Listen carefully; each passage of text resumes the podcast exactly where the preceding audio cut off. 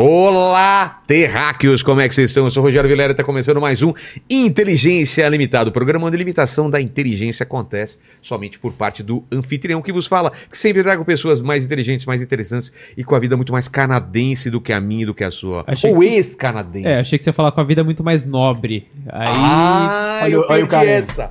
Eu perdi essa, cara. você perdeu, cara. Mas essa aí ia ser Exatamente. muito pior. É, Ia ser vida vergonha muito... alheia Mas aí ele tem total, uma né? vida muito mais nobre, viveu no Canadá, ele vai contar essa experiência, que é um paraíso para muitas pessoas, né? Tem muita gente que mora lá e É gosta. verdade, cara? E ele falou que ele tem revelações pra falar, que não é esse mar de rosas que o pessoal fala. Ia lá. Entendeu, Rogerinho? Entendi, Rogerinho. E aí, como vai ser a participação do pessoal nessa live maravilhosa? Cara, é o seguinte, as regras já estão fixadas aí no nosso chat. Você pode participar dessa live maravilhosa mandando seu superchat com a sua pergunta ou seu comentário que a gente vai ler aqui no final, tá certo? Lembrando que a gente lê aí as melhores perguntas e os melhores comentários. Não vem pedir pra gente mandar salve pra sua tia-avó que mora em Piraporinha do Bom Jesus, que vai ficar meio pegado aqui pra gente ler, tá certo? Não, Então pode manda mandar, mas a gente vai ler, né? É, não garanto, entendeu? Não garanto. Salve pra Vancouver! É. Dá- manda um salve pra Ottawa. Sei lá. Ô, Paquito, ele é esquerda, direita, centro? O que, que ele é, velho? Vamos descobrir hoje, que eu até hoje não sei. A galera fica tentando É, saber. o Easy faz o L com uma mão e a arminha com a outra. Né? Será que é isso? Como que é? L com a mão com a outra. É. Pode crer. Pelo menos é o que muita gente pensa. Ô, Is, eu não tenho frescura contigo, porque a gente já se conhece há muito tempo, faz tempo que a gente tá armando e agora você veio para o Brasil. Primeiro lugar que você vem aqui, então eu vou ser cara de pau e pedir o meu presente inútil logo Tá de cara. Deixa eu pegar. Tem historinha, deixa eu pegar lá. Tá, tá. Por favor, obrigado, Fabi. É, então. Eu, quando a Fabi me falou dessa tradição de trazer o presentinho e tal, eu pensei na coisa perfeita. Muito obrigado. Pegar aqui. Conta a historinha. É o seguinte, quando eu. Ah, ele é tão bonitinho, né? Ai, ele é todo educadinho, né? Ai, por Então. favor, pega o negocinho. Obrigada. É, a gente tá acostumado a isso daqui. Pelo jeito. Não, a gente acorda, fala de qual é ela, trata ela que nem homem. Fala, ô. Fabi! Eu chego e falo, bom dia, Paquito, só dia. Só dia, né? Ela não fala bom dia, fala, fala. Manda, manda. Então tá, olha só. Quando a, a Fabi falou da, da tradição, eu pensei na coisa perfeita pra trazer pra você. Quando eu, nos primeiros anos do Canadá, eu tinha um emprego num fast food lá, no Wendy's, que nem tem mais, né? Pô, você Acabou. chegou a trabalhar em um Sim, Wendy's? pô, trabalhei no Wendy's. E aí saiu o filme do Transformers. E eu achei louco o carrinho lá do o Barricade, que era um Mustang. Eu nem sabia o nome do carro. E na época eu não tinha grana, eu trabalhava no fast food. E pensei, nunca vou comprar um carro desse, né? Mas E aí eu fui você numa- achou foda o carro. Então, achei foda o carro, né? E aí eu fui numa loja eu sei lá. qual carro que é esse. Pois é, Muito é bonito, é bonito. É bonito. E eu pensei, eu nunca vou poder comprar esse carro, mas eu poderia comprar o brinquedinho. E aí eu fui na, numa loja lá, Walmart, acho que era. E aí eu comprei o Barricade, que era o Transformer, que virava o robozinho Sei, e tal, né? sei. Aí eu botei na minha mesa e ficava do lado da mesa do computador. E aí eu pensava, era a forma de eu ter aquele carro que eu achava que eu nunca ia poder. Quando a vida começou a melhorar, eu acabei comprando aquele carro, tá lá no Canadá. Cara, você comprou, Pois velho. é. E aí eu falei, esse carrinho, eu não vou poder ficar levando pra todo canto, mas seria interessante dar pro Vilela pra poder botar aqui, Pô, pra poder claro. assistir e tal. Só que aí eu esqueci o carrinho e aí eu comprei esse aqui no aeroporto pra você. Ah, mano, que puta história legal e o cara vem com um boneco do Canadá. Aquela coisa mais Não, aleatória. Não, negócio mais cara, que se o cara compra de 20 pra ficar dando pros amigos. não, mais aqui, barato. 12,95. Deixa o preço pra ficar. Até o preço, velho. Olha que genérico isso, cara. pois é. Olha aqui. Vou te mandar pro Sedex o carrinho. Manda, manda. Mas eu gostei da não, história. não vou te mandar. Eu, que- eu Não, não. quero que ele esteja aqui, Não, porque eu esqueci. Eu fiquei puto. Tranquilo, tranquilo. Eu sei que você vai mandar mesmo. Não, não. Manda que a gente vai colocar no cenário. Mas, cara, é muito louco essa coisa. É, para cada pessoa é diferente e eu não julgo as pessoas. Porque tem gente que fala, ah, nossa, o cara é materialista, ele quer um carro. Cara, o sonho de cada pessoa. Sabe qual era meu sonho quando Hum. era moleque? Que eu via. Não sei se era filme ou série, aquelas geladeiras prateadas. Com duas Com duas portas, portas, que clássico. tinha água, colocava, pegava e falava, meu, já pensou se um dia eu tiver. Quando eu comprei isso pra minha casa, velho, cara, é bem coisa de americano É isso, né? total- Essas geladeiras é bem. É a coisa É. mais filme de, de sessão chama isso? É... É só, não tem um nome específico Dois- pra essa, eu acho. Eu devia saber que eu sou professor de É. inglês agora, né? Então, side by não side, não é? Não, Não, não. é, né? Eu, não. eu não acho que tem um nome específico Tá. pra isso. Acho que só falam, de Mas nossa, cara, eu mesmo. sonhava com essa parada, velho. Sonhava. Pode crer. Era isso e um dia eu vou ter um Land Rover. Aí também Land tive Rover. um Land Rover uma vez, mas o, o carro não era tão importante pra mim. O lance era. O, Mustang pra mim era. Aquilo, É. Quando eu finalmente comprei aquele carro, e hoje eu não E o importo ronco, cara? Como é que é? O ronco dele, o, o motor. Ah, é V6, então não tem esse Ah, não ronco é? todo. Ah. Ele, é mais. Ele tem o quê? 303 cavalos. Eu nunca entendi porque é É o ba 303. Barricade? Deixa eu ver. Barricade é o nome do, do, do Mas como, Transformer. pra, gente ver a foto dele, como que coloca aí é, pra gente ver Que modelo Bota que é? Mustang Barricade, B-A-R-R-I-C-A-D-E. Tá, vamos ver se é o que eu tô Ou então pensando. Mustang Transformers, mais Ah, fácil. vai aparecer, né? Mustang Transformers, é. Eu vi o, o carro no filme e eu fiquei louco, mas na época eu trabalhava de fast food, não tinha um grande, um grande plano, tinha chegado Mas, pouco lá, tempo. mas lá Canadá. pra comprar um carro desse, que aqui é uma coisa de É rico, mais vai. acessível, é Lá não definitivamente mais acessível. é Você mesmo? um carro daquele, quando eu comprei foi o quê? Foi 40 mil, eu acho. 40 mil dólares. É. Isso Um é um esse- carro que caro, barato, É, pra eles. Um carro popular no Canadá, na época que eu comprei, era entre o quê? Acho que 10 e 15 mil dólares. Então ele era um pouco mais Tá. caro do que um carro popular. Né? Quem, o carro popular lá, o cara compra tipo um Honda Civic. Tá. Né? Tipo, pelado, velho. É, agora deve estar mais caro por causa Ou da uns pandemia. carros usados velho pra caramba. Ah, carro usado. O cara que compra o primeiro carro, geralmente, lá, ele compra um carro usado. e detona. anos- É que nem aquelas coisas que a gente vê em filme, a porta de outra Carro de. cor. Não, não, não tão ruim assim. Você tá Não ligado, tão- né? eu tô ligado. Não tão ruim assim. Tá. Ah, mas é coisa de tipo, o carro lá é bem mais acessível do que aqui. Esses carros de esporte, eles tendem a ser um pouquinho mais caros do que os populares. Tanto que, que a- a- independente da profissão da pessoa, ela pode, ela consegue comprar um carro. Não é que aqui que a pessoa não consegue comprar é, um carro. lá, nem o- usado. É, é verdade. O, o- a acessibilidade de certas coisas, como o carro lá, é bem, é bem mais, é bem diferente daqui. E eletrônicos também, né? Eletrônico Também? carro, eletrônico é bem mais barato lá. É, e, pô, você é o cara dos joguinhos. você- Eu vejo sempre. Você, era, Sabe era- amar. você, você se dava bem lá, então, nessa parte. Eu adorava isso. Era por muito tempo o meu conteúdo, por ser focado nessas coisas, tecnologia e tal, era tava perfeito, o encaixe, né? Um local onde tem acessibilidade disso. Eu comecei a fazer conteúdo na internet dessa forma. Eu tinha os joguinhos, E, telefones, e lá é meio um vídeo. polo de videogame ou de animação. O Canadá é famoso. Tem muita gente que Tem eu muitos que foi pra estúdios, lá, né? Tem muitos estúdios de animação e de, de games lá. A BioWare fica lá perto, na, na capital da minha província, né? Que é Edmonton. Ah, é tipo, acho que três horas de carro. Fica lá a BioWare. Tem a, a Ubisoft Montreal também. Ah, é? Tem alguns que eu esqueço agora ah, em Vancouver. Vancouver é, é tipo. Vancouver é meio que a Los Angeles canadense. Tem um polo lá de produção cinematográfica e de games e tal. Ah, e a indústria pornográfica do Canadá também fica lá. É Também? sério. É, é bem Hollywood a parada. É bem, Ah, tá. Até na mesma costa do continente, na costa oeste. É, É, bem equivalente. é, Seattle pra cima vai dar em Vancouver, né? Exatamente, Seattle acho que é só, acho que duas horas de carro de distância. Eu É, pertinho. Seattle, eu já é. atravessei aquela fronteira. lá, é. Galera- é um rolê que a galera faz bastante, É. que mora lá. Nunca, nunca fiz. E é chuvoso também, que nem. ainda. Bem chuvoso, mesma coisa. Aquela área do- do- dos Estados Unidos, do continente como um todo, né? Porque vaza um pouco pro Canadá. Que eles chamam de Pacific Northwest. Então tem muitas florestas densas, então tem muita umidade. Era lá que era gravado o, o Arquivo X em Vancouver? Eu não lembro. Eu acho que é possível era, que eu sim. acho que era, cara. É Ah lá, que é esse carro? Esse carro, o Olha Barricade. só, O- e o carrinho é desse jeito. E É? aí a, a parte da frente sai o... Ele é, ele é, porra, ele é aquele muscle car É, tradicional, maluco. cara. Muscle car, pode crer. Por muitos anos E eu por dentro, couro, couro no- nos bancos, bucket seat, que é aquele carro, tipo, aquele banco tipo de carro de cockpit, Isso, né? exatamente, que é bem bacana. É, é só é só duas portas, né? Duas portas, é. Atrás é é confortável quem vai atrás? extremamente desconfortável. Ah, é. Ah, Extremamente. desconfortável. Extremamente desconfortável. Muito Tá. pequ- É muito apertadinho. Aquele carro não era pra ter um banco de trás, na real. Eles Entendi. botaram, acho que pra constar. Mas é, Cara, que carrão, Tá velho. no carro, na casa da minha mãe. Vou vender, nem vendi Vai ainda. vender. Tava com pressa de ir pra Brasil, falei, foda-se, deixa aí, quando vender, vendeu. E vai vender por quanto você acha que vai vender? Não deve. Um carro Menos? desse que eu rodei. Cara, eu rodei. Quando, eu, quando, eu, no quando eu no mecânico, ele fala assim: fica acelerando essa porra direto, né? Eu falei, como é que esse cara sabe? É, Aí ele mostrou Porque o não fluido. muda, não exato. muda o- a quilometragem. a a o fluido do- da transmissão, ele, ele sai. Ele fala assim: ó, era pra ter Você dessa tá desvalorizando o seu carro pra quem quiser Esse comprar. carro Agora ele tá, deve assi- valer tá assistindo esse vídeo agora. 500 reais. Quem quiser aí, Que então tá vendendo. 500 na minha mão. Cara, que doideira. Só não tem a porta Mas, mas a gente tá avançando as coisas. Como Vamos você foi voltar. parar no Canadá? Vamos lá. Você nasceu onde? Vamos lá, eu nasci em Fortaleza, Ceará, em Tivemos 84. lá. Faz 40 anos ano que vem. Eu vi, mano. Pena que o timing não funcionou. Teria sido Exato. massa te recepcionar na minha cidade natal. Como que é nascer, nascer em Fortaleza? O que, que, que, é a tua infância Cara, eu lembro Fortaleza? muito pouco de quando eu nasci. Eu era muito novo. E aí eu não tô. Não, mas qual é a tua primeira lembrança? Piada horrível. Aí- ah, era piada? Você não entendeu, pô? Não, achei que você tava falando que não lembrava É da que eu não lembro infância. do- É. O momento do meu nascimento, eu não É, lembro muito pô, bem. nem não, eu. a minha é o seguinte. Já a- pensou se a gente tivesse essa lembrança? Ia ser assustador, velho. É, acho que ia mesmo. Você vendo aquele negócio escuro e de repente luz e não sei E o quê. os problemas começaram ali. Tudo tava tudo Aí, ótimo. A pessoa olhando você, momento. puxando. Puxando, batendo, batendo. Toma aí, ó. Bem-vindo. Talvez a gente Tira o CPF né? e paga os impostos. É. É, Então, é, talvez a gente lembre E fique no subconsciente, É, pois é. é. Não, mas assim, a minha infância ah, em Fortaleza, eu lembro de relativamente pouco, porque eu vivi, eu acho que o quê? Eu tinha, em no, nos começos dos anos 90, meu pai foi transferido para o Paraná. A gente morou lá por três anos. E aí, depois desses três anos, a gente voltou para Fortaleza, ficou lá mais alguns anos. A gente foi pro Maranhão, ficou lá mais alguns anos. E aí, finalmente, veio a transferência para o Canadá. Meu pai arranjou um emprego lá, foi a família inteira.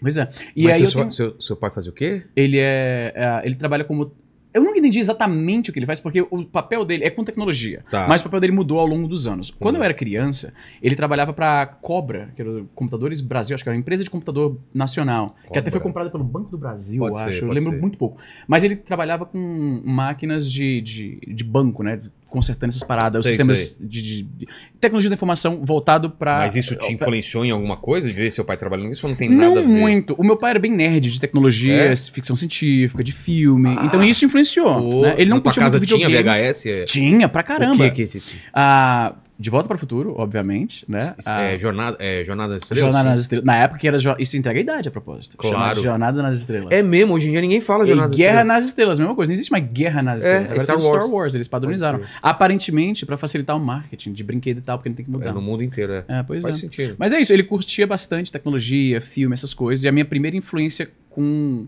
com tecnologia da informação, tecnologia, essas coisas, foi com ele, né? Comprava revista de, de CD-ROM, lembra disso aí? Lembro. Revista O CD-ROM. que, que vinha naquele CD-ROMs? Eram Eu- joguinhos, as versões de demonstração, É. versão shareware. Eu lembro disso, cara. Era, vinha revista com vários artigos sobre a parada, algumas novidades do mundo da tecnologia, e o CD que você botava, e tinha várias funções e tal, mas eu queria os joguinhos, né? Tinha os É. joguinhos lá, e aí isso foi o- a, a gênese.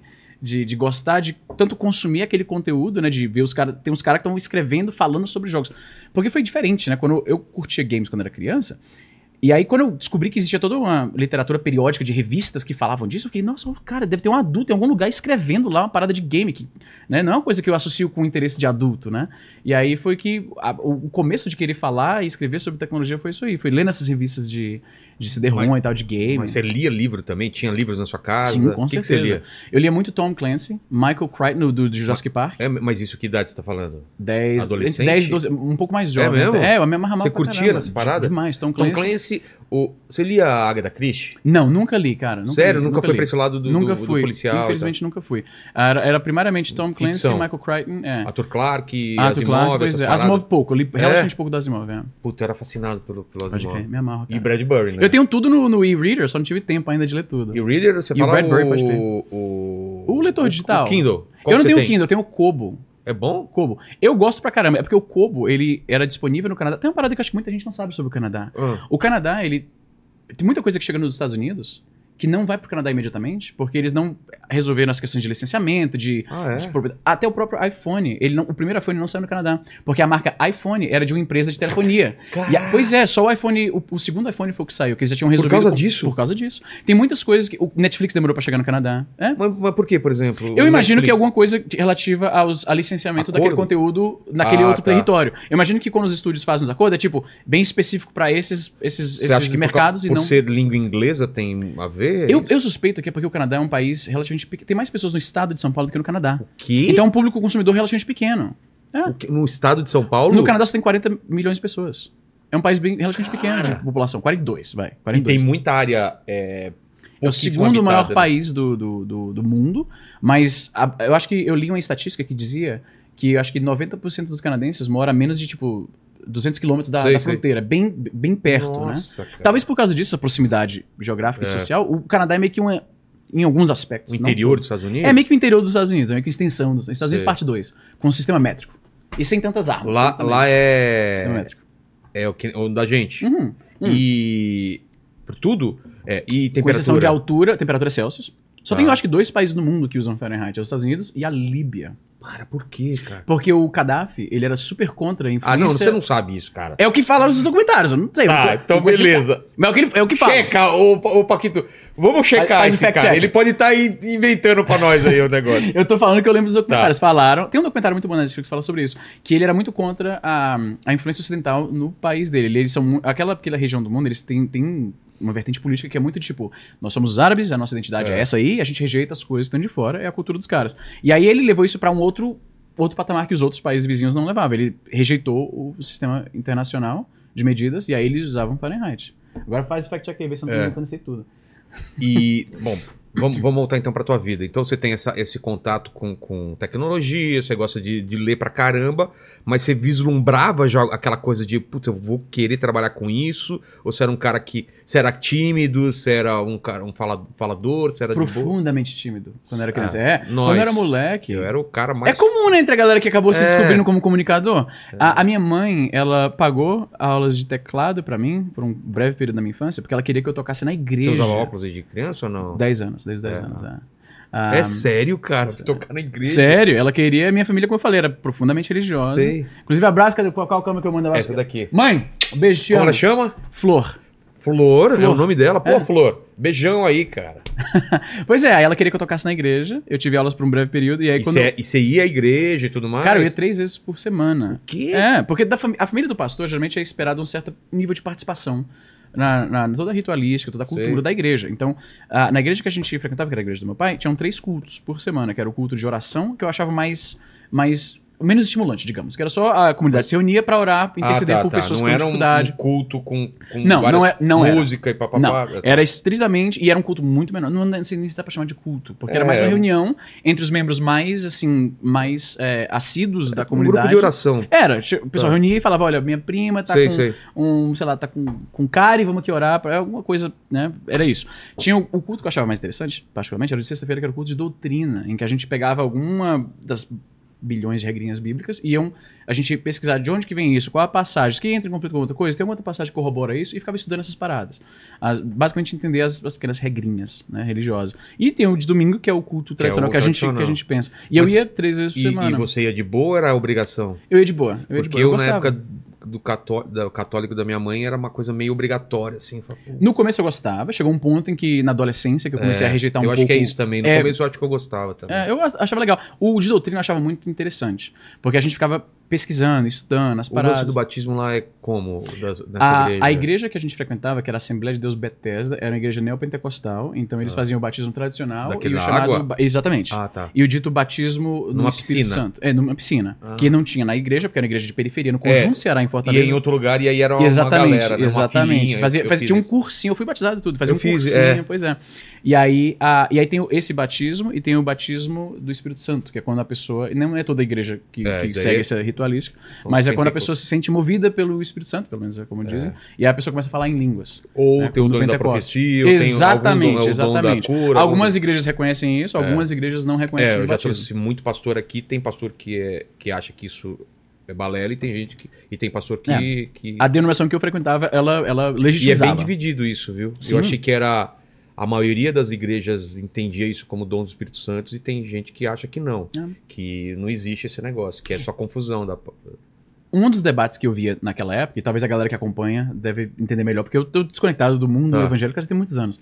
Mas ahm, uma das objeções desse batismo Das- do Espírito Santo, o- objeções. ah, objeções. A medição não é das melhores, mas vamos tentar. Não, não, mas é que o- Uma das objeções é que ahm, quando tem a igreja inteira, toda a congregação falando em línguas e tal, é um pouco desconcertante, é confuso É, é, e escandaliza algumas pessoas. É isso que eu ia falar. Pode ser agressivo se você tá indo pela primeira vez. Você É. pode se assustar. Como eu assustei a primeira vez que eu fui numa igreja evangé- evangélica. É um pouco Fala, "Caramba, que estranho isso, pra quem tá velho?" fora É, daquela é. cultura. Então tem algumas passagens bíblicas de Paulo, acredito, provavelmente. Paulo foi quem basicamente escreveu boa parte do que os cristãos seguem como as orientações religiosas, né? Foi tudo Jesus tem, tem quatro livros que falam sobre a vida de Jesus e tem várias epístolas de É Paulo. ele que fala que, que o dom das línguas é para edificação própria e não do. do- é. Tem passagens bíblicas que falam algo na- mais ou menos nos, nos- na- na- seguindo as linhas de tipo, não faça algo que escandalize É. as pessoas. Então tem Exatamente. gente que leva Usa isso. É. Então, mas é bem dividido, como muitas coisas na, na- Total, religião cristã, é muito, tem muitas vertentes diferentes, inter- Total. interpretações diferentes. E. Então, mas você imaginava o quê? Então, de, Em que sentido? De, de- o que, que você queria ser, assim? Quando eu era moleque? É. Cara, eu meio que não tinha um plano. Eu, por gostar de ficção científica e tal, eu pensava em ser cientista. Não sabia nem o que Sério? É, sério. Eu fiz faculdade de física na, na Federal do Mas você era Maranhão. nerd? Era De, nerdão, estuda- cara. de estudar pra não caralho? tanto. Eu não estudava tanto assim. Eu Você gostava tem mais cara de de quem Eu tenho nerd. cara de... Tem, não tem, o Paquito? Ele era o cara chato da, da sala, não Mas era? não É, chamava é. nerd na nossa época. Não. Não. chamava na época? Não, era. CDF, lembra disso? Ah, é, C- não, não era existe nerd. mais esse CDF. Tu nunca ouviu isso? Ouviu o CDF? Paquito? CDF? Ouvi, mas não seriamente, assim. Ah, tá, né? meio Você ouviu só de referência. É, na não nossa viu. época era ah, aquele Exato. moleque é CDF. CDF. É. pode crer. É o cara que senta na frente e tal. É, eu que era esse cara. levanta a mão. Eu era esse cara. É, eu era o Hum. CDF. Mas tinha um pezinho na zoeira também. Mas era tu, tu era entre o, o fundão e a-. É porque como eu jogava futebol com a molecada do fundo, então eu era dos dois grupos. Mas eu era o CDF de... transitava as duas, as duas, dos, dos tribos. E tímido crer. pra caramba também. Sério, mano? É. Não consigo te ver como tímido, bicho. Porra, mas cara, Não é consigo uma de maneira timidez que eu já falei aqui algumas vezes, cara, era uma timidez que me incomodava tanto de me travar. pra- Cara, olha só, eu, eu minha tia ia- era, morava na praia e eu ia sempre pra lá nas férias.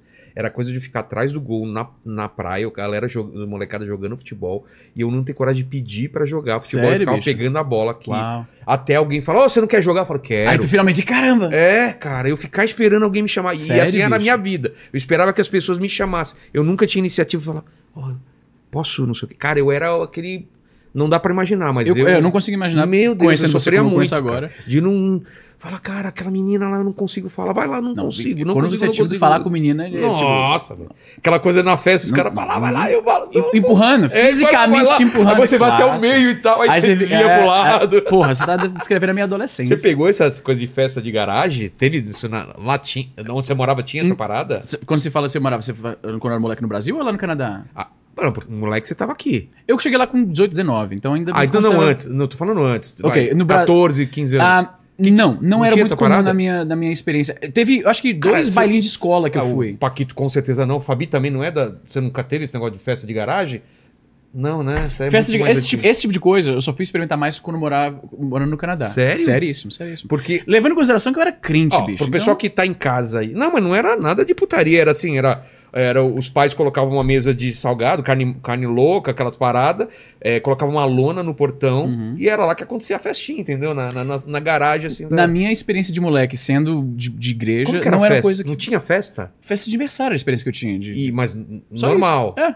E ah, o, eu Não tinha comecei. bailinho. Eu tive dois na época de escola. Por que, que você Dois. tá rindo, Porque bailinho você Não tinha bailinho? senhor de 70 anos, porra. Não. Bailinho. Nossa, me senti muito velho. Bailinho. É. Debutante, vai. Total. Então você era tímido e pensou Muito, cara, minha coisa- mãe, meus pais, pra tentar vencer a minha timidez, eles me forçavam a fazer o pedido, tipo, a gente vai no McDonald's da vida. E eu travadaço. Você, vai você e pede. Vai você e pede. Eu ficava, mãe, pede pra mim. juro, juro. Era esse nível de timidez. Cara, eu sei Sério. bem que é Quando isso, eu comecei a fazer vídeo pra internet, aí começou a né, é, é, ser chamado pra fazer evento e palestra e tal. velho. Mas isso que eu idade? fui na. Isso eu tinha. Acho que a primeira vez que eu fiz isso eu tava, foi na campus. Eu diria que uns 10, 12 anos atrás, coisa Não, parecida. mas você tinha quantos anos já?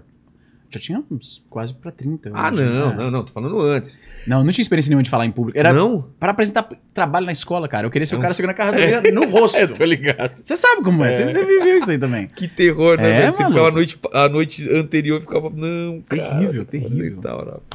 Que doideira. E aí, como sua vida foi encaminhando, então? pra Cara, eu internet? comecei a fazer. Porque foi assim. Ah, não, você, você, você estudou o quê? Você falou que foi. física na Faculdade Federal do Maranhão, mas não, não concluí, Não? porque eu imigrei.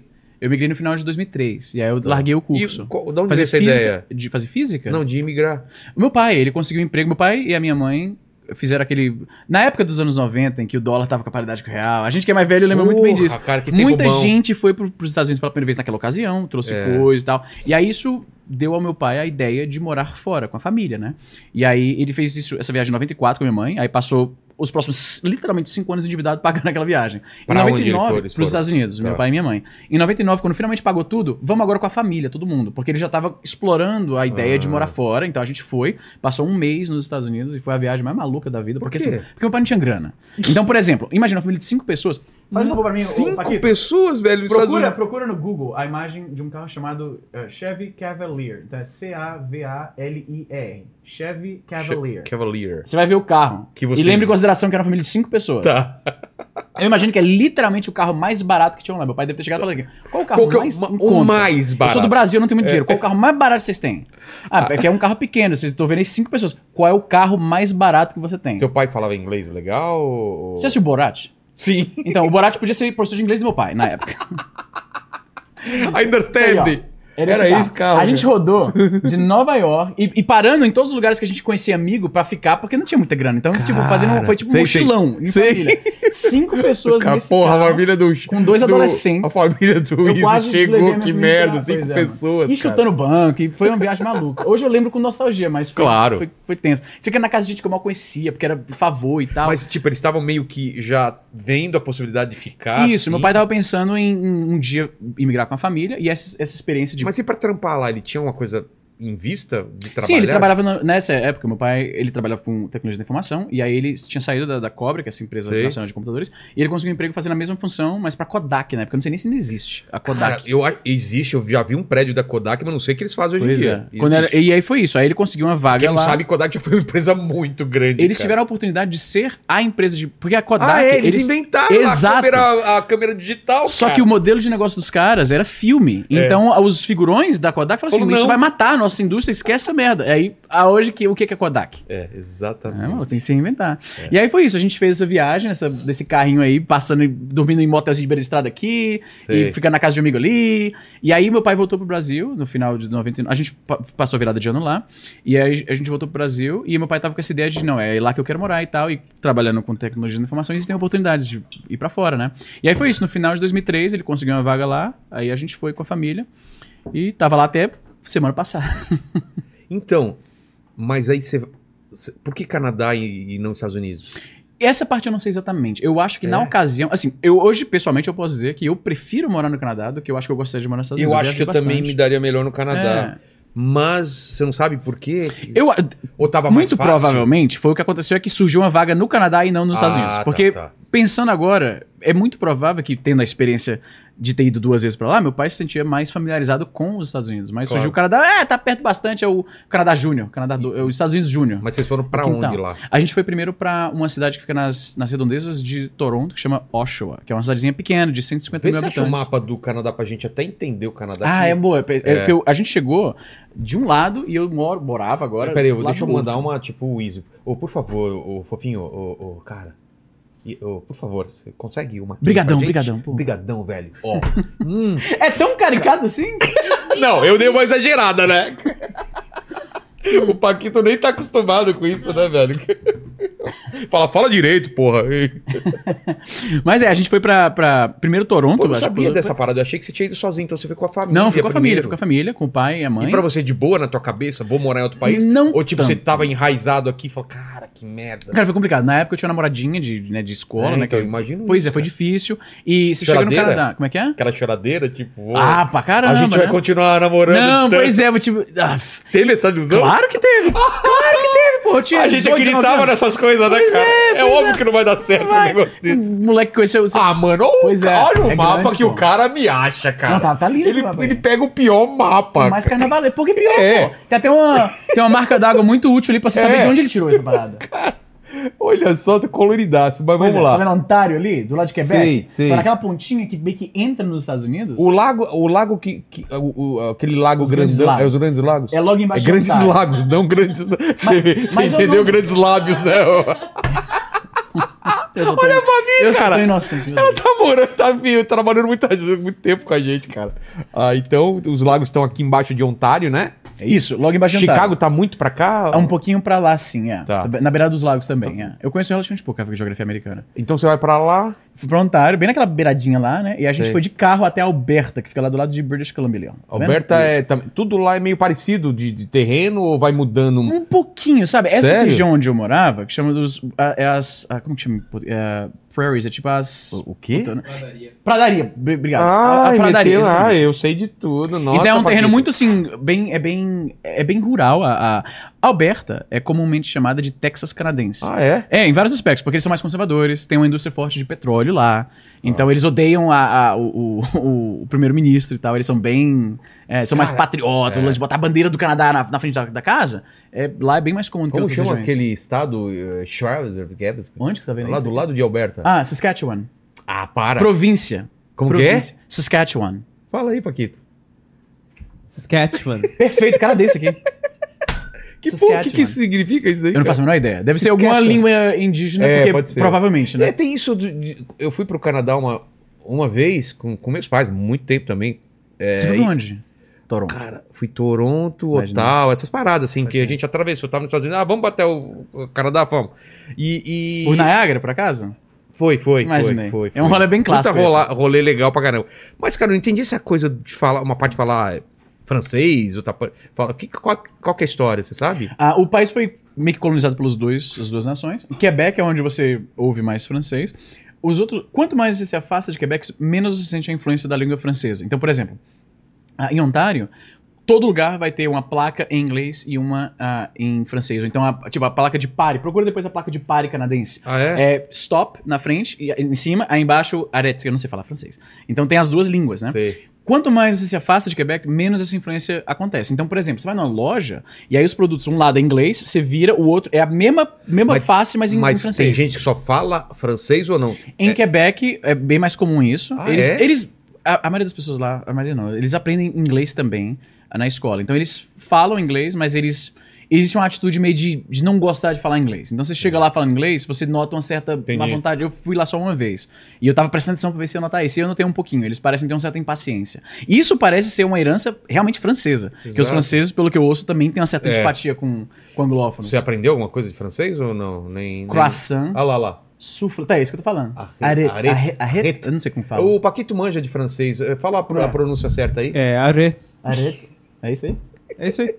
Tá certo, tá certo. Ele tem uma certeza que já me convenceu. Pois é, é isso que eu preciso. Pessoa tem a convicção do Arrete. cara.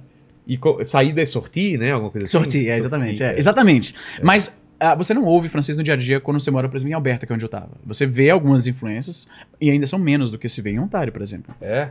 Mas é isso. Aí é, eu tinha a opção de aprender francês no high school e eu não quis porque eu não tinha paciência. E se você já fala outra língua, você pode ser é, isento de Ah, é? se matricular. Pois é. Então, como eu falava português, eu não precisei fazer. Hoje eu, obviamente, me arrependo, devia ter feito as aulas. Eu, achei, eu não queria dificuldade. Eu fui pra escola mesmo só pra fazer amizade, porque eu já tinha 19 anos. Mas você não tinha um inglês foda. Eu tinha um inglês razoável, né? Você eu, virava. Eu me virava. O inglês do cara que cresceu ouvindo metal em Tá. inglês, jogando joguinho em inglês, Lendo, né? é. Lendo e tal. RPG. Eu li, eu li Você é do RPG também? Claro, ah, então vampiro, muita é. coisa em inglês. Muita né? coisa. Você vai. Quando a galera do RPG, quando surgiu a internet, tipo, abri, escancarou a opção de, por exemplo, eu vou baixar aqui um PDF do É. livro e aí quando tiver a galera jogando, fica jogando perto do computador pra ficar lendo o livro lá. Exato, exato. Pra ter que imprimir. É, pois é. Você era o exatamente. mestre de jogo? Eu só mestrava praticamente. Sério? Sério. Eu joguei, acho que. Pô, joguei vamos vamos três jogar vezes. uma aí, Paquito, ele mestrando? Isso é bom? de- Eu jogava vampiro. Eu também, eu adoro. Porra, o, o vampiro, Vampiro. eu gostava pra caralho. Já jogou Vampiro Máscara? Cara, tem muita vontade de jogar vampiro. Porra, maluco, é massa. Bora, Cara, a gente bora. jogava assim de virar noite com candelabro e pizza e a gente a noite inteira muito lá. massa, cara, muito É. massa. Pode, crer. Mas cara, eu acabei mestrando saudade, mais. velho. Porque eu era o nerdão que queria. Eu ia na internet, e aí porque. eu- Quando eu morava no Nordeste, o acesso a esse tipo de coisa era bem limitado. Hoje deve ser muito melhor. imagino. Pois é. E Então. não tinha uma coisa dessa tua, tua base religiosa de falar que é coisa do demônio? Tinha, mas eu já era velho bastante pra esconder aquela parada. E o Ah. fato. E, e nessa época, mesma coisa com o Magic. Porque pra quem não sabe, o RPG é coisa do demônio mesmo. Você tem que fazer sacrifício de, de bebês. é, e, e- Mas os bebês já estão mortos, né? Na, verdade. Brincadeira. Mas tinha esse papo, né? Claro Saiu matéria até no jornal. Sempre, sempre tem uma- um pânico moral diferente. E os, os interesses jovens são o principal alvo dessa galera. É. Então, teve uma época que foi o quadrinho. Teve uma época que foi rock. Teve uma época que foi RPG. Teve a época do Magic. É, sempre Harry tem. Potter. Harry Potter. Naruto, talvez, né? Com, ah, anime, eu não podia.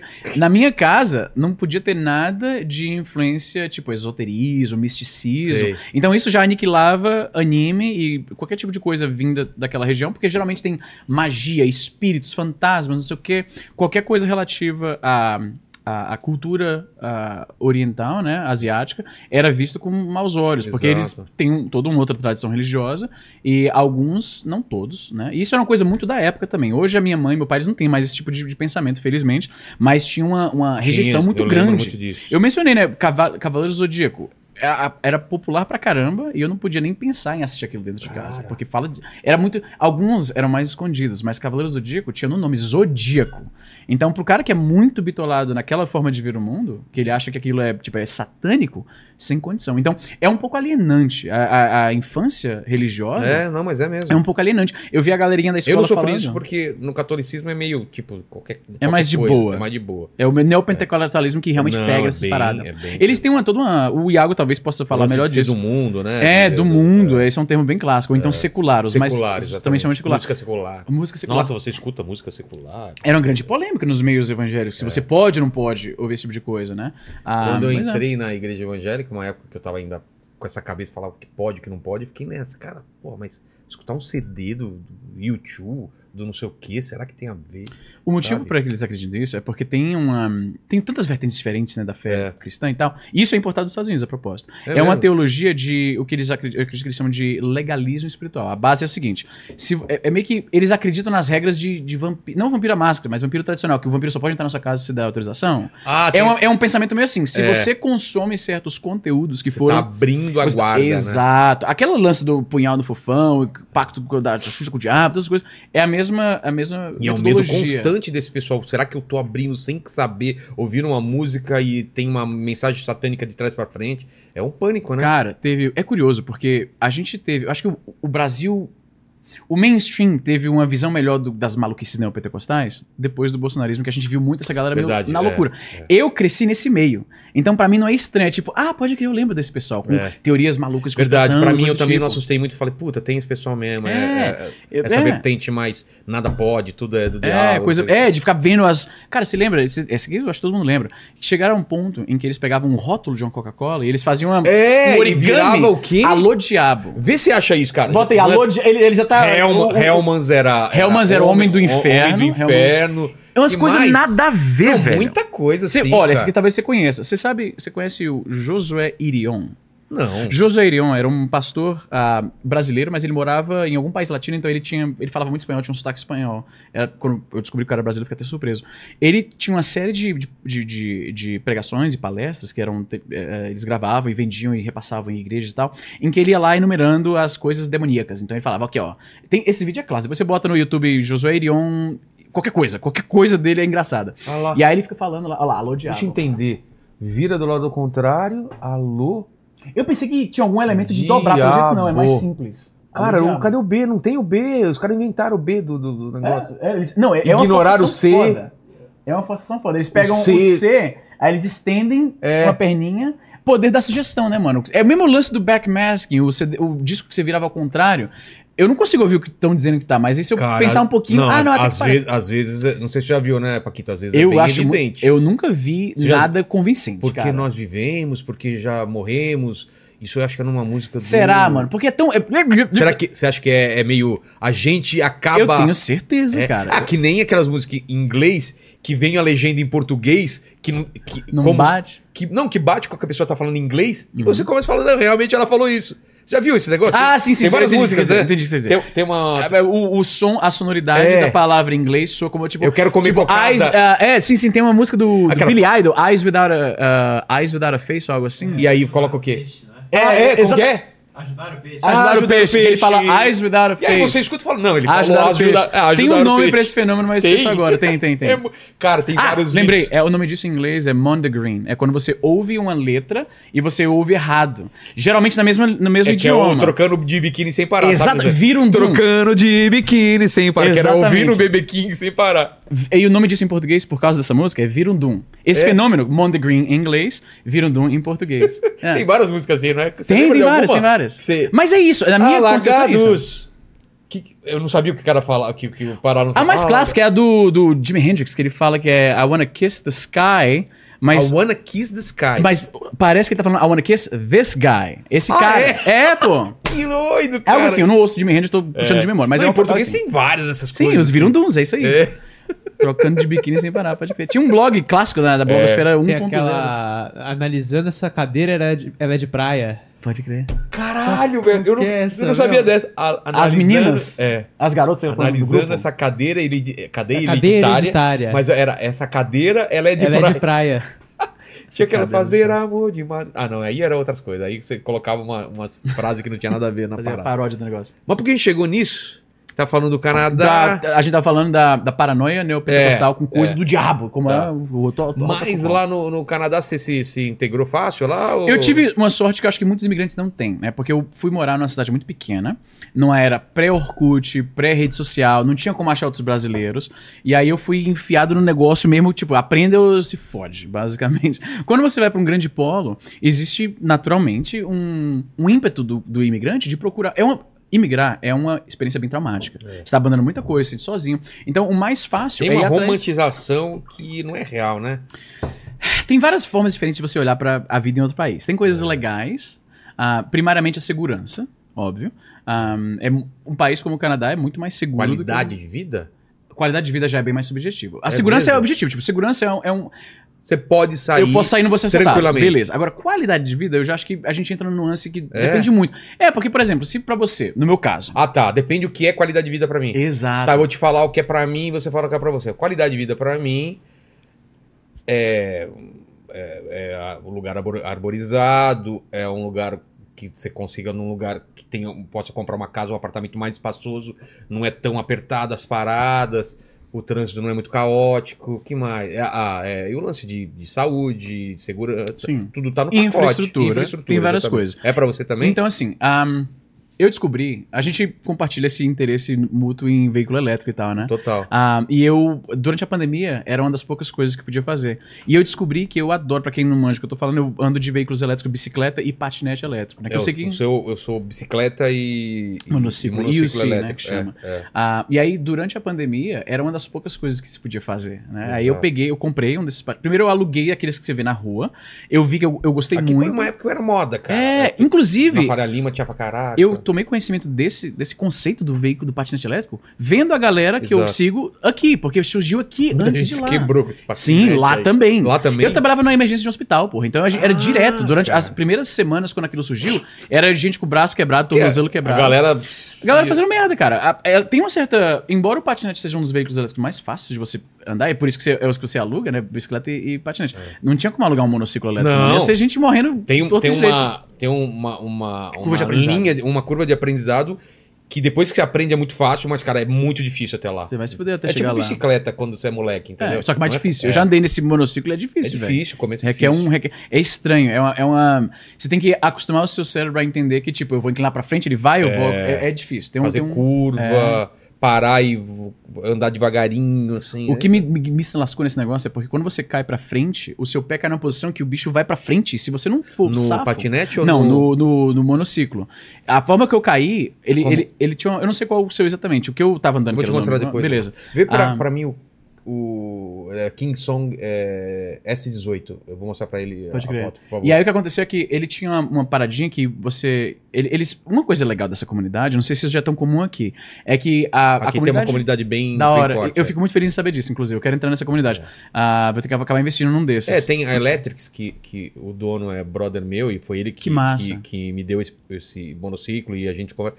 É meio tipo, você vai sábado à tarde, tem uma pista lá de treino, foda, fica todo mano. mundo conversando. Eu fico muito Vamos feliz de saber Vamos disso, pro mano. Ibirapuera? Vamos. Ah, tal dia Foda. vai, a gente vai do interior, vai sair de tal cidade a tal cidade, Que maravilha, essas paradas. que maravilha. assim, eu vou né? ter que investir nisso, porque eu descobri durante a pandemia que isso era o que eu realmente o que me dá mais prazer é isso. Aí eu pegava o patinete, aí começa como todo robista, Cara, é um prazer. mais baratinho foda. e vai fazendo É. upgrade, aí por causa Sem da conexão com o YouTube. Exato, sem amortecedor, roda rígida, que é horrível. Ah lá, esse é o meu, Nossa, só que em vez de ser Cara, branco é preto. Muito cyberpunkista, não? É esse, o modelo Putamente- é bem... Esse branco tá perfeito pra fazer o cosplay que você tá devendo pra gente do Robopato, hein? Puta, pode crer. Esse negocinho do lado, pra quem não sabe onde você coloca o pé, tá vendo essa- esse apoio do pé? Aquela parte amarela é de trás, você anda pra frente, assim, a, a frente é essa coisinha aqui. E o que que acontece? Ele ele tem uma autonomia de 80 km. Muito bom. Cara, a bateria dele é, meu, eu nunca fui Os monociclos têm uma autonomia bem, bem legal. surpreendente. Agora, a galera vê muito a galera caindo pelo seguinte: todo monociclo tem um. um- é, ele, ele te dá uma. é, é, você tem um limite, é, carga cheia com a carga baixa. Então, assim, esse meu, se não me engano, faz um tempinho que eu não ando, mas digamos que seja, acho que é ses- 60 o o limite dele. Ok, de velocidade. é o 50, não, 60, vai. Nossa, é muito louco. É, 60 então você começa a chegar perto dos 60, ele te joga um pouquinho pra trás para falar, ô, Sim. você chega no limite. O One Wheel Porque- faz a mesma coisa. Já É. andou de One Wheel? Não. One Wheel, depois você puxei o, o Paquito. O One Wheel é, É um skate. É tipo um skate Ah, com sei, sei uma é. roda só no Uma meio, roda, de kart. Pois é, Ele faz a mesma coisa. É mesmo? É, mesmo, mesmo mecanismo. Pra ele te falar, e o cara cai quando ele fica forçando além disso. Se você forçar, ele vai travar e É. você vai pra frente. Então, quando ele te dá esse tilt back, acho que chama, né? É, tilt back. É pra você falar, Sacar "Ei, que esse aqui é o limite, não vai tem mais. gente que não Que nem aquele vídeo que deve ter te mandado um bilhão de vezes. Porra, na marginal, o cara bebendo a cerveja. Tô... Cara, vê se você acha esse vídeo, velho. Eu acho que é fácil de achar, né? Cara, todo mundo O vê cara com a esse caixa de, vídeo. de saca-rolha que ele tava voltando. Eu tô, Será acho que que tá precisando de dois diferentes. Tem dois Eu vídeos não acho que diferentes. não é o mesmo. Eu vi esse E também. Tem do Monark se estrupiando. Eu sempre ouvi falar desse vídeo, mas eu nunca vi. Cara, esse caindo. vídeo é maravilhoso. Desculpa, é, ó, o Monark, One Wheel mas é maravilhoso. Olha só. Meu irmão isso- tem exatamente esse modelo. Cara, aí. deve ser gostoso andar nesse negócio. É bacaninha. O One Wheel, ele é um veículo que. Ele acabou não se popularizando tanto porque a autonomia dele é muito pequena, é tipo 10 km. Ah, então não ele dá. não, Pois é, o rolê que a gente geralmente faz é mais longo. Então o cara É. que tem o One- Wheel, ele não pode vir com a gente. Você tem que ir voltar de um lugar sem precisar carregar. É legal pra deixar no carro, pra aquela, aquele passeio que você dirige pra algum lugar e dá Sei, um rolezinho sei. e depois volta. O meu não, por exemplo. Eu vou jogar bola de domingo, é, são Da hora. 15 km pra ir, 15 km pra voltar. 30 km. De boa, não preciso nem recarregar no meio do. Não dá vontade de dar de. ca- Cadê? Deixa eu ver. Esse é do. Esse é... Cara, desculpa, eu ri disso, cara. Cadê? Eu tô rindo porque ele não se machucou, tá bem, Beleza, entendeu? Ele e o cachorro Aí, aí, bem. Aí, aí é mais- eu, mais ele e o cachorro também, mas olha Cadê, cadê? o pau que ele veio, o que acontece. É do, Mano, eu acho é do Monark esse. Esse é do Monark? É. Caralho, cadê? Olha de onde saiu o cachorro do nada, velho. Puta merda. Ai, Mano! caralho! Ai, cara, eu sei o que é cair assim, cara. Eu... Ai, Nossa senhora. ele caiu meio de ombro, né? Hum. Ai, cara, replay, replay. não deu nada, né? Ele ficou de boinha? Ele ficou, ficou zoado o ombro, o ombro Uau. um tempo, mas não precisou operar Porra, nem foi nada. feia, foi feia. Foi feio, cara. Ele tá no gás aí, cara. Olha. Tava- Não, mas aí eu vou te falar um negócio. Como. Eita porra! Você Porque vê ele cachorro- reagindo. Porque o cachorro vem latindo atrás de você, mas ele nu- nunca aconteceu comigo dele passar na Eu vou te frente. falar uma parada. Tem um problema aí que ele fez que é, que é clássico desse Dele? cara. Isso, nesse, nesse vídeo eu posso te falar. Ah. Ah, ele tá indo muito rápido numa, ru- uma via muito estreita. É. E aí, qualquer pessoa pode sair. Pode que uma você não- você não vai- criança, Exato. ser- Eu só vou. é, tipo, eu sou bem imprudente algumas vezes quando eu tô andando, mas é aquela coisa. A, a filosofia da, da galera é assim: você pode fazer a imprudência, contanto que se você se machucar, você é o único. É. Então, quando a gente vai em campos muito grandes, abertos e tal, e tem uma. uma tipo, uma, uma ciclofaixa bem é, assim, aí, reta, aí tudo bem. aí você vai no É, é, máximo que Eu permite. sou o cara mais cagão, então eu só acelero quando eu tô totalmente. Exato. é, cer- com cer- e acelero. De Depois, boa. e eu imagino que o Monark, você ainda anda de, de monociclo, depois Não, dessa ele provavelmente não faz mais esse tipo de coisa. Que? Porque você aprende, você aprende não, assim. velho. Ele, me continua- falava, ele fala, cara, eu gosto de velocidade. Não, mas eu também, mas não uma, numa via estreita Ah, tá, dessa, eu entendi, nunca teria entendi. ido nessa velocidade. Olha que o Entendi. patinete ainda é mais seguro do que o. É. Se bem que eu ouço, eu ouço controvérsia de qual Não, seria o eu- mais seguro. O que eu sei é que o patinete é menos seguro. O patinete é menos seguro por causa da roda, porque qualquer É. buraquinho você cai. Mas por outro lado, ter o controle na Ah, mão aqui. é, eu, uma- eu, eu- quando eu andei de, de veículos que você não tem nada, eu andei de skate elétrico, eu andei de one É wheel. estranho, né? É muito esquisito, cara. Talvez porque eu não tenho experiência do, de skate, que É. a galera que faz isso talvez seja melhor. Cara, eu fico muito feliz de saber que tem uma comunidade ativa disso e eu. Vou definitivamente investir nisso. Eu te mandei hoje Vamos, no... Você vai estar amanhã aqui? Vou, vou sim, vou então ficar vamos até lá na 3. loja lá conhecer Por o cara. favor, cara. E a gente vai questão. fazer um episódio sobre mobilidade aqui. Ele vem, vem o pessoal de bicicleta, a gente vai falar sobre isso aqui. Eu venho falando isso nas minhas redes sociais há muito tempo. Eu queria muito, um país, uma das maiores vantagens pra mim, você falou de qualidade de vida. É. Pra mim, poder usar esse tipo de Você, veículo. você achou outro cara? Cadê? É esse cara aí. Esse É esse eu aí. esse Você tá ligado, né? Você não viu mais recente, então, porque esse é antigo. É antigal. Tem um mais recente. que é esse? Nossa, É esse mano, mesmo. Você tá louco. É que não tem. Tem o áudio do. Uma, ele tá rolando uma música bem alta no próprio. É, ele tem- é, ele tem eu coloco uma caixinha no meu também. Pode crer. Aí a galera falando com ele. E ele tá de boa também. Eu vi ele comentando esse vídeo ele tá de boa. Ele não, não se machucou. É, não, não se machucou. não. Mas, Mas aí tá ele, nada, ele deve estar com uns 50, Ai, meu 60 Deus, quilômetros. ai, meu Deus. Ai, cara. Ele não Olha, tá e usando curtindo. nada, bicho. Ele tá Sem nada ali em cotoveleira. E eu sempre tô totalmente equipado também. É. Porque eu morro de medo, cara. Mas Depois de certa idade você não é, porque é É. dessa, mano. A gente não sobrevive mais, não, eu acho. E é na marginal, esse, né? esse, esse- não. é- Ah! Olha, velho, cara. Com certeza ele passou Você teve o, o nome desse. É. Tem um, tem um fenômeno bem clássico desse- desses, dessas quedas, que é o wobble, que é quando o veículo É, tá tá, tentando. tá. É, exatamente. Já aconteceu comigo, mas é- Você, cons- é você, você abaixa um pouco, abaixa o seu centro de gravidade, ele. ele, você ajeita. ele- pois é. ele- ajeita. Então, por causa de. Nesse aspecto, o patinete acaba sendo mais seguro. Mas É. ele tem, tem, um, tem algumas coisinhas em que o, o- o monociclo. Mas eu, tô, eu acho legal uma pessoa como você que tem essa influência, essa plataforma, mostrar pra galera esse- essa Mas, alternativa. mas Acho da hora. foi isso que o cara, o dono dessa loja, meio que pensou. Falou, cara, eu não vou falar com o moleque, vou dar um cara que é pai de família, que esse cara pode andar, entendeu? Com esse lance. E eu só não uso mais porque eu não moro num lugar onde é acessível. Aqui eu tenho que atravessar a marginal pra chegar em algum lugar, é um trampo, cara. Crer. Eu faço isso de vez em quando, mas não é assim. Vou até lá onde. Ah, vou de monociclo. Se eu morasse em Brooklyn, Paulista, aquela região centro, consolação, cara, eu ia pra todo lugar. Vou até a padaria, pá, vou não sei no o quê. verão, eu te Que falei, você né? coloca no, no, na mochilinha, as O motivo pelo qual meu braço tem duas cores assim. Coloca é mais pra cá. Aí, ó. Olha! Cara, que ridículo. Cara, eu isso, não velho. saio. Que no ridículo, verão, cara. lá no, no, no Canadá, eu não. Eu só ando de carro se eu tenho que trazer pra casa alguma coisa muito grande. Sério? Só Seríssimo. Eu só ando ou de, de bike Ah, ou isso de é patinete. legal. Adoro. Lá tem uma cultura muito grande de ciclofaixa. Na minha cidade, É? você vai pra qualquer lugar da cidade Então, de ciclofaixa. isso é importante. mais rápido de carro, porque tem. Mas lá é tipo uma via plano ou é. Muita. Tem algumas colinas, o meu patinete é um pouco mais parrudo, então não tem problema. Ah, você não teria com, com o seu, o seu IUC aí, seu monociclo. Aqui não chamam de IUC, só monociclo, né? Monociclo, é. Pode crer. Ah, tô, cara, muito empolgado. Eu, eu acho muito legal. Eu sei que o preço é proibitivo pra muita gente, tem a questão de segurança também. Mas uma das coisas que, pra mim, é uma qualidade de vida foda é não depender de carro. É ter um veículo elétrico que eu posso usar pra ir pra qualquer lugar. É, eu, eu Gosto ando. demais. Às vezes eu tenho que fazer uns pedaços em via pública, em estrada, em, em rua, assim, mas, cara, 90% do que eu faço é ciclovia. Da hora. Que eu sou muito assim, puta, na ciclovia eu tô mais protegido, cara. Sim, com certeza. É mais Porque confortável. dá pra andar no meio dos carros? Dá, cara. Mas eu fico com cagaço. É uma queda dessa, tem um carro do seu lado? É, Adeus, então, já era. É. Então tem isso. Não, os caras, quando você tá andando, você tá aqui no. É como bicicleta. Você tá aqui, Sim. os caras vão pra lá. Mas vai que, Você vai né? confiar nisso? Exatamente, é. Trânsito de São Paulo. Eu já vi como é que é a situação aqui, então não sei se teria coragem de fazer o que esse maluco tava fazendo. Não. nunca eu ia pegar. É louco, Nunca. É porque aqui, tipo, de onde eu tô, atravessa. Como chama essas coisas que é por cima da. Passarela, né? Viaduto? Ah, não, a Uma passarela que é pra bicicleta ou Ah, pra. Não sei o que, vou lá, caio na ciclovia da, da, da Pinheiros. Aí vou lá, lá, lá. Maravilha. Aí- Essa é a vida que eu quero, maluco. Eu, eu, ciclovia é demais. eu não sei, isso eu acho que não aconteceu com você ainda, mas eu me radicalizei contra carros por causa do contato com o que veículo eu quero vender meu carro. Porque, cara, Eu o carro eu vejo Mas hoje de não, forma muito Porque minha mulher tem carro e se eu precisar eu uso dela. Eu uso muito pouco carro, muito pouco. E aí eu falo, cara, eu tô gastando muito dinheiro pro, pro carro ficar parado, velho. A infraestrutura urbana que a gente tem é muito dependente de É. carro. E lá fora eu diria que tem mais do que Total, aqui em algumas total. cidades. Então, ah, pra mim, poder usar um veículo como esse pra fazer as coisas, eu, eu, eu passei a ver viagem, carro. né? Cara, Mas esse é aluga. Você curte pra caramba o passeio e pra algum lugar, é, é divertido. No verão lá, tá todo o meus brothers, todo o meu ciclo social atual é baseado na galera que anda nesses de negócios. várias idades. Exatamente. Não é eu- molecada. tem uma, a- o mais novo deve ter 25 e o mais velho acho que tem 45. Ah, tá. Então é é uma, tem uma, uma Sei. diferença grande. Então, o legal não é só porque você tá indo fazer a parada, comprar alguma coisa na loja, É um fazer evento. é porque você tá andando, você sempre esbarra com os outros caras, aí para ali, tira uma foto. Você vai pra onde? Tô indo lá. Ah, vou contigo, passando ir sozinho. E é toda uma coisa. A cidade parece uma cidade menor, no sentido de estar sei. esbarrando com os amigos todo canto e tal. É. Por causa disso, eu me Aqui tornei. eu só esbarro quando é domingo, porque é, tem as ciclovias, todo mundo tá andando de bicicleta e todo mundo também tira os monociclos pra andar e com certeza vai esbarrar outra pessoa. Eu só não trouxe o meu porque não pode viajar com essas paradas. A bateria é muito cara. grande. Eu vou ter que Isso- comprar uma aqui e deixar. deixa uma coisa que eu pensei, imagina, você vai pra algum lugar, desceu do aeroporto, você já tá no Pegou. monociclo. Porra! Cara, eu queria. Eu só vou com a mochilinha, porque eu, quando fazia show, eu parei de fazer show faz um tempo, vou voltar, mas quando fazia show, eu só ia com a mochila.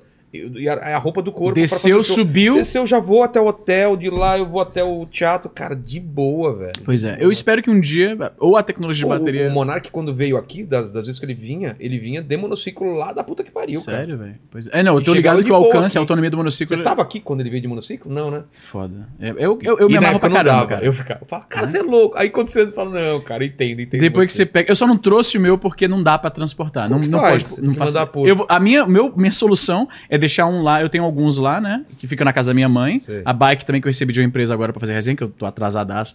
Ah, eu gostei pra caramba da bike elétrica. Eu não gostava gosto. da aparência mas, dela. Mas é aquela que é. Ela só te dá assistência. Não, a minha, ela tem um, um, ah, não. A um minha, acelerador. a minha é só assistência. Só Ela assistência. multiplica a tua força. Sim, que você vai. hum, hum, Assim, uma coisa que as pessoas não sabem da bike elétrica é que você pode se exercitar bastante com a bike elétrica. A Pode diferença é se exercitar bem. Sim, aqui Tem eu gente tenho. que pensa que é, Por exemplo, é eu só vou subir preguiça. a Rebo... a Rebo... Não, a... Consa...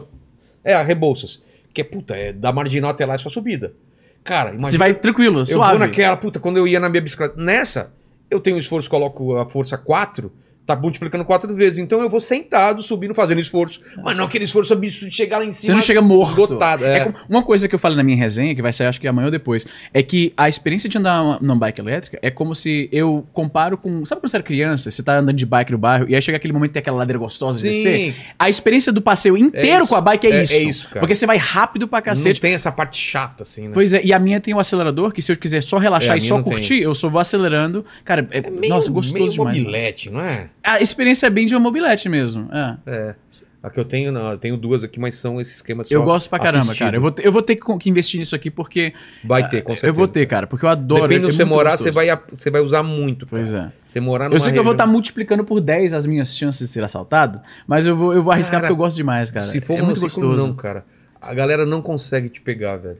Não, isso eu sei. E o cara vai pegar o negócio e vai, e vai fugir. Ele vai como? cair na hora. O mono... É é, é, óbvio. tem isso, o monociclo. Como que ele vai roubar a parada O mo- ele... É pesado. Cara, o negócio é pesado. é pesado. 30 quilos. É pesado. Como que ele vai Você não pega e sai correndo com um negócio desse. E não vai sair andando também. Ah, vou te roubar. Mas olha Ah, só. que merda. Fica com essa bosta aí. Eu falei isso no Twitter uma vez, sabe que a, a, refutada, a refutada Que que eles foi, falaram? foi. Eles bot- me mandaram um vídeo de uns caras num carro que eles param do lado da moto, aí o Ah, cara da frente tá. pega. Aí dá. Aí dá. Então tem como. Tem- Mas é tem. bem mais. O, o cara que vê você passando com o monociclo, ele vai. Se ele tentar te derrubar e levar esse negócio, ele não vai chegar em lugar nenhum. É. Então é- você tem razão. Nesse aspecto, o monociclo acaba. até- Eu vou ter que investir nessa merda mesmo, cara. Não É, tem jeito. seguro. Também. leva lá nessa porta da loja aí pra ver como é que tá. É. Eles mandam pra Vamos Fortaleza, será? Manda, que não pode ver esse manda, negócio. Manda, Ótimo, manda pra ótimo, quanto é lugar. Ótimo. Eles têm loja no Rio e aqui, manda pra Quanto que é um modelo de entrada de um monociclo, cara? Cara, em real? eu, se fosse você, comprava um bom usado em vez de um Tem modelo de razão, entrada. tem razão. Tem. É. Eu já tô no nível que Porque, tipo assim, vai ser muito ba- esse que eu tenho, certo? Esse que eu tenho. Hum. Aí o cara quer um nível acima do meu, vai vender esse. Esse custa 19, o cara vai vender por 10, 19 pau. entendeu? 10 pau, porra! É, então, porque pô, o cara usa pra Maravilha. caramba. Eu devo ter feito, sei lá, 100 km, vai. 100 km. O cara desse já fez mil. Mas tem agora, pois é, eu te falar, a É. bike que eu recebi tipo há duas semanas, eu tenho 300 km nela. É, então. Porque eu tava rodando todo dia. Mano, no verão, eu saio de manhã cedo, eu boto todas as coisas que eu preciso pro trabalho, que é a minha câmera, o iPad pra editar, boto na mochila e vou pra um parque gigantesco fui lá e fico, eu paro num lugar, Ah, aí eu gravo cara, um vídeo aqui. foda, aí eu vou pra outro lugar e edito aqui. Aí eu vou comer alguma coisa, é só rodando. E sabendo que não vai ser assaltado com seu computador. Tem essa vantagem. Ah, mano. Mas eu não tô abrindo mão completamente disso. Pra deixar claro, eu pretendo passar os verões ainda É? no Canadá, que é tipo maio, junho, julho. Até na verdade, até set- final de setembro ainda tá bem, bem gostoso o ambiente lá. Pra ficar com a minha família, que ainda mora lá, né? E andando com, com, a, minha, com a minha turma, com esse negócio. É uma pena que se eu comprar um. Você um- fez amigo de lá mesmo, amigo mesmo? ou lá a galera não, não é essa Então. coisa de amigo que nem aqui? Tem. É, é interessante esse ponto, porque as, as amizades canadenses, todo o comportamento do canadense é naturalmente muito diferente do brasileiro. É frio ou, ou- ou não. Depende do que Como você você entende como colocaria a palavra? Por exemplo, eu depois eu te mostrar uma parada. Tá. Quando, por exemplo, quando eu fui me é, despedir da galera, né? é, um, o pessoal fez uma festinha pra mim no restaurante lá e tal. E é uma galera muito, muito. que eu, eu sinto muita saudade deles. Eu tava revendo alguns É vídeos. É, eu, eu, eu, eu saio com esses caras no verão literalmente todo dia. Ou a gente planeja pra ir num lugar e roda junto, ou você tá rodando pelo centro e inevitavelmente tu vai esbarrar com todo mundo porque tá todo mundo lá também. E o fato de que toda a cidade se torna bem mais acessível com um veículo como esse, faz com que toda a cidade pareça muito menor, cara. Tu tá o tempo inteiro esbarrando com os brothers. Então Ah, cria é um laço. É. Eu vou te mostrar uns vídeos depois. Então eu gosto muito dos meus amigos lá, mas é um vibe diferente. O pessoal lá não tem aquele. aquele... As festas são diferentes, o ânimo da galera. Pra, pra dar um tipo- exemplo. A festa lá, tudo acaba duas horas. É. Então, na verdade, duas Nossa. horas fechou o bar. Então, tipo, antes, então, fe... tipo, o vibe é diferente. Pra galera que gosta de Que hora que você tá chega na balada? Bem, bem mais cedo. Tipo, Tipo? de- E depende da época do ano também. Porque no, o- os dias, a duração dos dias varia Muda, né? bastante durante o ano. No verão, o sol nasce lá para 5 da manhã e se põe, tipo, tá quase 10 e meia da noite, tá começando a ficar. escu- Tá, tá- o sol tá se pondo. No inverno, por outro lado, é bem mais, bem mais cedo, que fica escuro. Então, a galera, apesar de não gostar muito de sair no inverno, no inverno, fazer uma balada mais de night faz mais sentido porque 6, 7 já tá bem escuro. No verão é estranho pra uma balada quando tá claro ainda, né? Mas é diferente, cara. É, é difícil explicar, a menos que você tenha experimentado. É, o vibe é- O brasileiro ele parece estar mais, mais disposto pra fazer qualquer coisa que você queira fazer. Enquanto o canadense parece. É um pouco mais burocrático, talvez eu possa dizer. É. Com exceção dessa galera do veículo elétrico, porque esses, esses loucos, Você como pode você aparecer na casa bem- de alguém sem avisar, por exemplo? Não, eu não. Não é. Não. De maneira. Isso não é uma O cara coisa tá que eu passando faço. aqui, aí, velho, como você tá? Eu acho que eu o que já rolou é um amigo que é muito próximo, tá na região e fala: você tá ocupado, vamos tomar um café, alguma coisa, aí até rola. Ah, tá. Mas a pessoa surgir na sua casa do tua nada. casa não... Bicho, eu que tenho muitas amizades lá, porque eu fiz escola lá e tudo Sei. mais, então vem de muito tempo. Eu acho que nunca na minha vida surgiu alguém, um brother, batendo na porta, ei, mano, tá fazendo o quê? Não. Nunca. Cara, que Mas é. E o lance de churrasco, é, reunir churrasco- pra. O churrasco, churrasco lá? uma das minhas despedidas, porque a galera, o pessoal gostando de sair, que eles, a gente teve vários eventos que eram a, a desculpa de reunir todo mundo, é, ah, porque a gente tá indo embora. que é. nem o Exalta Samba fazendo despedida. Pois é, teve o aniversário de um ano dessa, dessa turminha que a gente. Depois de mostrar, a, a gente tem uma conta no Instagram, a gente Tá. posta os, os passeios e tal. Ah, é, um muito, do- é uma cultura que eu queria muito ver aqui. Essa da galera que, que entusiastas da- desse veículo elétrico. Ah, tem, tem, tem. A- acho isso Você vai muito entrar em massa. grupo do, Ah, eu tô do- muito empolgado, do- cara. Do, o WhatsApp e do. Que a gente tem. Telegram. Telegram, Telegram, é. pode crer. Não, é muito legal. Então a galera, eu, eu não tenho reclamações dos meus amigos lá, mas é claramente um vibe diferente. A galera, ah, eles são mais. São mais na dele, talvez eu possa definir assim. Tá. O brasileiro talvez é mais, mais expansivo, é mais efusivo, é E mais. o tá lance de ligado? contato.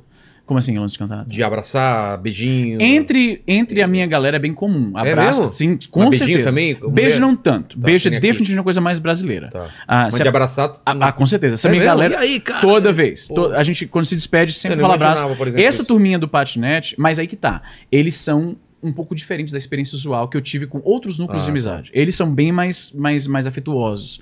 E tem aquela coisa do. E é muito cultura que a gente vê também no caso de motociclista. Um motociclista se, se acidenta ou tem treta com alguém, o que acontece? Todo, Todo mundo. mundo. É tipo, é uma família aquilo ali. É. Então, mesma coisa. Quando a gente tá andando junto, tá todo mundo muito atento pra todo mundo. Se alguém cai, todo mundo para e volta. Claro. Eu já presenciei essas paradas, a gente fica com a pessoa e tal.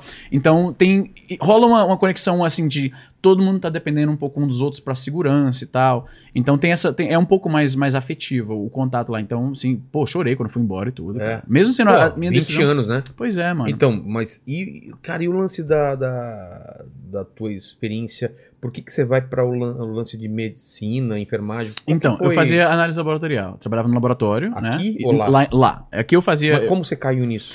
Ah, uma amiga minha tinha feito, ela conseguiu emprego logo que terminou o curso lá no, no, no- college lá dela, e ela parecia gostar muito, o salário era bacana, e eu tinha os requerimentos, porque lá não tem vestibular.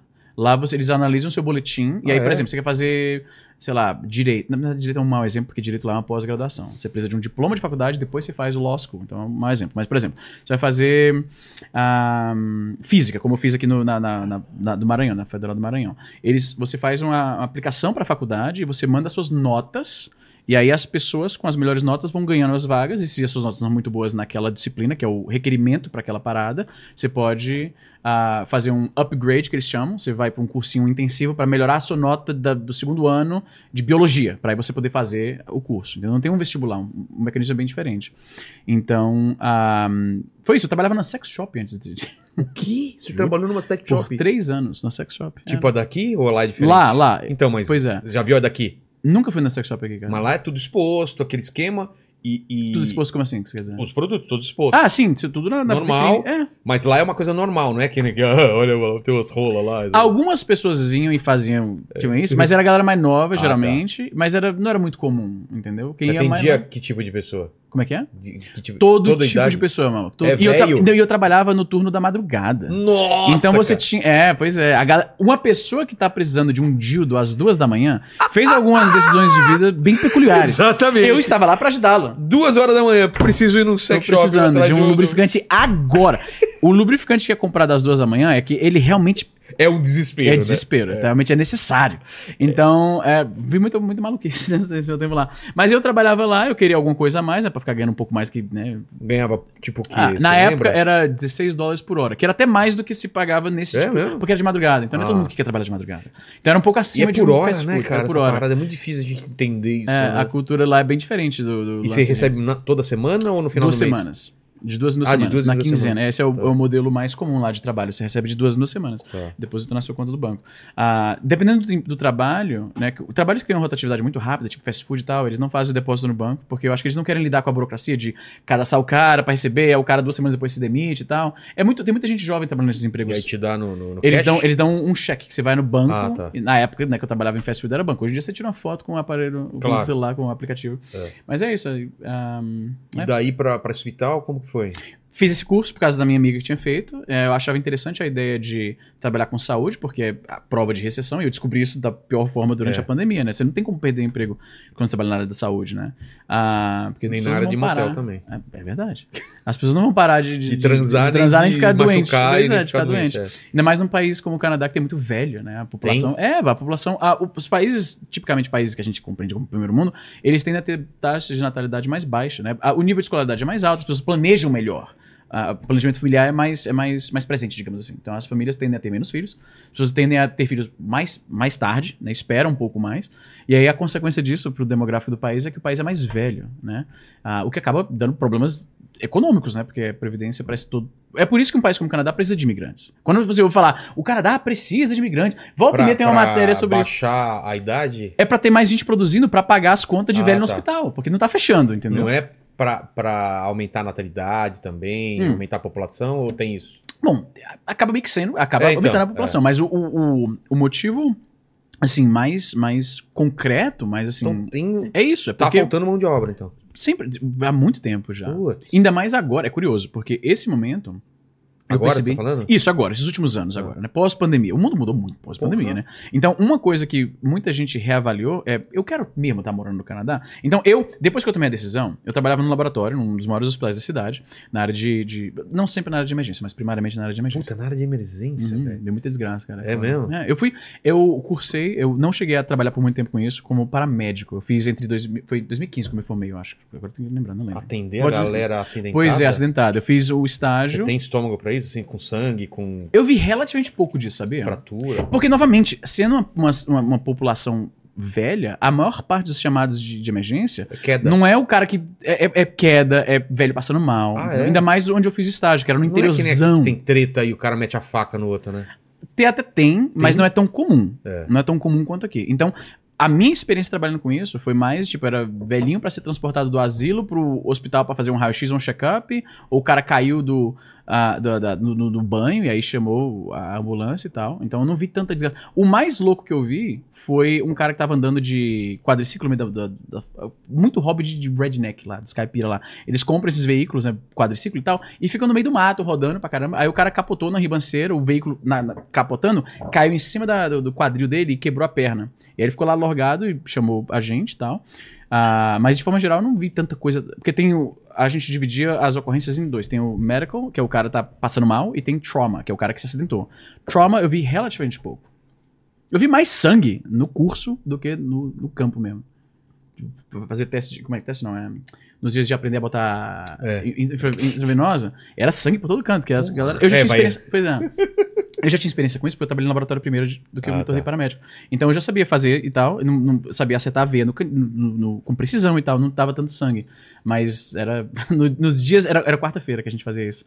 E aí eu lembro, eu lembro na época no meu, no minha, nas minhas redes sociais, eu tirava foto da galera na, na- nas mesas com. Né, era uma pessoa ser o paciente e a outra pessoa. Sei, sei. E aí eu botava uma foto assim que dava pra ver um panorama da sala e tá lá o pessoal ensanguentado, segurando. Puta, Era- até era- aprender. Mas eu vi muito mais sangue no curso do que no. no Sério, Sério, cara? seríssimo, Pô, seríssimo. sorte. Uma coisa que eu vi muito Imagina trabalhar aqui no, no pronto-socorro. Pois é, não sei se eu tinha estômago pra Pô. isso. A minha licença já expirou já tem anos, né? Então eu nem poderia. É. Mesmo que fosse válida, é válida pra província de Alberta especificamente. Você curtia o trampo ou tipo era um trabalho?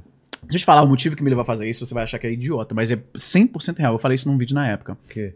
Eu achava muito foda. Quando eu comecei a trabalhar no laboratório, eu gostava muito do- de contato com o paciente, falar com os caras e tal. Especialmente, sabe por quê? Porque velho adora o mesmo tipo de literatura que eu cresci lendo. Os velhos, os caras que estão internados, eles amam o Tom Clancy. É um, é um. É sério, é um gênero muito popular. Espionagem, Sei. parada militarista. Os velhos se amarram nisso. Então sempre tinha assunto pra conversar com os caras. Eles estavam lendo um livro que eu já li, e aí eu perguntava e tal. E esses velhos que estão internados é uma galera muito solitária, né? Os caras ficam lá o dia inteiro, só falando com as enfermeiras e tal. Então, eles gostavam do cara que vinha e conversava, eu comecei a gostar disso. E eu queria algum papel um pouco maior na, na- no, no ramo da, da- da- de saúde. E aí eu vi a, a- a função de paramédico como eu vou sair pro, pro- pro trabalho, eu vou estar com um uniforme especial, cheio de, de- de aparatos tecnológicos para ajudar as pessoas, num veículo especial para isso, com, ah, ah, com, com privilégios que veículos normais não têm, como uma sirene que eu posso passar no sinalmente. Eu pensei assim, mano, isso é o mais perto de ser um super-herói na vida real. Como eu não vou ser o Batman nunca, o mais perto que eu posso chegar disso, de estar num veículo especial pra socorrer as pessoas uniformizado e o cara com radinho falando com a central e tal. Nossa. Eu achava legal a ideia disso. Acabei Você não e gostando. o Mike assim. Baguncinha, né? Pois é, o Mike Baguncinha, Tá ligado, né? paramédico do Canadá. Acabei não, não, não fazendo a transição e voltei pro laboratório. Então, mas e a internet surge quando? Assim, eu vou fazer uma parada... 2008, por aí. Mas por que que você...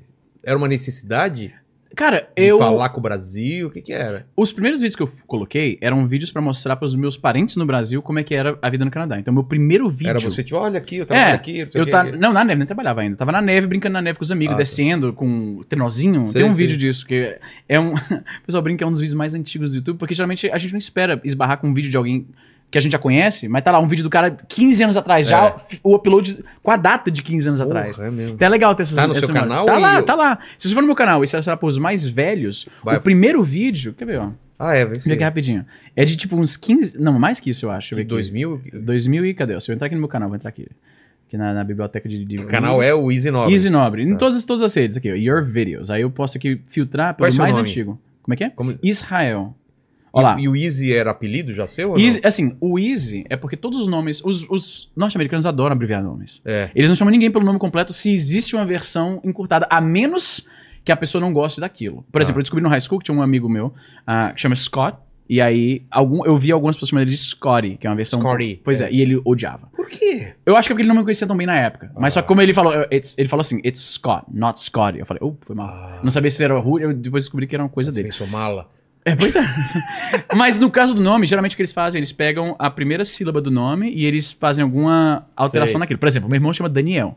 Mas ninguém chama ele de Daniel lá. Danny. Chama Dan. É. Ah, Dan? Danny seria pra alguém mais novo, tipicamente. Tá, Dan. É, Dan.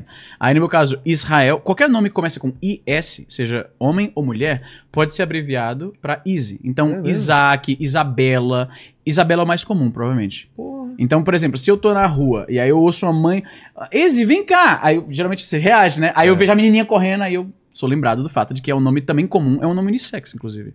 Easy, né? Ah, então, ah, o cara chama Robert, todo mundo chama ele de Bob, então É. Rob, é bem comum. Então, quando eu tava lá, ah, calhou que esse foi o nome que fazia mais sentido. Até porque ninguém lá ia falar meu nome como ele deve soar, que é Is- Israel. Como que eles falariam? Israel. Israel. Mas meu nome não é Israel. Minha mãe, quando eu Israel. nasci, falou: tá aqui o Israel. Esse não é meu Israel. nome. É. Entendeu? Então eu falei: já que não vão falar. Pois é, já que não vão falar o nome certo, fala uma parada que é mais fácil. Agora, uma coisa curiosa. Eu percebo. Lá, quando eu me apresento, ninguém acha estranho. Mas aqui sempre, se eu me apresento pra alguém que novo, que eu não conhecia antes, né, um novo, uma nova pessoa, sempre que eu dou meu nome, a pessoa fala: Easy? Aí eu sempre falar: é Easy, I-Z-Z-Y. Easy? Eu falei: é, mano. Tipo. É mais. Talvez eu- seja o momento de voltar a me apresentar como Israel. É, aí Vai é ser dois nomes? Fica- É, funciona? estranho. Não sei. Não, não funciona. É easy, cara. Easy. Cadê o, o vídeo daí? Deixa eu ver aqui, ó. Eu acho que pra, pra achar a data tem que ser no, no, no estúdio, não no. Aqui, ó, YouTube Studio. Não, no acho YouTube que no, Studio. no canal você coloca vídeos mais No antigos. canal só tem duas filtragens, que é o mais popular ou o mais recente. Ah. No, no, no YouTube Studio, aqui, cadê, cadê, cadê, cadê, cadê, cadê, cadê? Deixa eu ver aqui, content. Paquito, procura aí, leia alguma Vai lá. coisa para nós aí. Por favor. Ó, vamos lá.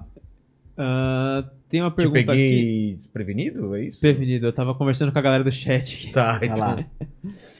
Ó, o Gabriel Costa perguntou o que, que levou o Achou? Easy a, a sair do 99 Vidas. Cara, Que o que no- era isso? 99 Vidas é podcast. É, é um podcast, não existe. É um podcast de games. Ah, um dos maiores acho, do Brasil até. Ah, é? Ah, é. Conheço. fazia lá com o Jurandir, com o Bruno, com o Evandro. E a gente tava no projeto há muito tempo. Eu era provavelmente o que menos me dedicava, era o que menos jogava, eu tinha outras obrigações. Aquela coisa de o, o time não tá funcionando mais tão bem. E aí foi a hora de seguir ah, em outra direção. Eu tô começando um novo podcast de game, que a galera por anos falava, Easy, faz um novo podcast e Como tal. que é um podcast de game? É você jogando? Não, o nosso. ah, vou dar exemplo do, do meu novo podcast. Tá. Chama Fichas Infinitas. Ele não lançou oficialmente, mas o site vai estar no ar, fichas infinitas fichasinfinitas.com e sou eu, o Paulo Leirel, que são dois bons amigos meus de internet, e a gente fala de jogos antigos, a gente revisita os jogos Ah, antigos, debate a, a criação do jogo, quando a gente sabe um pouco da história e tal, fala sobre como funciona o game, o que, que funcionava bem, o que, que não funcionava tão bem.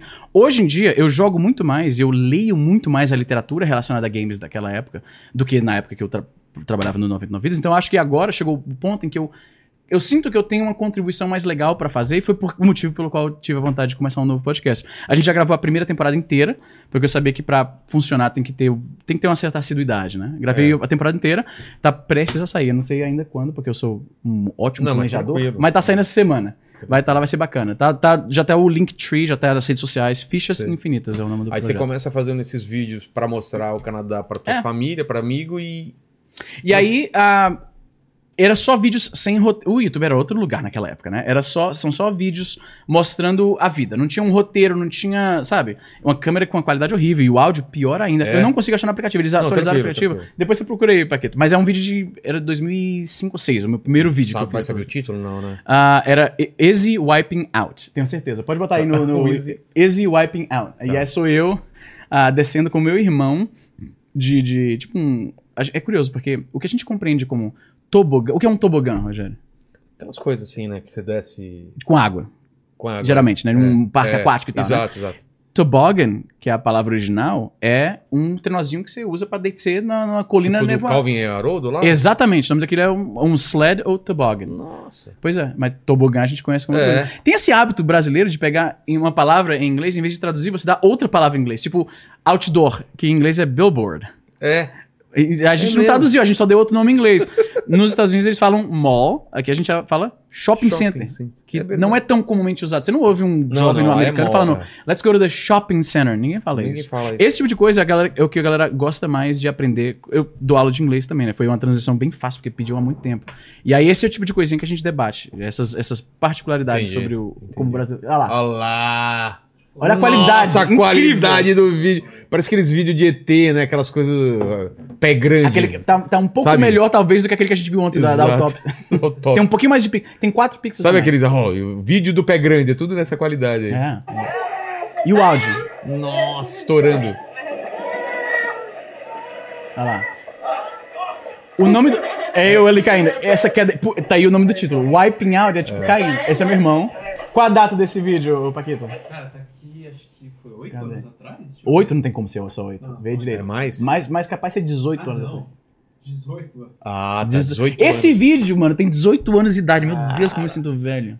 Que doideira. Pois é, 20 mas, anos lá. Mas e daí? Quando você começou a, a dar opinião na Então, parada? ahm, eu sempre gostei muito de, de aparelhos portáteis de tecnologia, né? Tenho dois celulares aqui, né? E ontem É. tava com aquele Game eu ver a capinha desse seu iPhone. Olha que Bonitinho, né? legal. Bem, bem carnavalesco. Tô mudando pro Brasil, Não, eu eu pensei que gostei, faz gostei. sentido, né? Chama atenção. Talvez não seja uma boa ideia ficar chamando atenção pra um iPhone, né? Mas, É, agora já era. Tem outros que Esse aqui é mais louco, atenção. Esse é Cyberpunk aí, ó. Olha que legal, mano. Galera da, da Asus, eles me mandam os produtos pra, pra analisar e tal. Esse é legal. bacana. Ah, e aí eu comprei um PSP. Você manja o PSP? É o PlayStation Portátil. Eu sei lançado- que é, mas não sou de jogar, entendeu? Lançado, o quê? 18 anos da formatura dessa. E aí eu comprei um de, tipo, terceira mão. Ah, e aí eu jogava emuladores nele. Eu era bem entusiasta da parada. E aí eu comecei a fazer vídeos em que eu primariamente falava sobre os lançamentos pro, pro aparelho e tal, mostrava os novos jogos, resenhas de, de joguinho e tal. E aí ahm, eu divulgava esse vídeo na comunidade do Orkut, ah, de PSP. E na época, ahm, torrent ainda não era muito comum no Brasil. Né? E eu já te conhecia mais por causa do contato com a internet americana, que era bem comum. Na época, a galera compartilhava coisa assim, era usando um site chamado Rapid Share, coisa parecida, que o negócio era compactado em 20 arquivos e ficava baixando um por um. Você lembra disso? O, pa o Paquito é muito novo. Não, ele Você lembra disso? em 2001, não. Não. Era assim que a galera compartilhava grandes arquivos na internet antes. E aí, eu tinha tanto. Eu sabia como converter eh, joguinhos de PS1 para ser rodados nesse aparelho, e eu tinha hospedagem pro meu site na época. Então, quando a galera aparecia no top, nos tópicos pedindo ajuda, ah, eu não consigo encontrar esse jogo, eu ia, baixava o jogo, convertia pro negócio, colocava no meu site e botava o link na comunidade do Orkut. Por causa disso, eu comecei a ser muito bem-vindo lá. A galera, talvez o único lugar da internet que as pessoas realmente não tinham grandes reclamações de mim foi quando eu achava os joguinhos antigos pra esse pessoal. Quando eu comecei a fazer vídeo querendo comentar e tal, que era uma extensão de um site de comédia que eu tinha na época, eu pensei, pô, eu não vejo gente falando sobre o PSP em vídeo, né? Então, ainda mais em português. E aí eu comecei a fazer esses vídeos. Por ter esse histórico de aparecer lá na comunidade pra ajudar a galera a encontrar os joguinhos, eu fui tão bem recebido lá que o canal começou a crescer. E esse foi o começo de tudo, eu imagino. Então, Foi mas, por aí. mas eu te conheço é, é esse lado teu opinativo. é, teve- Você lembra qual foi o primeiro vídeo meu que você viu? Não sei se foi daquela treta, acho que já, tá- já- eu já via você daquela treta da. Da Belpass. Da Belpass. Esse, esse foi que realmente Que ano explodiu. foi? 2015, eu acho. 2015, 16, por aí. Ah, quando que a gente trocou ideia do plantão do Vilela? Foi no começo. Cara, eu acho que foi antes da, da Belpass. Foi, eu acho que foi antes. Eu, já- eu acho que já te acompanhava antes. Pois é. Alguma coisa sobre política, provavelmente é, eu vi. Provavelmente, é bem É. provável. é. Mas como você cai nessa, assim? De comentar política? É, de, de opinião. Mano, Não, de opinião, de dar de opinião, opinião de forma sobre geral? as coisas. Você porque eu- fala eu- demais, então Porque quem eu, fala eu, demais eu, tem muitas eu opiniões. achava incrível, assim, cara, como que o cara, ele não é especialista nisso, e ele tá dando um monte de informações, ele pesquisou sobre a parada, e tá falando de uma forma que, Que eu parece que eu sei que eu tô falando. Exatamente, que parece que o cara saiba de uma forma legal, concisa, eu admirava isso. Depois, claro, eu fui ver outros, tem- tinha outros canais de opiniões, mas eu acho que o seu foi o primeiro que eu vi, assim, Hum. cara, desse, dessa É, parada. ah, E eu- era sobre qualquer coisa, de videogame a política, É, entendeu? misto- tudo misturado. É. Teve uma época que isso era bem bom, hoje em dia você acredita que é melhor É. ficar num nicho só, porque senão É. você não cresce. Ahm, é, eu gostava de. Cara, eu sempre fui te falar muito. Eu acho que faz parte do transtorno de déficit de atenção e hiperatividade. É. A gente tende a falar muito, é muito. Sabe?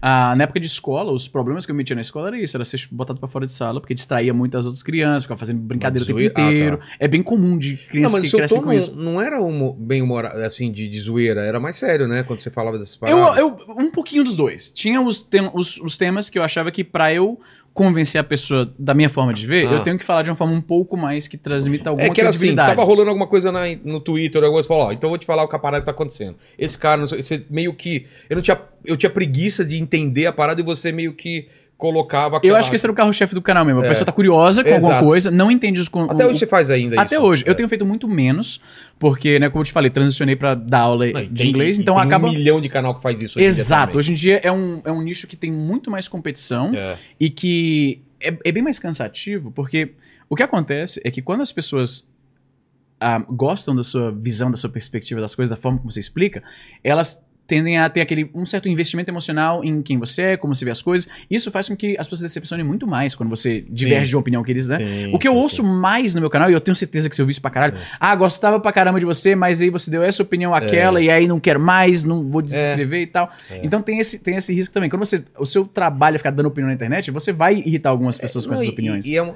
e as pessoas acham que te entendem e na verdade não te entendem, porque se elas te entendessem mesmo, ela saberia que uma hora ela vai, eh, você vai ter uma opinião contrária, claro. entendeu? Então, Tem aquele lance que é bem comum e certamente acontece bastante com você. Já ouviu falar de relação parasocial? Não. Relação parasocial é quando as pessoas. É basicamente a relação que a gente tem com o nosso público. Eles conhecem a gente, eles entendem bastante do nosso, do nosso histórico, eles entendem bem da nossa personalidade. Então isso. Acaba acompanhando um pouco do dia a dia. E isso também, se você usa rede social, É. especialmente como eu uso, que eu tô sempre. Meu, meu Instagram é um Ah, meu você tá em. Fortaleza? Pô, vem Pois é. aqui, tô, eu tô, vem comer um negócio comigo. Ah, você tá fazendo show em tal lugar? Pô, Pois é. sei- E eu acho isso da hora. O Eu motivo. acho também. Não, não se engane, o motivo principal de eu escolher vir pro Brasil e não o México, como eu tava planejando originalmente, a Não minha. sabia disso. É, indo- logo antes da pandemia, o meu plano originário era pro México. Eu viajava bastante pro México. Você eu- gosta de férias, lá? Adoro, né? Eu ia pra cidade, e ficava nos resorts, cidade paradisíaca Pô, e tal. É bem da hora. demais, O cara. custo de vida é baixo, Não, pra, entendeu? pra Pra quem ganha férias, dólar. beleza, mas não morar, não sei se eu moraria Então, lá. eu tava cogitando isso. E aí veio a pandemia. E aí eu comecei a pensar, como eu tenho toda esse, esse, esse, essa carreira de, de comunicador na internet, junto de, de marcas e outras personalidades tal, faz mais sentido o Brasil do que um lugar onde eu não tenho essas conexões. E aí foi aí que eu mudei de ideia, porque o plano original era ir pro México, cara. Olha Sério mesmo. doideira, eu pensava cara. que o México, ele era bem no meio do caminho entre o Canadá pra visitar a família e o Brasil quando eu quisesse vir pra cá. Então É. o voo não seria muito caro em nenhuma das direções. É que lá eu acho que tem um lance da violência que nem do Brasil e não é teu país ainda, né? Exato, eu não falo espanhol, ainda tem isso. É, né? Eu, é, tipo, é, é, é, um, é um problema. Como que é um problema em espanhol? É um problema? Qual é o problema? eu, eu acredito, ele tem convicção. Ele tá olhando pra mim com. É? Tem um bigode, né, cara? Ele tem bigode. Puta, é mesmo, cara. Um bigode de, de- de mexicano. É, velho. Mas E- é isso aí, cara. E, e qual foi o primeiro vídeo que meio que. Que, Que bombou? Que bombou. Não foi antes é uma da pergunta. é. Não, foi antes, foi antes. Ahn, porque assim, primeiro eu fazia um, um blog de comédia, né?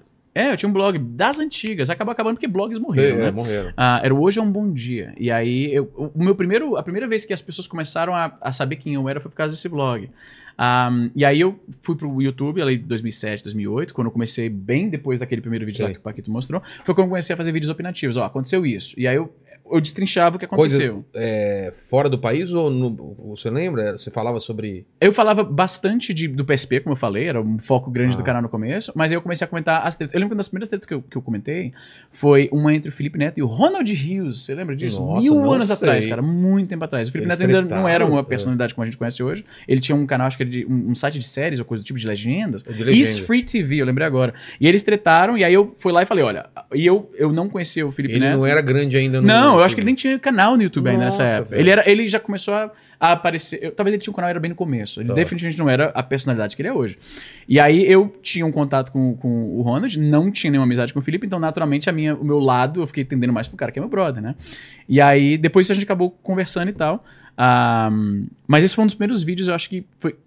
Que o canal começou a tomar os moldes do que ele é hoje. Tipo, É. aconteceu uma, uma, uma comoção na internet. O que acon- Por que vocês estão pensando que estão brigando? Esse lado falou isso. Esse lado falou isso. Algumas pessoas interpretaram dessa Quem é esse cara? Quem é seu. Exato, quem é esse cara tentando ser o mais imparcial que for possível, porque transmite credibilidade quando você não chega. Aquele idiota lá falando não sei o quê. Não é pra levar. É, é divertido, tem um, um sentimento, às vezes, de catarse. De, É. Você tá- já não. Eu, eu imagino, o cara já não gosta de você. Aí você se meteu numa treta. Aí eu vou chegar lá no vídeo, ó, aqui, ó. O que aconteceu? O Rogério, aquele, Aquele babaca. Nossa, Fala, olha, isso olha, mesmo, olha, olha o tweet idiota. Então, é cata- se o cara já não gosta de você, É. ele quer ver exatamente isso. Só que pra mim não parece fazer muito sentido. Então eu tento, por, por mais que eu não goste tanto da pessoa, eu tento. Por exemplo, uma pessoa que eu critiquei, como muitos criticaram nos últimos anos, o próprio Monark. É. E eu era. As pessoas se incomodavam, se irritavam comigo, porque eles achavam que eu tava passando muito pano pra ele. No- Porque- quando deu a treta ou antes? Sempre, disso? sempre que eu menciono o Monark, eu sempre tento. Eu, eu, eu sempre parto do princípio de que, assim, uma das coisas que eu mais odeio do Twitter, e eu admito que eu também participo disso, porque, né? O Twitter extrai o pior de todos nós. Mas é aquela coisa da má vontade. Você já chega pra avaliar a situação, se você não Ah. gosta da pessoa, você já presume que o cara tá errado, e eu tento evitar isso. Eu tento, peraí, mesmo que o cara seja mó babaca, é- existe a possibilidade, de, nesse caso, ele tá certo. Então eu venho, eu tento analisar as situações, tipo, vamos tentar atualizar no, tipo, eu Tá. não vou esquecer que eu já tenho um certo incômodo com esse cara, que já falou outras merda no passado, deixa eu ver se... Meio se- que zerar a parada. é, vamos ver se faz algum sentido. Então, mesmo pessoas que eu já critiquei muito enfaticamente, quando eu falo dessas pessoas, eu tento manter um nível, assim, mínimo de tipo assim, você vai assistir e vai saber que eu vou eu vou estar sendo justo com essa pessoa. Então, mesmo pessoas que eu critiquei, né, personalidades de- de- da, da, da internet, e isso irrita alguns. Porque se você tá fazendo um vídeo falando de alguém que pisou na bola, e você tá ser um- mais educadamente, mais, eu diria mais, mais é, estendendo às pessoas a boa vontade que eu gostaria que estendessem pra Ah, mim. tá. Entendeu? Tem gente que se irrita com isso. Então tem muita gente que fala nos meus, nos meus, nos meus uh, nos comentários, quando eu menciono o Monark, fica assim, nossa, eu odeio que o Easy fica passando pano pro Monark. Eu falei, não é passar pano, mano. Eu tô tentando analisar de um, um pouquinho mais de boa vontade. Talvez o Monark tenha pisado na bola pra caralho e Mas falou muito dá um exemplo, assim. Você começa o texto. por exemplo, eu falo assim, hum, no caso do Monark, eu sempre a minha posição sobre o Monark, eu não acho que ele é um cara ruim. Eu nunca também, achei. Não. Eu acho que ele, ele ruim, realmente Ele não é mal. ele não é um cara mau, eu não acho. Eu, Eu, eu acho tenho certeza que, ele, não. É, eu, eu- eu também tenho certeza que ele não é um cara ruim. É porque ele. ele Ou ele que tem um grande plano fi- ruim, é mal. Não, final, não, de forma né? nenhuma. Eu não É. acho nem que ele planeja a, a, a long... se, o, se o Monark fosse um cara que planeja as coisas a mais longo prazo, ele provavelmente ainda estaria no flow, porque ele não estaria falando das coisas que ele Claro, fez que claro. acorretou seu desligamento. Então eu não acho que ele é nada disso. Eu acho que o Monark, ele é só. Ele é incapaz de, de, de conceber que, tipo, talvez esse lado não seja a resposta completa que eu tô achando que é. Talvez esse lado é um pouco extremo. Esse, ele ele pegou num vibe de, tipo, e que é bem comum na comunidade, assim, libertária, comunidade anarcocapitalista. Essa galera, e eu não tô dizendo que são a mesma coisa, eu sei que são grupos diferentes, porque eu deve estar furioso aí no chat, achando que eu disse que os dois são o mesmo. Eu conheço, eu conheço o gado. Tá. Ah, essa galera tende a interpretar o mundo assim. Não, ah, contanto que eu não esteja te lesando de forma física e tangível, eu Tô poderia da fazer li- qualquer coisa. Tá. Então, eles não acreditam, por exemplo, em crimes contra a honra. Né? Eles têm toda uma, uma, uma- uma Ah, é? dialética que eles acham que isso não deveria existir. Inclusive, uma coisa comum desse núcleo, e eu sei que o Monark bebeu muito dessa água, é dizer que crime contra a honra não existe. Honra é uma coisa muito subjetiva e tal. É a visão deles. E Eles acham, eles extrapolam disso e eles começam a acreditar que o governo nunca deve- deveria se envolver numa situação em que uma pessoa falou algo sobre outra. Só que isso é uma visão extrema. Tem alguns casos que sim, se alguém fala uma parada sobre você que não é verdade, que pode te prejudicar, você deveria ter algum recurso legal para se defender disso, né? Essa galera tem a tendência, não todos, obviamente, mas tem a tendência de achar que não existe, não deveria existir, pelo menos, esse tipo de coisa, e que a liberdade de expressão deveria ser irrestrita. É num pensamento como esse, se ele for levado à sua extensão lógica, você chegar ao ponto de que, tipo, como o Monark falou, ele acha que se o cara. Como fica a fala que ele falou? Eu tô parafraseando, mas ele falou algo mais ou menos de. ah, qual o problema do cara odiar judeu? Ele deve ter o direito de odiar judeu. Foi uma das coisas que ele falou. É, tá. né? é. E aí, quando eu vou explicar coisa, eu não chego falando, ah, Monark, aquele nazista, pau no cu, não sei o que, eu vou e Fala falo. assim, ó, eu acho que ele quis dizer isso, mas ele se expressou dessa forma, então pode ser que não sei o quê. Nesse É, caso é, específico, eu falei pra ele assim, eu falei no vídeo assim, ó, eu acho que ele não tá levando em consideração que a gente normalizar o cara ter o direito de odiar uma minoria é de que querer, exterminar Pois é. uma, ou toda uma... Ele falava com a Tabata, eu acho, nessa é, entrevista. Tabata e o Kim. E aí ele falou assim, é, exatamente, ele falou assim, a, e a Tabata tava claramente consternada com as bobagens que ele tava falando, e aí ele falou, ela, ele- é, ela falou assim, mas, mas Monark, você tá falando de nazistas, que o seu plano expresso é exterminar os outros? Aí, muito ingenuamente, ele falou assim, não, mas é... Mas eles estão só falando, eles estão só. Mas como é que você acha que começa uma coisa assim? Ninguém chega num dia pro outro, vamos É. agora criar campos de concentração para essa minoria a quem a gente tá culpando todas as mazelas da sociedade. Exato. Não é assim, começa com essa demonização, com a normalização desses discursos de ódio. E é curioso porque, infelizmente, eu devo dizer, eu me familiarizei muito com essa toda essa, essa cena de, de, de, de radicalismo na internet, porque em 2000, eu esqueci o ano agora, foi assassinado um cara do lado de fora daquela sex shop que eu trabalhava, que eu te falei. O nome Sei. dele é Mark Mariano, nunca esqueci, era cliente da loja, conheci ele relativamente bem, e ele foi assassinado por dois neonazis, que estavam pichando suásticas na, do, num- numa viela Mas que ficava do lado. dele ser o quê? Ele foi fazer xixi ali do lado. Puta, E aí ele- os caras estavam, tipo, um pouco longe, tinham pichado as suas coisas parecidas. O cara foi lá, saiu da loja, foi lá e foi fazer xixi. Tem Os caras viram, se ofenderam. lá. Tem, e, e não é pouco, não. No Canadá. tem, tá- infelizmente tem cara. crescendo, pois é. Eu, fiquei- eu não sabia o de cara, nada velho. disso. Mataram o cara, bateram nele até a morte. E aí é, eles foram presos e eu, eu e o outro cara que tava naquela noite fomos chamados como testemunha da parada. Eu não tinha visto nada de relevante, mas eles me viram. Teve um momento, durante o verão e os meses mais quentes, um, o- a loja onde eu trabalhava tinha uma viela que eu mencionei que é onde o cara tava, e ele era, ela um pouco assim, levantada do, do piso, Sei. entendeu? Então era relativamente fácil dessa viela a- alcançar o, o telhado da loja. E de vez em quando os moleques subiam lá pra fumar maconha, ficar naquela arruaça, correndo lá em cima, e a gente ouvia isso. Então, em algum momento naquela noite, eu saí da loja e tentei olhar por cima, assim, pra ver quem é que tava lá em cima. E os detetives queriam fala- conversar com todo mundo que tava naquela região. E aí, como eu apareço lá, falo, não, chama esse cara aqui pra ver se ele... Pra depor. E eu tive que ir lá no, no, no, na- no centro da cidade, no, na, preciso lá, no escritório lá da promotoria, pra conversar com eles e tal. E eu falei, olha, eu não vi nada, não conheço, não sei. Mas eles queriam muito, eles queriam qualquer coisa possível. Quando os caras estão querendo muito condenar a, a pessoa que cometeu a merda, eles vão qualquer E caminho condenaram possível. mesmo. Ficaram Sim, eles, eles foram, foram- Eram dois. Eu ainda, eu nunca esqueci o nome desses caras. Era um, ah, ah, Robert Reitmeyer e Tyler Sturrup. Os dois caras que mataram eles. Um pegou perpétua, outro pegou 15 anos porque um dedurou o outro. Fugiram da província, foram capturados em outro lugar.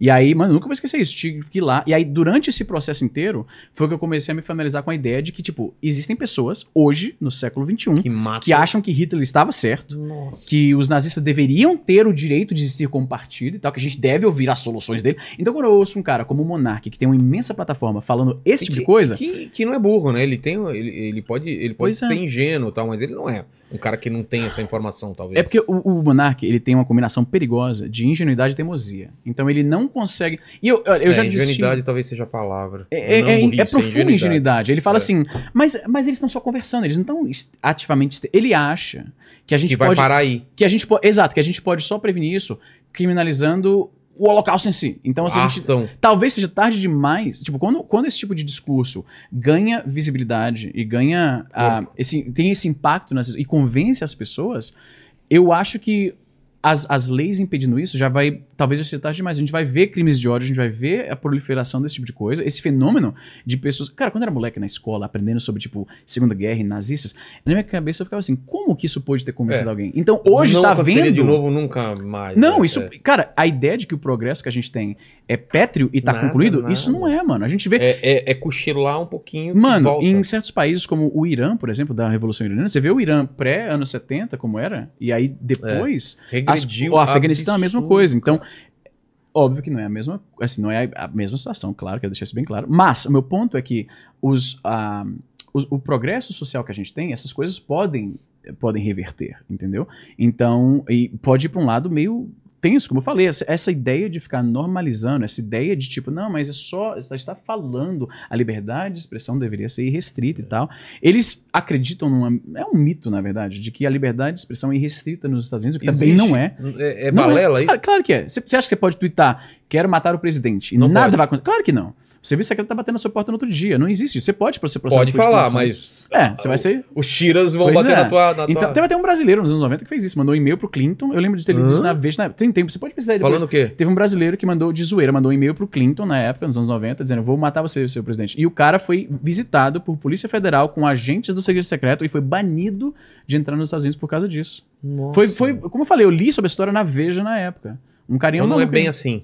Não, não existe liberdade de expressão restrita nem como um- uma construção legal nos Estados Unidos e também não deveria existir, porque a ideia de que todo mundo pode falar tudo o que quiser, ahm, até mesmo ficar coisas, clamando pela, pela aniquilação de, de uma, de, de uma- De um uma etnia, é. uma, uma- comunidade é, minoria, não tem como a gente nem permitir isso legalmente e nem permitir isso socialmente. entendeu? Eu acho É. que a gente precisa desses dois mecanismos de rejeição disso. Tanto o mecanismo legal, para impedir que alguém fique.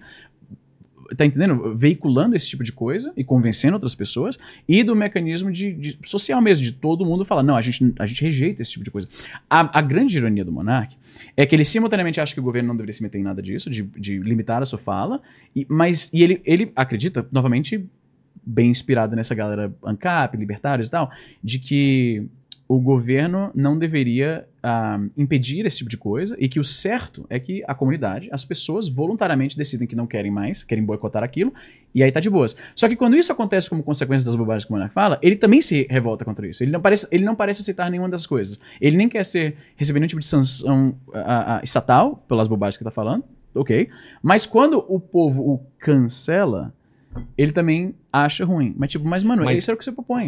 Você concorda que talvez o cancelamento dele. Talvez o PC também foi um pouco. O dele foi o maior que já existiu da- no da- Brasil, eu acho que sim, cara. que Assim, foi uma coisa tão. Pô, É. Jornal Nacional, né? é Saiu tudo verdade. é lugar. Transcendeu. A gente tá muito acostumado a ver as coisas na bolha da internet. É, que lá. Aquilo saiu, ele chegou no. Porque você já deve ter sido cancelado, ou tentativa de cancelamento, mas ficou só no Twitter, É. naquela coisa. O dele foi pra tudo quanto é lado, cara. É, to- todo mundo falou daquilo.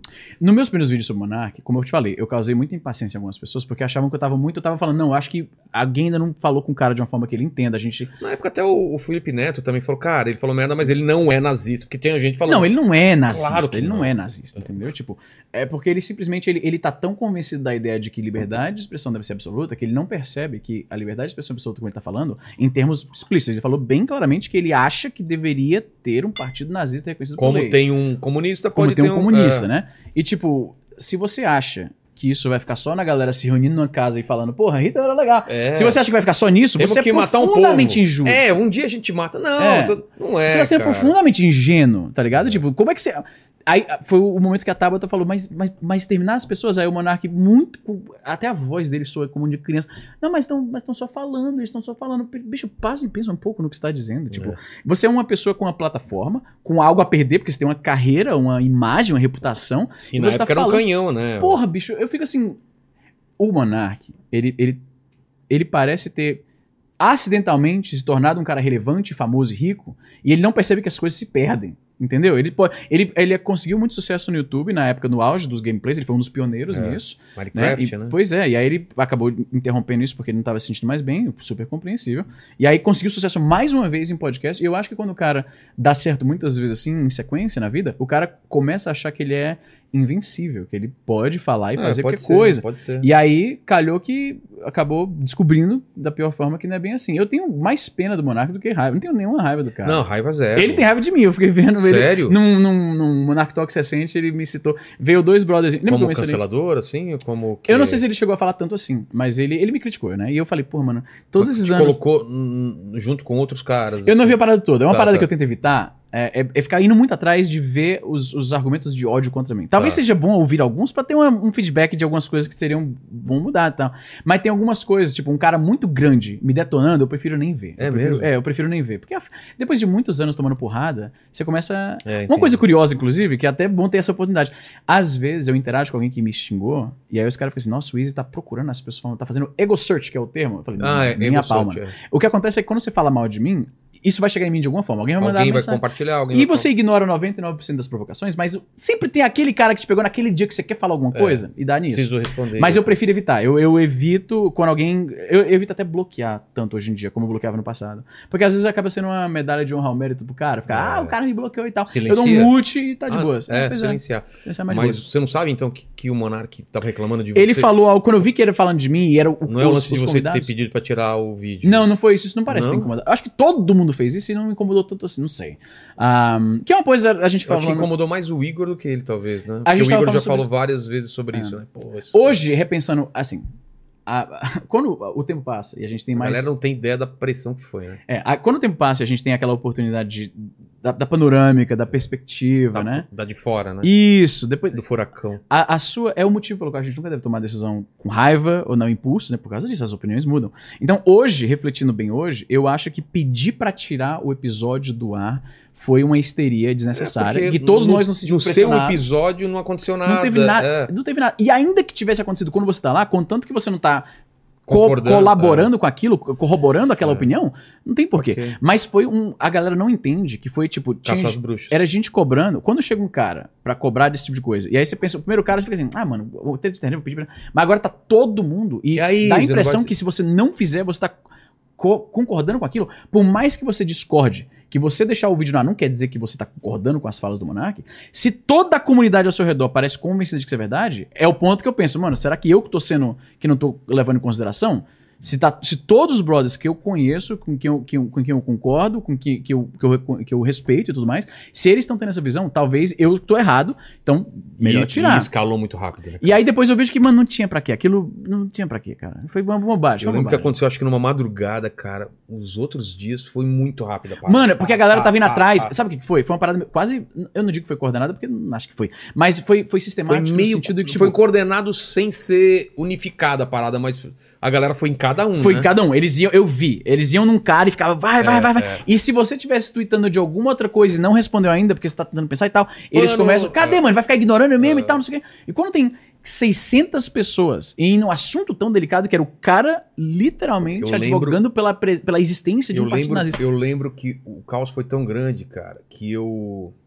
Como que você coloca no Twitter? É, ele, você tranca ele, né? Eu tranquei Isso. o Twitter por Deixa uma privo. semana que eu falei, cara, eu não quero saber o que tá rolando, É. porque tá todo mundo enchendo o saco e eu, cara, os caras me ajudaram pra caramba, o Monark e o Igor, eu não quero tomar decisão. Eu fiz isso, eu não quero tomar decisão que depois Uhum. eu me arrependo e eu tranquei. Porque tava uma pressão absurda Era, mesmo, mano, era. Eu imagino que pra você ainda foi mais do que pra mim, porque você tem um público muito É. maior. Então a cobrança deve ser 10 vezes maior. Foi, foi muito Foi alto. foda. E aquela coisa, mano, eu não posso dizer aqui que todas as decisões que eu já tomei na vida foram a correta. É só o Claro, narcisista pô, isso. Então, como, hoje eu velho. vejo que, tipo assim, mano, eu, eu me deixei levar pela histeria que tava todo mundo com tanta raiva do cara. Eu nunca me pronunciei com raiva dele. Ah, nos meus vídeos, eu sempre tentei ser bastante respeitoso, tenho certeza disso. Ah, tanto é que, por muito tempo. Seria no programa dele? No, no Monarch Talks? É. Eu não sei, cara, sinceramente. Porque, assim, Como tá hoje, né? eu não, eu não vejo tanto ele hoje eu em vejo dia. os cortes, né, cara? Eu vejo alguns cortes. A galera que ele traz lá não é uma galera com quem eu acho que eu concordo em muitas coisas. Tem muita. Inclusive, o vídeo em que ele fala de mim. Quem que são as pessoas? Teve dois caras, eu não conheço. São, Ah. são criadores de conteúdo que, que falam com essa esfera anarcapitalista e tal. Sei. E eu posso estar enganado nisso porque, novamente, não os conheço tão bem. Mas eles estavam me detonando. Era um, é- tem um corte que é- é- é- tem esse, esse convidado falando de mim e depois o Monarca falando de mim. Eu acho que eles botaram até meu nome no corte. Tá. Por isso eu tentei. Eu, eu já. Cara, quando você vê um- uma pessoa grande falando de você. Não é por coisa boa. é, pois é, então. Eu te tinha- elogiando. eu tinha uma experiência, eu acho que não sei se você sabe disso, né? Mas eu e o Nando Moura, a gente teve uma treta histórica eu de muitos lembro. anos, né? Eu. Então, toda eu não vez- sei como começou, mas Eu eu, sei lembro, como eu sei como terminou. Que você foi na casa Eu dele. fui na casa dele. é. E, Como isso- começou? Começou o seguinte, o Nando, ele me acompanhava, eu não conhecia ele, né? ele- mas ele, eu fui descobrir depois, Mas você opinou sobre ele em algum momento? Não, não, Ah, não? nunca. Quando ele me atacou, eu nunca tinha mencionado. Foi o que aconteceu foi o seguinte: ele aparentemente curtia meu conteúdo, porque ele fazia vídeos me respondendo, Ah, é? mas eu não acompanhava todo mundo que fazia Tá. vídeo respondendo. Nessa época ele não era grande, ele era um criador menor, né? E aí ele, era um vídeo, especificamente, o primeiro vídeo que ele fez de mim, que eu sei, né? Que eu- deve ter um mais, mais antigo que isso. Ele falava, era um vídeo em que eu. Um dos meus vídeos de opinião, eu comentava sobre a minha perda da fé, né? Meu abandono da fé cristã. E aí eu tecia algumas, ah, alguns comentários sobre algumas coisas que me levaram a não ter mais aquela fé. E aí uma das coisas que eu pensava era ah, a ideia da, onipo, ah, da onisciência divina. E, e a, a conexão entre isso e você fazer uma oração pedindo uma intercessão por você. Porque quando você ora pedindo alguma coisa, você está basicamente dizendo, tá- eu quero que o ser supremo que criou o universo Saiba. saiba que está acontecendo alguma coisa comigo e que- faça alguma coisa aqui para me ajudar. Tá. Só que eu pensava assim, se Deus é onisciente, ele certamente já sabe o que eu tô passando. E se ele é onipotente, Sabe do que eu preciso. ele já sabe o que eu preciso. é. E ele é onipotente, ele já poderia ter feito isso. Então, me parece que se eu não tenho isso agora, não é da sua vontade. Ah, e se eu entendi. posso só pedir pra ele ele muda de ideia, não me parece o comportamento de um ser divino perfeito. Que ele tava com um plano pra mim, mas ele, hum, quer saber? Vou ajudar o Isa a conseguir esse emprego sim. Tipo, ou ele já queria me dar esse emprego, pelo menos Vou dar essa vitória pra esse time mesmo, que o É. outro pediu também, Pois mas. é. Então, o meu vídeo, basicamente, eu tô parafraseando aqui, mas basicamente é o seguinte: a minha visão é que pedir pra um ser onisciente e onipotente uma ajuda é quase uma coisa assim meio egoísta, porque você olha pro mundo ao seu redor. Essa é a minha, minha perspectiva. Tem tanta gente tu vê precisando todo mundo mais. É. fudidaço. E a, a, a, a retórica usual cristã é tipo, essas coisas acontecem porque essas pessoas ou precisam passar por isso, Existe ou são, são consequências do seu livre-arbítrio, é, a- é o resultado do pecado original de Adão, blá, tem, tem sempre uma explicação de por que Deus não pode se manifestar. Mas aí, subitamente eles jogam pro lado isso, aí agora eu quero que Deus se manifeste aqui porque eu tô com dor de cabeça. Então as duas coisas não batem, e o Entendi. vídeo era isso. Ele fez um vídeo até bastante respeitoso, em que ele, ele, ele, ele tenta me refutar, o argumento não é Sobre- convincente. Sobre isso daí. Isso, sobre especificamente. O argumento eu não achei convincente. Eu fui lá, até fiz um comentário. Se você for ver esse vídeo, se ainda tá no ar, tem um comentário meu que eu acho que era até pinou, tem mais joinhas, tá no topo. Ah, e, e aí, até o momento, a interação era respeitosa. Pacífica. A próxima vez que eu ouvi falar o nome do Nando Moura é ele me xingando, e inclusive ele me apelidou, né, de. go- ah, como é que era? Go- é, gordinho das dentitas ou algo parecido. Ah, é, você era É. mais gordinho, né, Pois é, cara? pois é. Você era, um eu era bem. Eu tô gordo, eu era Não, bem você, não mais tá, gordo. você não tá gordo. Eu sabe? tô. Irmão, ontem tá. tá- Sério? tô, tô, se eu perder uns. Mas eu lembro de você, você era, 20 quilos da era mais feira- gordinho mesmo. Não, eu era- eu era Você mais tinha- cheio. Você tinha barba? O que acontece quando você é muito gordo? A sua barba, ela meio que. Ela, ela, ela, ela- eu não sei explicar, mas essa parte aqui do queixo ela é mais Vê volumosa. se acha a foto Então a barba parece aí, mais. o- todo o rosto parece mais redondo. É, e a é barba, ela, verdade. ela meio que empurra pra baixo É, a pressão que eu Tinha tenho. um pouco de papo, né? É, Até- pois é, ainda tem, na verdade. Mas enfim. Não tem, pô. Ah, Para, cara. mas é isso. Aí esse vídeo que ele fez, ele me- é, esse vídeo já teve um tema completamente diferente. Parecia outra pessoa, realmente. Ele tá muito raivoso.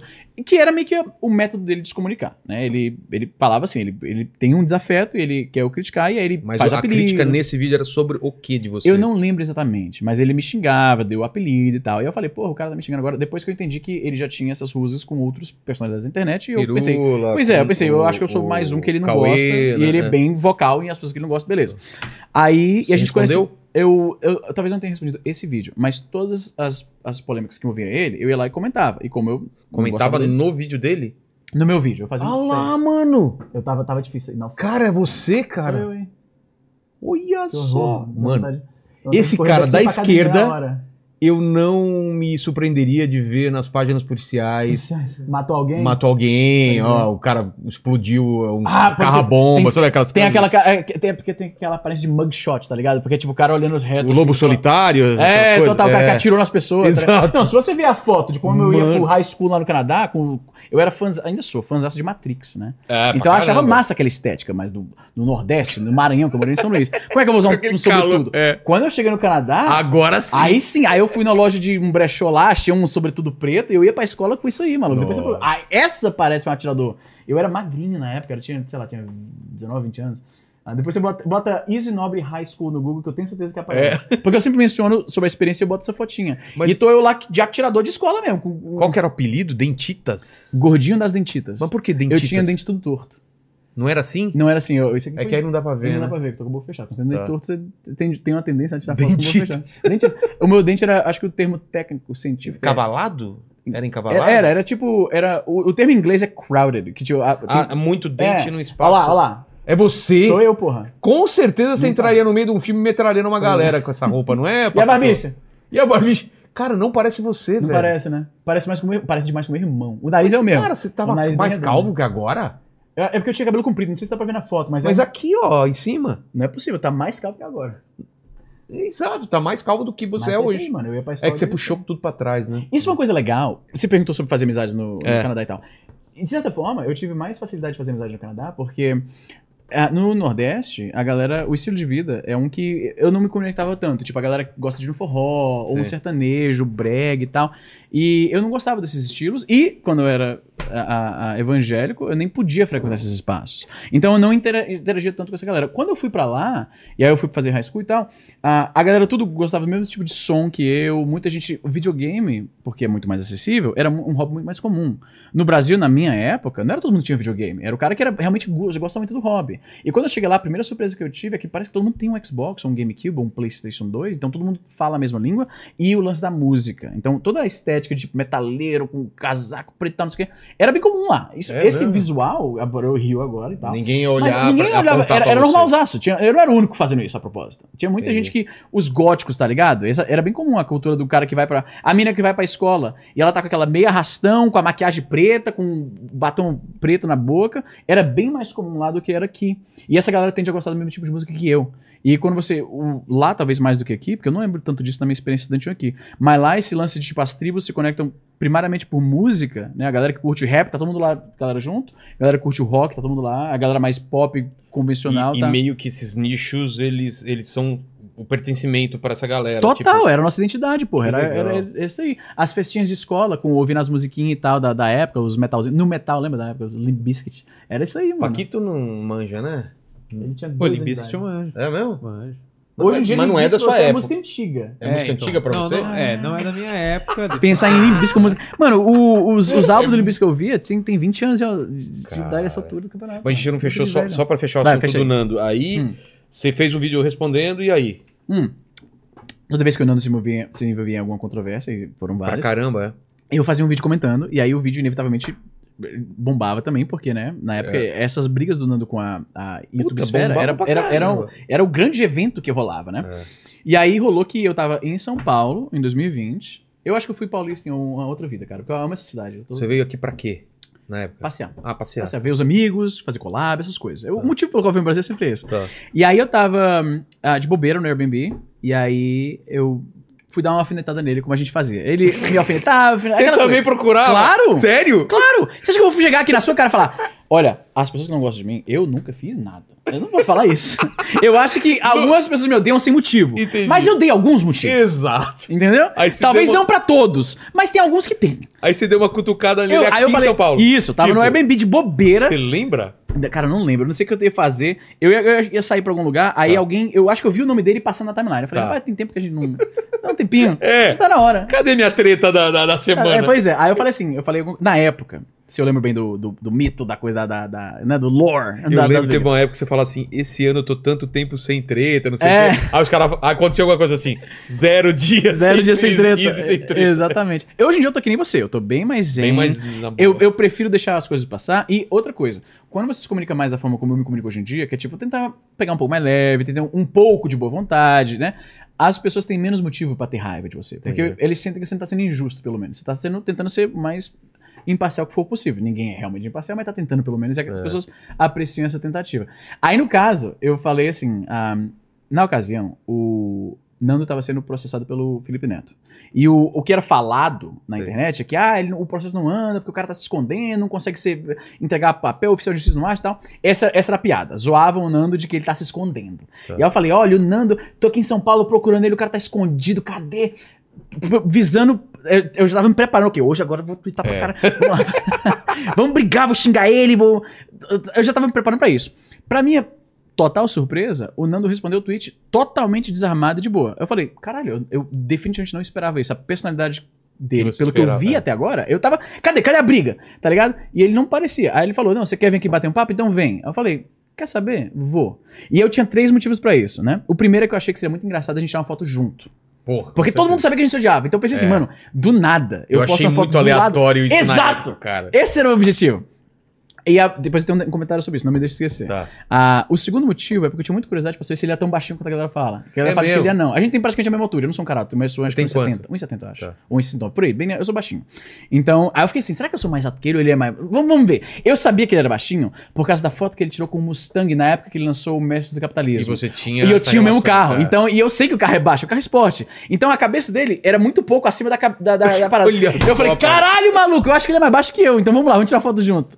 Ah, e o terceiro motivo é porque eu sabia pessoalmente que os ataques dele contra algumas pessoas que eu tinha como amigo, né? O Leon Nilce, o, o, o Pirula e tal, ah, o próprio PC Siqueira, que era atacado constantemente. Eu fiz um vídeo defendendo o PC Siqueira na ocasião em que o PC falou alguma coisa sobre depressão e o Nando Moura fez um vídeo detonando, esculachando. Aí eu falei, mas porra, eu fiz um vídeo falando assim. Alguns dias atrás, o Nando Moura fez um vídeo sobre como é importante se preocupar com questão de depressão e tal. Ah, e, então, logo depois disso, ele fazer um vídeo zoando um cara que tá com ideação suicida, e- ele revela que ou ele não realmente acredita nisso, ou os seus valores são suspendidos quando ele vê alguém que ele não gosta se fudendo. Então, esses não são valores reais, né? Foi a minha opinião. E deu briga de novo e tal, enfim.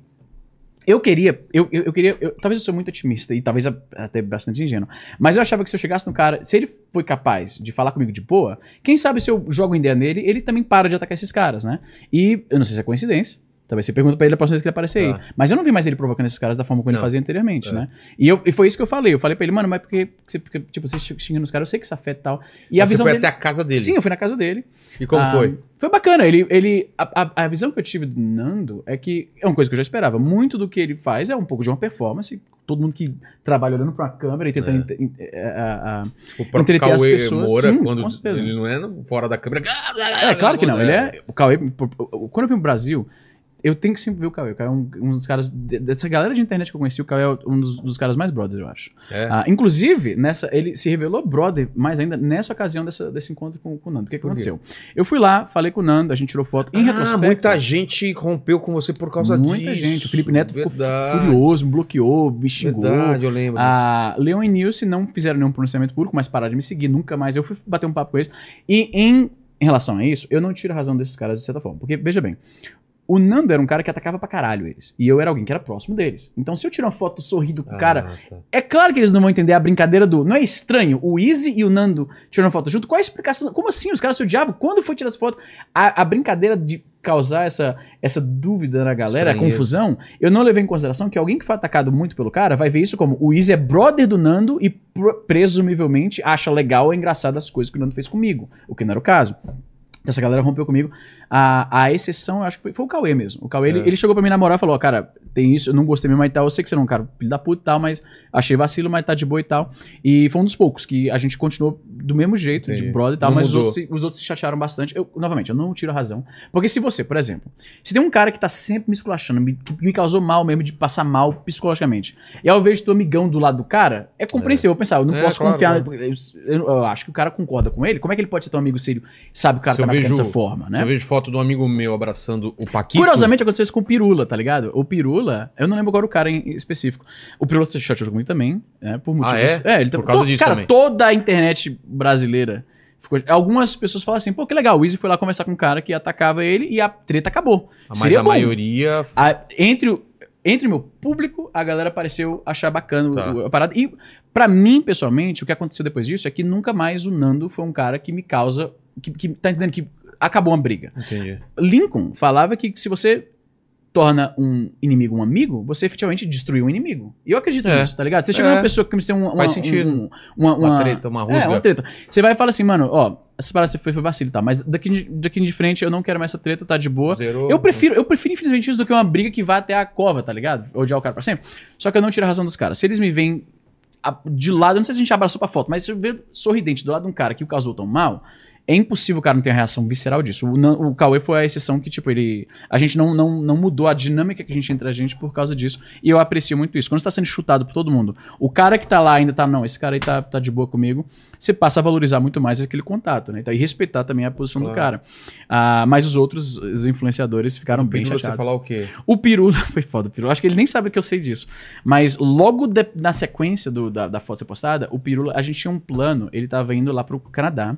Ah, se eu lembro bem, pra visitar o Royal Tyrrell Museum, que é um dos, é um, tipo, um dos maiores museus de dinossauro do mundo. Porque nessa área da minha província, a minha província, eu tô falando dos Ó, canadenses, né? é. Ah, nessa área lá da província dos caras, Ah, tem um sítio arqueológico gigantesco. Inclusive, a cultura de arqueologia é forte lá. O, o curso de arqueologia lá é bem conhecido. Muita gente. É um curso que você não imagina que muitas pessoas se interessariam, não é uma coisa com direito ou engenharia, né? Arqueologia É. parece uma coisa mais, mais Total, nichada, total. digamos. Mas nessa província é bem comum. Eu conheço pessoas que, que fizeram, que concluíram, que são arqueólogos tal, por causa disso, porque tem muitas oportunidades. Então tem esse Museu de Dinossauros, né? A área de estudo do, do Pirula. E a gente tava planejando, como era perto da minha casa, né? Ele não dirige lá, eu levaria ele lá. É um lugar super bacana de, de, de ver, lá, ver lá. E logo depois do lance do Nando, eu vi ele postando no Facebook: preciso de uma, alguém pra me levar lá no Royal Tower. Eu falei, oh. Aí a ficha caiu. Eu falei, É. mano.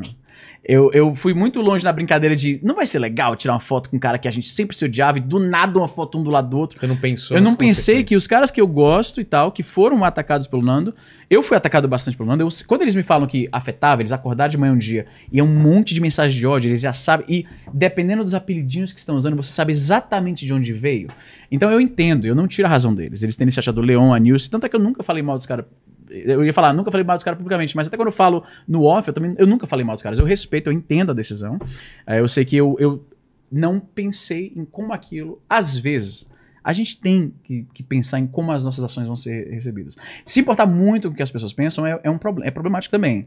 Mas você fazer com total inconsequência sobre como as pessoas se, se sentem, também você vai queimar pontes. Então, tem isso. A gente, eu e o gente não tem nenhum tipo de rusga e tal. Leon e Nilson não tenho absolutamente nada contra eles. Acho eles profissionais foda no- no- nessa indústria e tal. Mas eu entendo que essa relação, eles não vão, não vão confiar em mim da mesma forma que confiavam antes. Por mais que eu tenha. Eu entrei em contato com eles e falei: olha, eu vacilei, realmente eu não levei em consideração. Eles eu, moram no Canadá também? Moro no né? Canadá, em Vancouver, acredito. Eu fui lá, Ah, você eu teve- te- a gente fez collab junto lá em, Vancouver e tal. Mas eu, eu continuo apreciando o trabalho deles como, como criador de conteúdo e tal, respeitando, achando foda o, o espaço que eles alcançaram onde chegaram. Mas eu entendo que foi realmente talvez traumático pra eles verem um cara que eles. A gente fazia rolê lá no, no Canadá e fazendo vídeo junto e tal.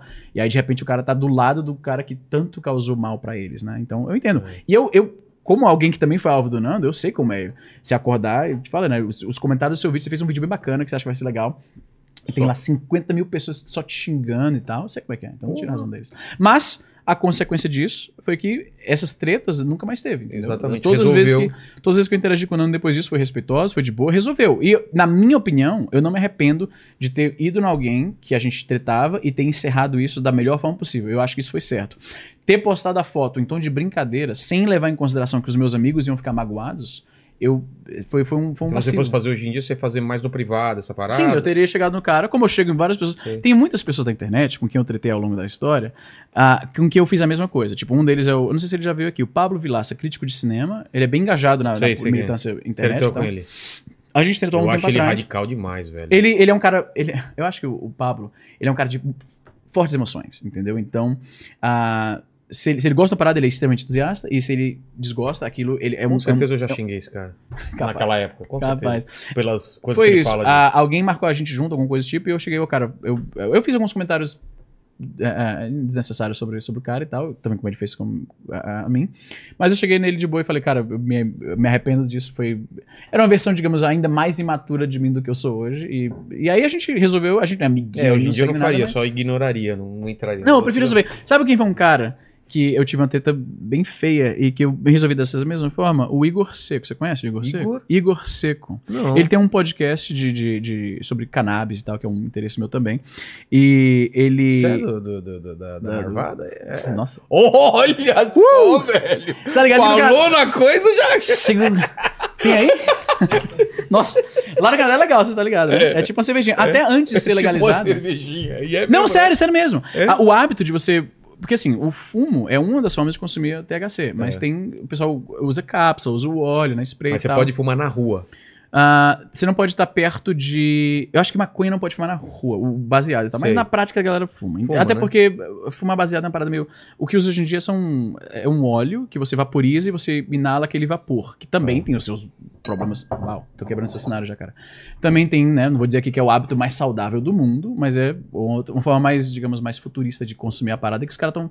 Mano, desde. Sabe quando foi que descobriram que, que os seres humanos estão experimentando com, com, com substâncias que, que alteram a consciência, praticamente ao mesmo tempo que a parada surgiu. Parece que a gente É? ligou aqui e a gente tá, não, desliga, cadê? Como é que Vamos faz? tentar É, porque é um- é experiências. É, Pois é, é, é, a- o- a- o uso de, desse tipo de coisa, substâncias pra alterar a consciência, é uma parada. seja, é, é. é bem antigo. Então, Cara, isso aqui dá um barato. O que, que é? é, vamos continuar aí. Imagina quantos cogumelos não tiveram que comer pra descobrir os que. os Mas eu vou te que- ajudar porque você é um cara que abre, abre é, assuntos e não termina outros. Esse cara que eu não conheço quem é, qual foi o? Obrigado a propósito. Um, foi que cara? Ah, Igor Seco. E você, o que aconteceu? Eu tava na Campus Party ah, há um tempo atrás e tava no bar do, do hotel, onde tava rolando o evento. E aí, no, no grupo lá de, de- dos brothers que me acompanham, alguém mandou vários prints. Oh, mano, o Igor Seco tá detonando. Eu não conhecia o trabalho do cara. Então eu falei, quem é Igor Seco? Tipo, alguém que eu deveria conhecer, porque o cara tá falando pelo nome, não tá dizendo só "Ó, o cara da internet, É. né? Não sei quem é. Fui ver quem era, abri o perfil dele. E o cara tava me. Era uma série de tweets. Ninguém falou assim, nossa, eu odeio esse cara, quer meter uma furadeira no desse cara, esse cara não para de falar, não sei o quê. Eu falei assim, peraí, peraí, a forma que ele tá falando, ele tá aqui, tava na mesa com a galera, vários criadores de conteúdo e tal. Eu falei assim, mas quem é o cara? E eu falei assim, mano, ele, agora eu vou ter que, eu vou ter que ir atrás do cara. Se o cara tá aqui falando essas É. merda toda, eu vou. E eu comecei a eh, perguntar na mesa, vem cá, quem é você? Alguém conhece? E aí o pessoal não, com que eu tava lá não conhecia. Calhou que eu acabei descobrindo quem era o cara, eu falei, mano, você vai ficar. Ele tava, tipo, sentado algumas posições depois. Tipo, tava eu, tava alguns outros brothers, e ele tava ali na, na mesa ali. A gente tava mais ou menos nessa distância. E aí eu falei, mano. E o cara falando de você. Pois você, é, no pô. Twitter. É. Aí eu vou falar alguma coisa. Eu não posso. O cara me detonou. Eu falei, mano, eu tô bem aqui, você não fala na minha cara. Aí ele fala, ah, que você é chato mesmo. Eu falei, pronto, agora você é um homem. Agora você É, fala. né? Aí ele ficou meio constrangido, porque foi um clima meio chato. Aí ele acabou saindo. E ele saiu caladinho. E aí, assim que tava fora do bar, começou a twittar de novo. Eu falei, tu tava aqui na minha frente, não falou nada. Tu esperou sair, pô. Foi uma briga feita, a gente se xingou e tudo mais. E no Twitter, alguns anos depois disso, alguém tinha mencionado alguma coisa. Eu falei, pô, mano, eu realmente eu não tinha pra que ter chegado no cara daquela forma. Eu podia ter chegado no cara mais de boa. Se, como a minha visão mais hoje em dia é mais de encerrar inimizades, teria sido talvez mais produtivo e mais maduro e mais respeitável. Ter chegado no cara e falar, mano, eu fiz alguma coisa alguma vez que te irritou muito, ou tá só no meme, porque eu sou uma figura que tem muita gente que odeia, você tá na brincadeira. Que se for, eu entendo. Eu já também fiz isso, é claro. É. Mas eu não devia. Eu, fui, eu fiquei com o ego muito ferido do cara tá me xingando entre os meus amigos, tá ligado? E aí eu. Mas aí foi isso. No Twitter eu falei, mano, é que ele foi um vacilo. E ele também admitiu que ele falou, ele exagerou bastante. Ele meteu na época minha família, no xingamento. louco, foi, ele, ele pegou pesado. Ele ficou ofendido. Não vou dizer aqui que eu também não xinguei, também xinguei pra caralho. Mas a gente se resolveu e eu prefiro isso, cara, tá entendendo? E, e é uma forma.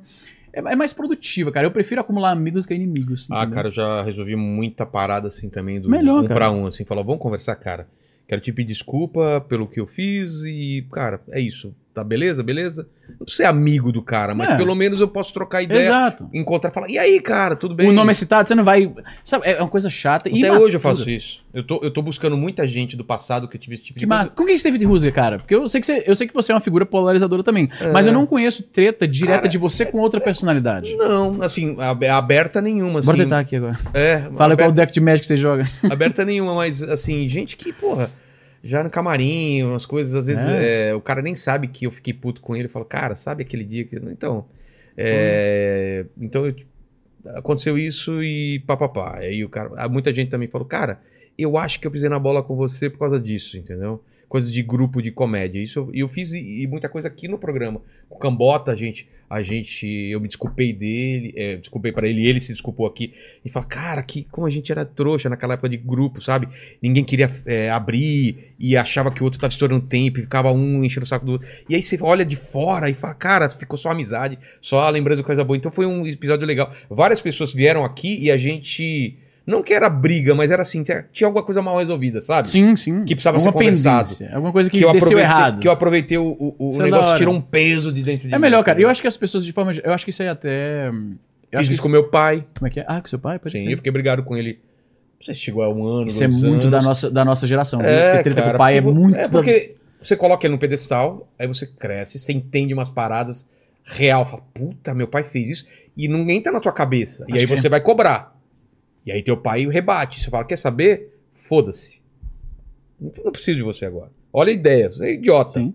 E depois de um tempo você fala, cara, é meu pai, é família velho. ainda, né? Pô, Aí você vai lá, tudo- pede desculpa, chora, abraça e fala. E aí, a partir desse momento, você nunca mais briga e vira um filho seu. Hoje, meus pais são meus filhos, entendeu? Eu cuido deles. Isso é entendeu? interessante, quando a gente vai ficando velho, É, hoje em dia eles são, de, são meus filhos nesse sentido, eu cuidar deles, Total. eles me ligarem e falar, filho, o que, que você acha disso? Que a gente tá pensando em fazer isso, ó, pá, pá, deixa que eu faço isso pra vocês, deixa que eu cuido, Pode de crer. cuidar deles, cara, Pode com o maior crer. prazer. Então, assim, e família e de amigos eu tento resolver as paradas, e tem umas coisas ainda que eu tô resolvendo ainda.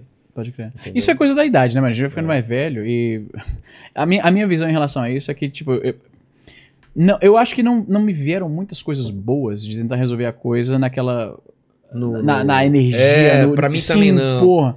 Eu acho que é- É, pega mal, é, uma feio energia pra quem ruim, vê. É, cara, é. te traz só coisa ruim, É, acho. só coisa ruim. Então, hoje em dia, eu, eu sempre falo isso. Qualquer pessoa com quem eu tenha tido qualquer tipo de treta, se eu perceber que a pessoa tem um, um- uma, uma, uma- um desejo legítimo de encerrar da mesma forma como eu É. tenho, tipo, eu prefiro não ter. Agora tá em curso de um cara que, pô, a gente bateu pesado, não vou nem falar porque depois vai saber que ele vai vir provavelmente Certo. aqui no programa, mas que a gente tá conversando. Fala, velho, cara, eu tinha uma ideia com você, mas você tem tanto amigo em comum e eu gosto tanto deles e eles falam bem de você. Falou, Pode crer. Cara, ele falou a mesma coisa. Eu Falei, cara, é impossível. Tanta gente que gosta de você e eu tinha. Então eu falei, então vamos trocar ideia. Então, eu- através de um amigo, a gente tá se aproximando Isso é legal. e vai cara. trocar isso, ideia. Isso é da hora, isso Porque é hora. assim, se eu dei o cara e acho o cara a pior pessoa possível, aí você tem amigos que você confia e gosta e fala bem dele. Uhum. Fala, cara, talvez eu possa estar errado em relação a esse cara. É. E aí o cara tem a mesma A sensação. gente sempre rapidamente nota quando as pessoas estão erradas, mas é- às vezes é difícil ver que a gente tá errado, né? Ah, sim, mas eu sempre faço essa avaliação. É- é importante Às vezes fazer. pode demorar um pouco, mas eu sempre tô tentando ver se eu não exagerei na. na- na- na- Será que eu, tô, eu tô colocando as minhas expectativas muito altas? às É. Você sabe como é isso? né? Com Às certeza. vezes você coloca expectativa muito alta e o cara não tem ideia que você colocou aquela expectativa e ele Sim. não vai atingir isso. Cara, namorada, pai, irmão. Família, família. total, total. Você fala, cara, como que a pessoa fez isso comigo? Mas, cara, ela não sabe que ela fazendo isso vai te deixar tão puto. Então, é legal você falar pra ela, falar, ó, querido, querida, eu, putz, isso é uma coisa muito importante pra mim. Então, assim, quando você fez isso, pra mim foi muito foda. Ah, é? Não sabia e tal, cara, não tinha. Sabe essas paradas? Então Claro, é mano, isso, claro. cara, eu acho que, é como eu falei, em tempos em que a histeria é o que ganha mais atenção na internet, as brigas e tal. Eu tô no caminho totalmente É, não, contrário. eu, eu acho, eu, talvez tô- novamente ingenuidade e, e otimismo, né? Mas eu vejo que isso parece ter uma tendência maior do que era um tempo Não, atrás, cara, talvez. Eu tô sendo, é não. não? Que merda. Não, não. Acho que a coisa tá cada vez pior. Pior, o lance de política, especialmente. Total, total. É, cara, isso é uma tá merda, pior, cara. tá pior, tá muito pior. E a- o, o pico foi a eleição do o ano passado? O ano passado, né? Ano passado. O pico foi a eleição do ano passado. a- deu uma baixada porque não é época de eleição, Hum. mas, cara, tá, tá punk mesmo, cara. Tá, é, Talvez eu- é. Eu não devo estar Como eu observando. trago porque- pessoas dos dois lados aqui, eu vejo. Ah, pá, pá, pá. Falando, falando mal, nisso, cara, é, é. Aquele, o, o episódio do, do Nicolas com o Nando Moura, É, isso é épico, aquilo foi, né? foi É. épico, maluco. Fizeram até animação, né? Você viu? Eu vi, eu vi, eu vi. É, é. Cara, aquilo foi. O cara foi- falando inglês, né? Aquela foi, aquele foi o melhor momento. Parou a internet. Qualquer coisa que relaciona a inglês, o pessoal tende a. Exato. Se tiver Game Boy, veículo elétrico, ou inglês, ou Canadá, chega Tipo, em mim. tipo. Imagina com, com um monociclo é com ninguém você. Qualquer coisa que acontece com não, monociclo, não, eu não sou esse cara vinculado a isso. Não, não falei muito sobre isso. Ah, pode. Então, então é que eu não sabia que você, É, então, você não- o seu vibe. Ok, justo. Ah, Mas chegou em você, então, essa, da, Ah, essa com certeza. inglês, né? Sim, porque o pessoal fala, "Ô, Easy, analisa aí. Eu até eu fiquei de fazer um vídeo analisando os, os- os erros que o, que o Nicolas cometeu, porque eu tinha um canal, no, um, um- um quadro no meu canal, em que eu ensinava algumas expressões em inglês, expressões idiomáticas, pra galera aprender, sabe? E aí, por causa disso, associaram a minha imagem a ensinar inglês. Tanto é que eu me tornei professor de inglês totalmente, tipo, meio que de É? nada. Me se tornou a principal atividade que eu faço hoje. O YouTube tá meio que de lado. Sério? Por causa disso, porque eu dava essas dicas de inglês, e aí um cara chegou, você daria aula de inglês? Eu falei, eu nunca dei, mas vamos tentar e tal, e eu acabei transicionando pra esse lado mais edu- educacional do YouTube. Ah, nem do YouTube, de- é o trabalho que eu ofereço, né? E aí por causa disso o pessoal falou, Easy, faz um vídeo analisando lá o, o inglês do Nicolas. Aí eu fui ver, que, como assim inglês do Nicolas? O que, que aconteceu? E o, Monte Baio Cruzeiro, o, que né? o que acontece primeiro é que você vê o meme, aí você não entende, e aí É. depois você vai, tá ligado? A menos que você tenha visto a situação inicialmente, você geralmente vê o meme e fica assim, o que, que é isso aqui? Aí eu fui ver o que, que era, aí eu vi a parada. Aí eu até ia fazer, é, muitas das coisas que eu planejo fazer acabo não fazendo, mas eu quero fazer um vídeo, caso a galera ainda esteja interessada, abordando os, os pequenos erros que ele cometeu. Tá. Não pra zoar o cara, porque foda-se. É só pra, tipo, ó, pra, pra você entender o que, que ele quis dizer e como é que soaria mais natural. Acho que seria interessante. Eu vou Entendi. acabar fazendo ainda. Entendi. Foi, mas foi engraçado aquele. Foi, foi, foi demais. Fala, Paquitos. Você tá um- um- com esse seu bigode mexicano aí. É. Inclusive, hoje mais tarde tem Mikasa Hoje Sukasa, tem hein? Sucasa Mi Casa à noite, 7 horas da noite. 7 horas da noite. O cara, a gente fez uma. Você chegou a ver alguma coisa Não, de não, drone e ainda tal? não. Cara, a gente fez. Opa, falou de drone, fala minha língua. É, então. Eu tô com um. Qual que é o que eu tenho lá? É, eu ganhei marca também. mais. Não, não, é, é, o- é, o- é o né? Mavi- é o da. da... Da DJI. DJI. Com certeza, eles são o Um mini foda Pro. Mini alguma 3 Pro. É, É, o mesmo aí, que eu tenho. é isso, isso. Ele é muito bom. É demais, adoro, né? Adoro. É tão portátil, cara. Nossa, vi. cara, um negocinho. É incrível. Eu acompanho. Nerd de tecnologia, drone é aquela coisa que eu sempre quis ter, mas era. É que nem câmera de ação. Quando eu vi câmera de ação pela primeira vez, eu falei, eu não pulo de paraquedas. É, pra eu quê? não ando de snowboard, mas eu quero essa porra porque é legal. É. E aí eu comprei e tal. Ah, agora com patinete elétrico faz mais sentido, né? Ah, e eu queria muito drone, mas é mais caro, é mais proibitivo e tal. E o drone, ele tem uma, uma parada que, assim, o drone é uma câmera que não é barata. E é a única câmera que você vai usar que ela não tá na tua mão, ela tá lá É, longe. cara, então, cagaço, qual- velho. cê- a Você vez perdeu cê- já? Vários. A primeira vez- Vários? Eu Já- perdi um. Perdi vários. Tem até um vídeo mostrando o cara que encontrou, porque o drone se perdeu, pousou porque acaba a bateria É. e encontraram e me devolveram e tudo. Sério? Tem todo um vlogzinho disso. Ah, isso faz anos, era um modelo antigo. Tá. Esses modelinhos baratinhos chineses de Que brinquedo. não tinha muito era um sensor vídeo. e tal. fosse um dia eu tava chorando até hoje, eu acho, se tivesse perdido um desse. Eu já Eu quebrei. perdi- eu perdi Já quebrei um. Mavic 2, cara. Sério? Bati eu já derrubei na Que água. não tinha, sessão, eh, não tinha sensor atrás. Ah, Esse novo tem. Tem E atrás. aí eu fui daquela aquela afastada bonitona Claro. na cidade, assim, e aqui do lado de casa. E eu não me liguei que tinha uma floresta. Ai, meu Deus. Bateu na árvore. Nunca mais achei. Fui na floresta, revirei Foi lá. mesmo, mano. Que Foi, merda. foi minha mulher no carro, assim, no meio da favela lá. E ela é esperando, e eu lá. Era o. Mavic 2. Não é É. barato. Não. cara. Porra, mano. Ah, O, o, o lance do drone é que uma vez que você se acostuma, tipo, tem que, tem que encarar o drone como um cassino. Tipo, isso é dinheiro que eu já perdi. Ah, tá. Se eu, a- não filmagens. tem esse apego. Fala, É. um dia eu vou perder ele. Um dia, se você aceita isso, você fica mais de boa. Tem, tem uma certa cautela ainda, tem várias coisas Mas, que você cara, fazer. dá uma, dá uma, ace- uma aceleração Eu- às eu vezes. já- dá- quando, quando ele apita no alto porque tem pássaros. Ai, cara. Tá, quando ela avisa que o vento tá muito forte, quando ele tá, tipo, É. 300 metros de altura e, E tá, dá. tá apanhando Vo- nos ventos. Você subitamente lembra que, mano, isso é longe pra cacete. É, São tipo ele 3, vai ter 4 que quarteirões de altura. E ele vai ter que voltar, essa porra tá longe, eu perdi. É uma câmera cara que. Eu, eu penso o seguinte: toda vez que eu decolo com o drone, Deus me deu. Deus Pode ser a levar- última pode, vez. Pode ser a última vez. Uma vez eu decolei de- em cima de um prédio em Brasília e fui lá no- na Praça dos Três Poderes ir lá e falei, cara, Cara. alguém vai bater essa porra, cara. em Brasília por cima, velho. Você é Eu louco. tô, eu tô muito alto, mas, cara, alguém vai ver essa porra, vai tirar e vai derrubar. Mas pro cara acertar medo. qual altura você tava, você sabe? Ah, porque não- porque ele não ficou quase invisível depois de um. É, faz depois de uma certa altura, ele é mas muito. não tava tão alto assim, Não não, tava, não? viu? Porque eu via gente olhando pro alto, Aí, entendeu? é, eu então falei, tá- é, tava, cara, tava visível. Caralho. Mas ainda assim, pro cara acertar um tiro num drone. E eu tava muito longe, velho. Imagina que eu tava no hotel lá perto da, da antena e eu fui até. E, e o medo de ele de eu perder contato, não sei o quê. Falar, ai, cara. Ele, às vezes, ele, ele, perde dá uma- contato. dá uma- é. é, Assim, é, como é que se diz? Assim, momentaneamente ele perde o sinal. E é toda vez você sente aquele. E o Paquito vai ser o cara que vai controlar o drone. Imagina, cara, o Paquito. Você sabe voar de drone, Paquito? Nada! E ele Ainda tem não. responsabilidade zero com Mas as coisas. peraí, peraí, peraí. Você tem experiência com, videogame e tal? Bastante. Isso ajuda bastante. Tem- Sério? Pega um drone e bota na mão de um cara que nunca jogou videogame, eles não entendem o que fazer, bicho. Eles não entendem. Porque no videogame, se você para pensar, o controle do drone ele parece um controle de É. videogame. Você tem os dois E analógicos, esse um daí, controla. o, a- o seu também tá com a telinha junto com o controle? Claro, eu comprei por causa disso. Porra, Bem mais prático. É, fazer porque gambiarra de. celular, nossa, era, um, cara. era um saco, era um saco. E às vezes, tipo, eu tô controlando música no celular e tem que sair do aplicativo É. pra fazer outra coisa, manda uma mensagem importante. Não, esquece esse negócio. Isso, o futuro agora é o tudo. Mas esse primeiro aí do, do Sukasa é, Mikasa Tô que a gente fez com o drone, foi o Banguela que pilotou, porque ainda não confiava no, no ah, ele é droneiro? Eu não sabia. Ele é droneiro, Ah, não droneiro. sabia não. E ficou legal, umas imagens de Da drone, umas imagens lá. Cara, a a- o papo foi legal, a gente entrevistou Que da o hora, pessoal mano. que trabalha no circo. Cara, umas imagens muito foda. Muito Não, foda. drone é- eleva o valor de produção. Eu penso isso constantemente. Pra fazer uma tomada como eu faço aqui. parece- Você precisaria, 20 anos atrás, alugar É. um helicóptero, uma equipe de filmagem, tipo, toda um- uma, a- a- uma burocracia que hoje em dia você aperta o botão, levanta, pega a tomada, volta É. e acabou. Esquece. Da hora. Eu me amarro. Não sabia que você Mas por que a gente falou isso? É, porque você ia ler uma pergunta e, e- e é isso? E aí você falou É, do... e aí a gente puxou do. Ah, do bigode. Falei do bicho do bigode, é isso. De, de Ó, mexicano. é. O. Nossa, o nome dele aqui é difícil.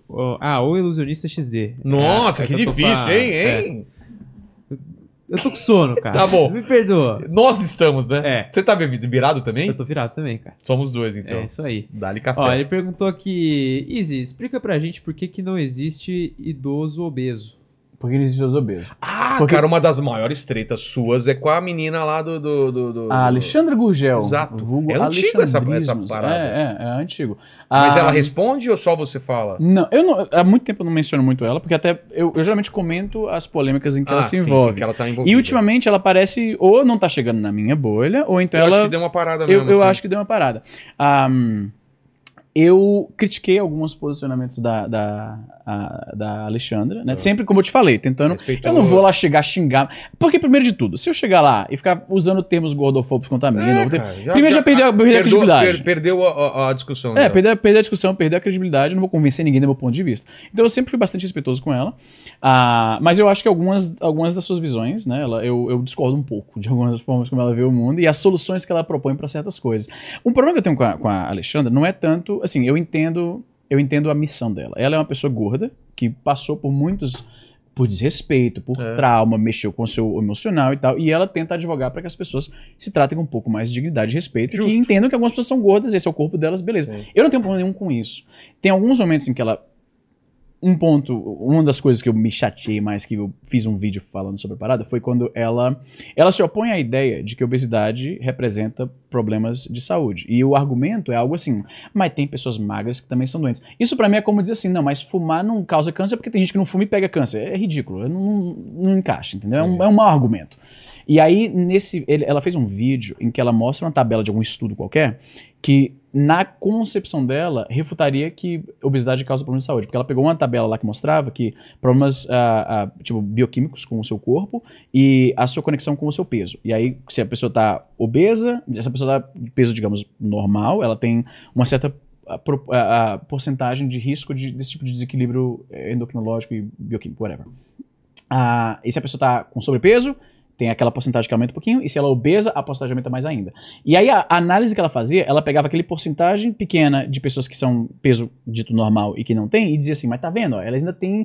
Ela tentava dizer de uma forma muito desastrada que não há conexão entre o seu peso e a sua, o seu potencial de desenvolver algum tipo de problema ah, de saúde, só que a tabela mostra literalmente o inverso. Que à medida que você ganha peso, a proporção, né, a porcentagem de pessoas nessa comunidade que tem problemas aumenta junto com o peso.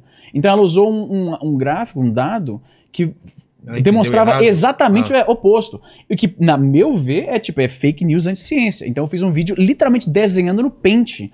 Pra ver se ela entendia que, tipo, tá vendo? ó, à- medida que o peso sobe, sobe junto com isso, ela parece não. Ela claramente não leu o artigo. Ela fez uma forma extremamente desastrada. Ela é o tipo de pessoa, pelo menos nesse vídeo, não posso jogar ela como uma pessoa no total. Mas nesse vídeo, ela deu a entender que ela é o tipo de pessoa que ela leu uma manchete, visivelmente não entendeu, e ela deduziu que a manchete concorda com ela quando não concorda, que é um papelão, né? E quando a gente fala de uma questão de saúde, é um desserviço. Quando você tem, acho que um milhão de seguidores no Instagram, você está basicamente falando para as pessoas: não tem problema nenhum você ser obeso, não tem problema nenhum de. de- você não vai ter nenhum problema de, de- ganho de. é, como é que se diz? Você vai ter nenhum problema de saúde ah, ah, resultante do seu ganho de peso, quando. Não apenas isso é em verdade, mas até o, o- o artigo que você trouxe para demonstrar aquilo fala o, o inverso. Eu acho perigoso, né? E eu fiz um vídeo falando sobre isso. Como sempre, eu tento ser respeitoso. Talvez fazer a ironia de desenhar no pente pra ver se ela entenda. Passou um pouco do limite, mas faz parte, né? Tem que fazer o quê? Mas ficou nisso. Ela, ela nunca. É uma coisa que eu percebi que é curioso dela. ahm, ela nunca me aborda diretamente. Ela, nome. ela certamente, quando alguém chega xingando e tal, ela tira o print, ela mostra, ela expõe. Porque a narrativa dela é tipo, tá vendo? Eu estou sendo odiada porque as pessoas não querem mulheres gordas, empoderadas. falam- E não é bem. Com certeza tem gente que não quer. Eu, eu- Ah, não, eu, tem gente- concordo Tem com certeza. escroto pra caramba, Só que claro. é, é bem conveniente que ela jamais aborda diretamente as críticas de boa que as pessoas fazem. Então, isso. Eu, eu sei, eu não tô dizendo que é é a intenção. Eu não tô dizendo que ela viu e falou intencionalmente, não vou responder isso porque esse argumento é contundente e pega mal pra mim, é melhor fingir que não, não, não acho que seja isso. Mas é impossível não cogitar que tem um elemento disso, entendeu? Por que, que você sempre bota na evidência as pessoas que estão só te xingando? E eu sei por quê, porque corrobora a ideia de que ela é constantemente perseguida e xingada. Não é sempre assim. Tem pessoas como eu que a criticam porque acham que algumas coisas que ela fala são, não são verdade, são uma interpretação errônea de, de dados científicos que são, na verdade, até bem acessíveis de entender. Eu acho que ela não. Ela, alguém provavelmente falou pra ela que esse artigo mostra que pessoas magras também podem ter esse problema de saúde. Eu acho E que foi. pode, é. Claro que pode, ninguém que jamais pode, negou é. isso.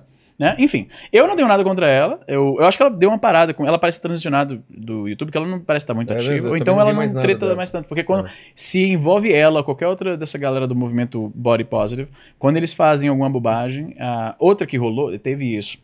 Ah, durante a pandemia, quando surgiu a vacina, ah, pessoas com, Ah, com com predisposição. comorbi- pois é, comorbidades, comorbidades. é. Tem e Prioridade. é correto isso, eu, eu concordo 100%. Se a pessoa tem qualquer coisa, independente de ser, ah, tipo, ah, de ser o resultado de suas escolhas ou não, eu prefiro que as pessoas não morram. Então eu não, não tô cagando se o cara é gordo porque ele comeu muito, porque eu definitivamente sou gordo porque eu como muito. Eu acho que as pessoas devem ter acesso a algo que vai salvar a sua vida em prioridade a outras pessoas. Eu sei Também que pode acho. parecer injusto pra alguns, mas eu, eu prefiro que você se sinta injustiçado e o cara esteja vivo É. do que você sentindo que, que você foi beneficiado e alguém morreu. Então não tenho um- um- uma objeção de as pessoas gordas ou qualquer outra comorbidade terem acesso à medida que estenda a sua vida. Só que soa bastante irônico quando você passou a sua carreira inteira falando que obesidade não representa um problema de saúde e agora você quer se beneficiar de o fato de que sim, representa um- um- uma, uma- uma- complicação da sua saúde. Continuo achando que essas pessoas tinham que ter o direito sim de receber a vacina. Ah, novamente, o ponto é, se as pessoas não forem vacinadas, elas podem morrer. E eu prefiro que as pessoas não morram. Então, Exato. beleza. Ah, mas eu falei, olha, soa bastante hipócrita. Eu acho que elas deveriam, pelo menos, tendo a perspectiva de agora que elas reconhecem que, é, as pessoas precisam se cuidar e se elas têm um risco maior de sofrer com isso, elas precisam ir atrás e tal e conseguirem acesso a isso em- em- como um caráter mais de emergência, né? Ah, eu acho que ela deveria pelo menos revisitar a sua visão de que obesidade, que é, é- a retórica dela sempre foi essa, né? É, e sempre baseado nos espantalhos meio bobos, sabe? Um argumento que não convence. Esse tipo- você fala aqui, mas tem gente magra que não é saudável. É claro, a gente não está dizendo que todo magro é saudável. A gente está dizendo só que o, o- o sobrepeso ele causa vários problemas de saúde, né?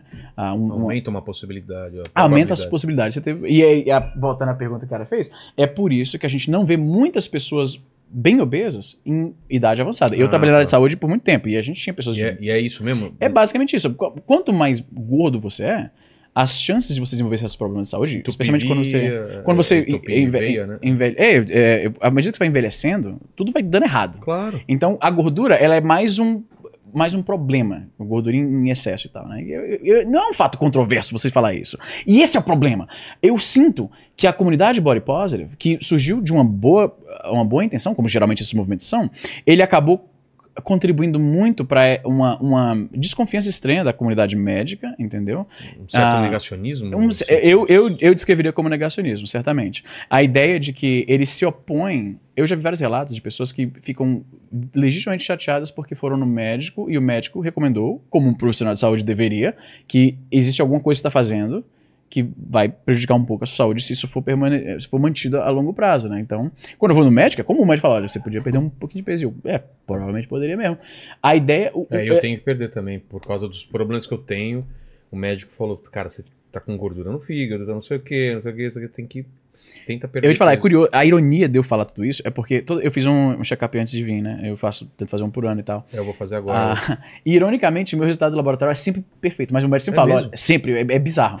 Ele sempre fala, olha, não, você ainda tem que ir, volta pra academia, volta a fazer alguma coisa, porque tá, Sedentário. tá- era assim quando eu, tipo, dos meus 30, né? Tô chegando nos 40, aí eu, eu sempre perguntei, doutor Ali, tá de ainda? Ele tá, mas Easy, leva a sério isso aí. Pô, qualquer dia você pode dar merda aí, vai começar a sentir umas dores que você não sentia antes, dificuldade de respirar, problema de pressão e tal. Então é algo que eu tenho que definitivamente levar mais a sério. Mas, e esse é o problema. Eu senti que entre a esfera de influência da, da, a- da Alexandre e de outras pessoas que são notoriamente litigiosas, talvez eu não deva citar o nome. Eu sei quem você tá Pois é, então vamos deixar. Não precisa, já- a gente já tele, Sim, tele- sim, telepatia aqui. Ah, funcionou, né? Essa tática dela, pelo jeito. Eu prefiro, eu prefiro manter meu dinheiro e gastar comigo mesmo do que pagar pros É. outros. Então vamos deixar por isso aí. Enfim.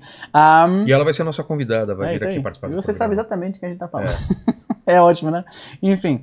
ahm, eu sinto que essas pessoas, elas ultrapassaram a missão de tipo, vamos tentar dar um espaço para as pessoas gordas para conversar como se sente, se sentirem mais aceitas, sentirem que tem pessoas que estão, enfim, e passaram para um ponto de realmente negacionismo de fatos básicos, que se você está com sobrepeso, as chances de você desenvolver esses problemas de saúde cardiovasculares, de inflamação, como você mencionou, do, do fígado e tal. A obesidade, ela, ela deixa o seu corpo num constante estado de, estado de inflamação. Então, é, é um- é um é um estresse que o seu corpo está sofrendo, tá ligado? Não é uma parada que, que deveria ser... ah, ah, eu- as duas coisas podem ser verdade simultaneamente. As pessoas gordas, e eu digo isso tendo local de fala, porque eu sou gordo, merecem respeito. Já foi mais e até, Já né? fui mais gordo até. Ah, merecem respeito, obviamente, e tal. Ah, elas, quando ela fala que pessoas gordas não são representadas na mídia de forma positiva, né? Tem aquele... Eu desiguei alguma coisa aqui. Ah, Não, não, tranquilo. Quando ela- elas, um dos argumentos frequentes dessas pessoas, elas celebram, por exemplo, quando uma revista coloca uma pessoa gorda na capa. E a- o argumento é que, tipo, essas pessoas, que são seres humanos como a gente, que existem no mundo, que estão aí experimentando a vida como a gente, geralmente a gente não vê, a gente não olha para as pessoas como, ah, como ah, padrões de beleza, né? A mídia geralmente foca em Sim. outro, outro vibe. Tá Então, mudando um pouco, mas Tá mudando um ainda- pouco, em parte por causa do, do militante, da, É. militância dessa galera. Então eu não, eu não me É, oponho a isso. e, É, concurso. Eu não me oponho a isso. O problema é que essa não, galera. Sabe qual é o problema principal válido. dessa galera, tipo a Alexandra? Eu, eu falo isso de forma mais imparcial possível. Quando eu vejo os vídeos da Alexandra, ela não me soa como alguém que quer educar alguém. O tom dela, talvez ela tenha mudado isso, tô falando a opinião de vídeos antigos que eu vi. Mas ela soa como alguém que tá assim.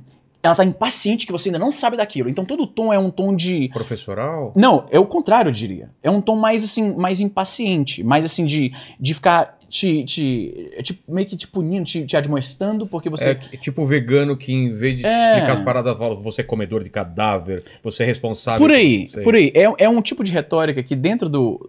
Mais afasta do que, do que a, a grupo. É, é, a galera, é como a galera conversa entre si, e eu acho que a, a conversão desse, dessa retórica pra alcançar e mudar a opinião das pessoas não funciona tão bem. Então, quando eu vejo um vídeo dela, eu não vejo uma pessoa que, ah, que interessante esse ponto. Ela, o, tom de- é, o tom dela, dos vídeos que eu vi, é muito assim, você sabia que não sei o quê? Pois é, você, é, um, é um tom muito, é, é um tom meio petulante. Acho que a palavra melhor Ah, é tá, petulante. entendi. ela soa um pouco petulante. Ela, Arrogante. é, ela não soa como... E eu não, eu não tô dizendo que ela é. Eu tô dizendo Mas que parece. os vídeos dela, eu acho que o que provavelmente aconteceu é que ela fez um vídeo assim, mais escrachado, com essa, esse nível de energia. E Ela teve um bom impacto entre a galera que a acompanha, a galera que se sente realmente menosprezado por estar em sobrepeso e tal. E aquilo é meio catártico. Ela, a pessoa que tá na mesma condição que ela vai lá e mete o dedo na cara das pessoas que eu entendo, que convence. Mas isso não, não convence as pessoas que já estão nesse, nesse núcleo. Mas pra quem tá de fora, eu acho que é, é meio, é meio cáustico, sabe? Eu ve- não tem nenhum vídeo da, da Alexandra que eu já tenho visto que eu falo assim, pô, que bacana, que interessante, esse insight e tal. É assim, ela parece que ela tá. Parece que ela, que ela tá lhe fazendo um grande favor de te educar na base da porrada. É assim você que eu me deveria sinto. já ter. É, você já sabendo, deveria né? saber disso. É um tom muito. Tá entendendo? E eu, Entendi. eu acho que se ela revisitasse isso, ela seria. Primeiro, ela seria menos odiada da internet, provavelmente. E ela convenceria mais pessoas, eu acho. As pessoas não são tão convencidas por esse tom, sabe? Mas eh, hoje em dia o que impera é um tom mais agressivo. Definitivamente viraliza mais na internet. É, mas viraliza mais. eu, eu não Cara, a gente acabou não falando porque, digamos que o seu. O seu Ana Júlia, Ah. eu acho que é Belpes. Deu né? PS, é, total. Não é seu É- excelente metáfora, excelente metáfora, gostei. Cara, o que que aconteceu? Onde tá ela hoje? O que que Eu não aconteceu? faço ideia. O pouco que eu sei dela é que Incrível, ela era muito transicionou. falada, era uma coisa de repente sumiu, velho. Pois é. Eu me sinto, às vezes, eu me sinto. Um pouco responsável por isso. né? É, eu, eu me sinto um pouco responsável, porque assim. Porque você que levantou a lebre ou, ou já tava se falando na. eu, na eu sinto que já tinha uma galera que tinha uma certa objeção em relação a ela, porque ela era, ela é uma pessoa bem sucedida, que Sim. aparece bastante na mídia. É claro que essa pessoa vai Ela atrair da- evidência na É, pois é. né? É claro que essa pessoa vai atrair gente que não gosta, né? Então, quando eu comecei a descobrir que a- a o, a- o fio da meada de tudo é porque eu tinha feito um vídeo sobre a Zebeléu, e aí eu zoei os caras, né, os idealizadores, e aí alguém falou assim, não alguém, várias pessoas falam assim, ah, você é um invejoso, essa mina aí, ela é, é, estudou no MIT e teve várias empresas, trabalhou pro Google, pra Microsoft, não sei o que, você é um bosta, não sabe nada. Fundou alguma Pois é, fundou a empresa Lemon Wallet. Eu falei assim, porra, eu não sabia. Geralmente a gente que é brasileiro, a gente não tem tanta representação assim nesses É. espaços. Então quando tem um brasileiro que se destacou assim, a gente tende a saber. Eu falei, pô, eu, tô- eu sou muito ignorante mesmo, porque eu nunca tinha ouvido falar dessa mina. O MIT, que é o, o Instituto de Tecnologia foda, bem, é sempre muito referenciado na mídia popular e tal, ah, é uma parada que eu achava foda. E eu falei, pô, tinha uma brasileira no MIT, que depois disso foi, fundou empresa e tal. Eu realmente tô me sentindo ignorante. Fui ler a biografia dela pra saber quem era. E aí eu percebi que a forma como ela descrevia a carreira dela em inglês e em português não batia muito bem Ah, é? o lance dos cinco diplomas. Esse foi o, o- o que, que Ah. escancarou tudo. Isso tava no em português. Em português, em todas as entrevistas que ela deu, ela descrevia ter cinco diplomas. Na biografia em inglês, ela falava que ela tinha dois majors e three minors. Aí Eu já fiquei assim, peraí, mas isso não é diploma. O que, que é isso? O major seria o foco do seu, da sua graduação e o minor seria um interesse menor que você fez algumas cadeiras Específico. que te dá uma. Assim, você pode falar com alguma autoridade sobre aquele assunto. Tá. Você não tem um- uma formação naquilo, mas você tem. Você estudou um pouco daquilo, né? Não tem Tanto- termo em português pra isso. Eu acho que não, porque não se faz tanto isso aqui, Ah, a, minha, a minha- a minha impressão é. E até lá fora, falar os seus minors na faculdade é meio que visto como coisa de pela saco. Ah, é? É, não é uma coisa que você fala. Todo mundo que fala assim é meio. A menos que o contexto seja. Você está falando especificamente, de forma bem é, específica, o que que você estudou. Tá. Mas você ficar falando assim, ah, Como eu vantagem. É, tipo, ah, eu tenho cinco. E ainda mais chamar isso de diploma. Esse foi o Ah. problema. Foi que eu percebi que partes da história dela eram um pouco aumentadas. Aí eu comecei a pesquisar. E tudo que eu pesquisava parecia acabar descobrindo que não tinha, Tinha uma parte de verdade. Tinha uma- uma- um pouco de verdade, tipo o lance da Lemon Wallet. Ela não foi fundadora, como era divulgado em todos os veículos nacionais. Tinha um outro cara... e tinha sem- vendido, né, por não sei quantos. é, milhões. pois é. Ela, ela foi. O que aconteceu foi o seguinte: quando você, quando a empresa começa e tal e tem aquela pequena equipe e tudo mais, essa pequena equipe geralmente eles são dados um título assim mais que honorário de fundador, né, de membro. Ah. Então aí é isso. E aí ela pegou e certamente isso fica bom num currículo. E aí a coisa começou a espalhar, ela começou a ganhar mídia e aí ela ficou refém da própria da- do aumento que ela fez. Entendi. E ela continuou aumentando mais ainda. Então ela falava, ela descrevia certos projetos dela, que eu fui pesquisar, fui puxar a capivara, como a gente falou lá. Ah, e na verdade eram, eram projetos tipo de pequeno empreendedor na faculdade. Não tinha nada a ver com uma empresa real, como a gente achava que era, né? Vendo, ouvindo as matérias. Ela fala que era fundadora da Lemon também, né? Falar o lance de diplomas. E aí foi Foi isso. o nome da Google. Ela, ela fez estágio. É comum isso no, no experiência ah, universitária nos Estados Unidos, né? Estágios nesses cursos de tecnologia em grandes empresas. É uma experiência foda, né? Ah, mas ela, ela dava a entender que ela tinha um papel de, de liderança, quando na verdade ela era uma estagiária, entendeu? Entendi. E novamente, isso é comum em currículo, todo mundo faz isso a um certo nível. Só que o, o caso o dela. Paquito fez isso no currículo quando aqui. Você inventou coisa pra. Você pode descobrir depois, fala aí. Eu estudei. Não gagueja. Não, eu estudei em MIT também, sabia? No MIT. Para. Fez um Juro. curso online? Não, eu estudei lá por três dias, mas eu estudei Três lá. dias? Como eu assim? Fiz um, eu fiz um summer camp em Boston. É mesmo? Aí. Olha, é descobrindo MIT. coisas novas. É. Checa isso aí. Vamos puxar a capivara dele agora aqui. Você tem quantos majors? É, exatamente. Mas é isso, cara. Ah, eu Por que, que umas- ninguém fez isso, cara? Todo mundo. Ah, Esse é o ponto. Esse é o ponto. Eu acho que muito focou-se na Bel, em esculachar ela, em zoar. Ela virou o nome dela, isso é uma coisa foda. Até hoje o nome dela ainda é sinônimo de tipo uma pessoa que mentiu pra vender um peixe que não existia, né? Estavam lançando uma, uma hamburgueria, um negócio. Era, o época. plano original era uma hamburgueria, Zebeléu, ela e Zebeléu, outros dois, dois parceiros lá dela. Ah, o que realmente deveria ter sido o ponto focal de toda essa história é como é que ah, o jornalismo brasileiro unanimemente só comprou a ideia dela e não teve um cara pra meter um Google rápido pra fazer o que eu fiz. Porque Tá não- você não teve muito trabalho também. Cara, eu, eu lembro que eu virei à noite pesquisando, porque era muita coisa. Cada coisa que eu puxava, eu descobri. O, o dossiê lá que eu escrevi dela, que caiu meu site, porque era muitos acessos, tava muita gente repassando. Foi talvez o maior sucesso daquele site, tanto É. é. que ele saiu do ar. Eu tive que fazer uma repostagem no, no Medium, aquele site lá de blogs, pra, pra, galera, pra Eu ficar lembro. acessível pra galera. Ah, mas é isso, como é que a Veja, os maiores veículos, você espera dele os maiores critérios jornalísticos. E os caras simplesmente acreditaram em tudo que ela falou. E outra coisa que ficou estranha é porque as descrições do que ela tinha feito, não importa o que você lia, eram muito parecidas. Tipo, você vai ler um artigo dela na Isto É, menciona as coisas dela tudo direitinho, do mesmo jeitinho, na mesma Ah. ordem. Aí você vai na na Veja, mesma coisinha, mesmo palavreado. Tava dando um vibe de tipo, de, de relações públicas, tá Tá. entendendo? Que os caras estão fazendo uma propaganda dela, porque é muito consistente, é muito igualzinho. De E aí- assessoria de imprensa. Exato, Né? exato. Aquele press release. Exatamente. Famoso press release. E aí foi isso. Aí o pior, é porque assim, quando. Nada do que eu. Eu, eu não tive nenhuma informação privilegiada, tava tudo disponível no Google. Bastava ter a curiosidade e falar inglês, no caso, porque ajudou a corroborar algumas informações, né? O, o, o que eu encontrava em inglês sobre as empresas que ela alegava ter fundado, como o caso da Lemon Wallet, diferia do que a gente conhecia em português. Deixou escancarado o fato de que se você se informa só através da mídia brasileira, isso é uma chance razoável de que os caras não estão fazendo um bom trabalho de conferir essas informações pra você, né? E aí, para mim, esse deveria sido o foco da parada. Tipo, que mais se cobrasse dos veículos nacionais, é, porque aparentemente é muito simples você chegar e falar um monte de coisa que você não fez de verdade e a passar galera passar verdade. essa, essa credibilidade. Pô, ela dava palestra baseada nessa história de sucesso, que, a propósito, pra deixar claro, é uma história foda. A pessoa ter ido estudar num- num- num- numa instituição tão, é, tão Eu- prestigiosa. Eu, eu fundei o Facebook, cara. e fiz questão de que meu nome não aparecesse em nenhum lugar, porque eu não quero ser conhecido como o cara que fundou o E Facebook. fundou o Facebook. Mas fica aí, né? Eu tô falando agora depois de tanto tempo. Quer falar alguma coisa também que você tem envolvido? é, e- Não, eu e- não. Vou falar uma coisa que você tem envolvido. O Você quê? inventou a roda, né? Ele, ele me chama de velho todo o programa, velho. Você não é um cara. Então, imagina lá, tá o Vilela lá. Olha o que eu inventei os caras. Quebrando lá com a, com a paradinha.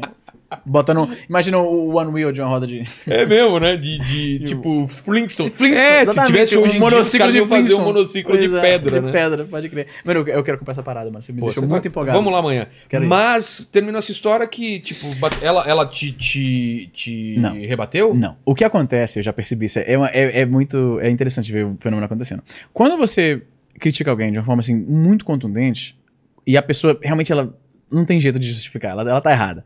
Elas, essas pessoas tipicamente evitam mencionar você diretamente, porque elas parecem querer que as. Elas parecem não querer que mais pessoas vão lá ver. Ah, tá. Porque quando a pessoa como a Bel Pass se pronuncia, vai ter gente cobrando, que tá com raiva, mas vai ter os, os true believers, a galera que é fã não importa o quê.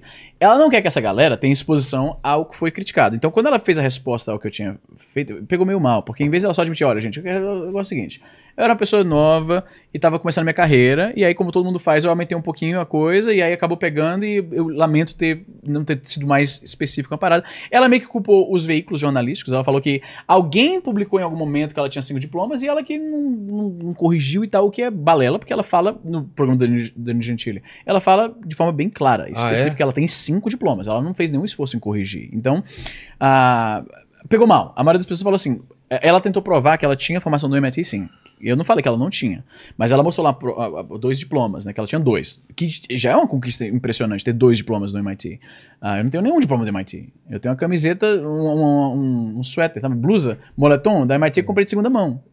Porque eu visitei lá uma vez pra dar uma palestra junto com quem que foi, o Castanhari, a Jute Jute, Sei, ela, sei. pare- ela saiu do, do, do YouTube, né? Ela parece não tá É mais mesmo, cara, nunca mais É, não ouvi falar mais. Já- às vezes as pessoas estão produzindo, mas só não chega na nossa É. bolha, tem isso também. Tem.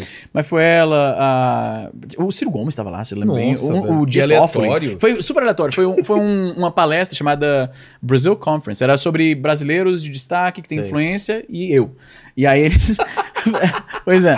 E aí tinha, porra, tinha o ministro do, do Supremo, essa porra, que não tinha Nossa. nada a ver tá lá. Mas eu fui, falei, porra, viagem grátis pro, pro, pro, É. pra- poder falar que eu palestrei no MIT.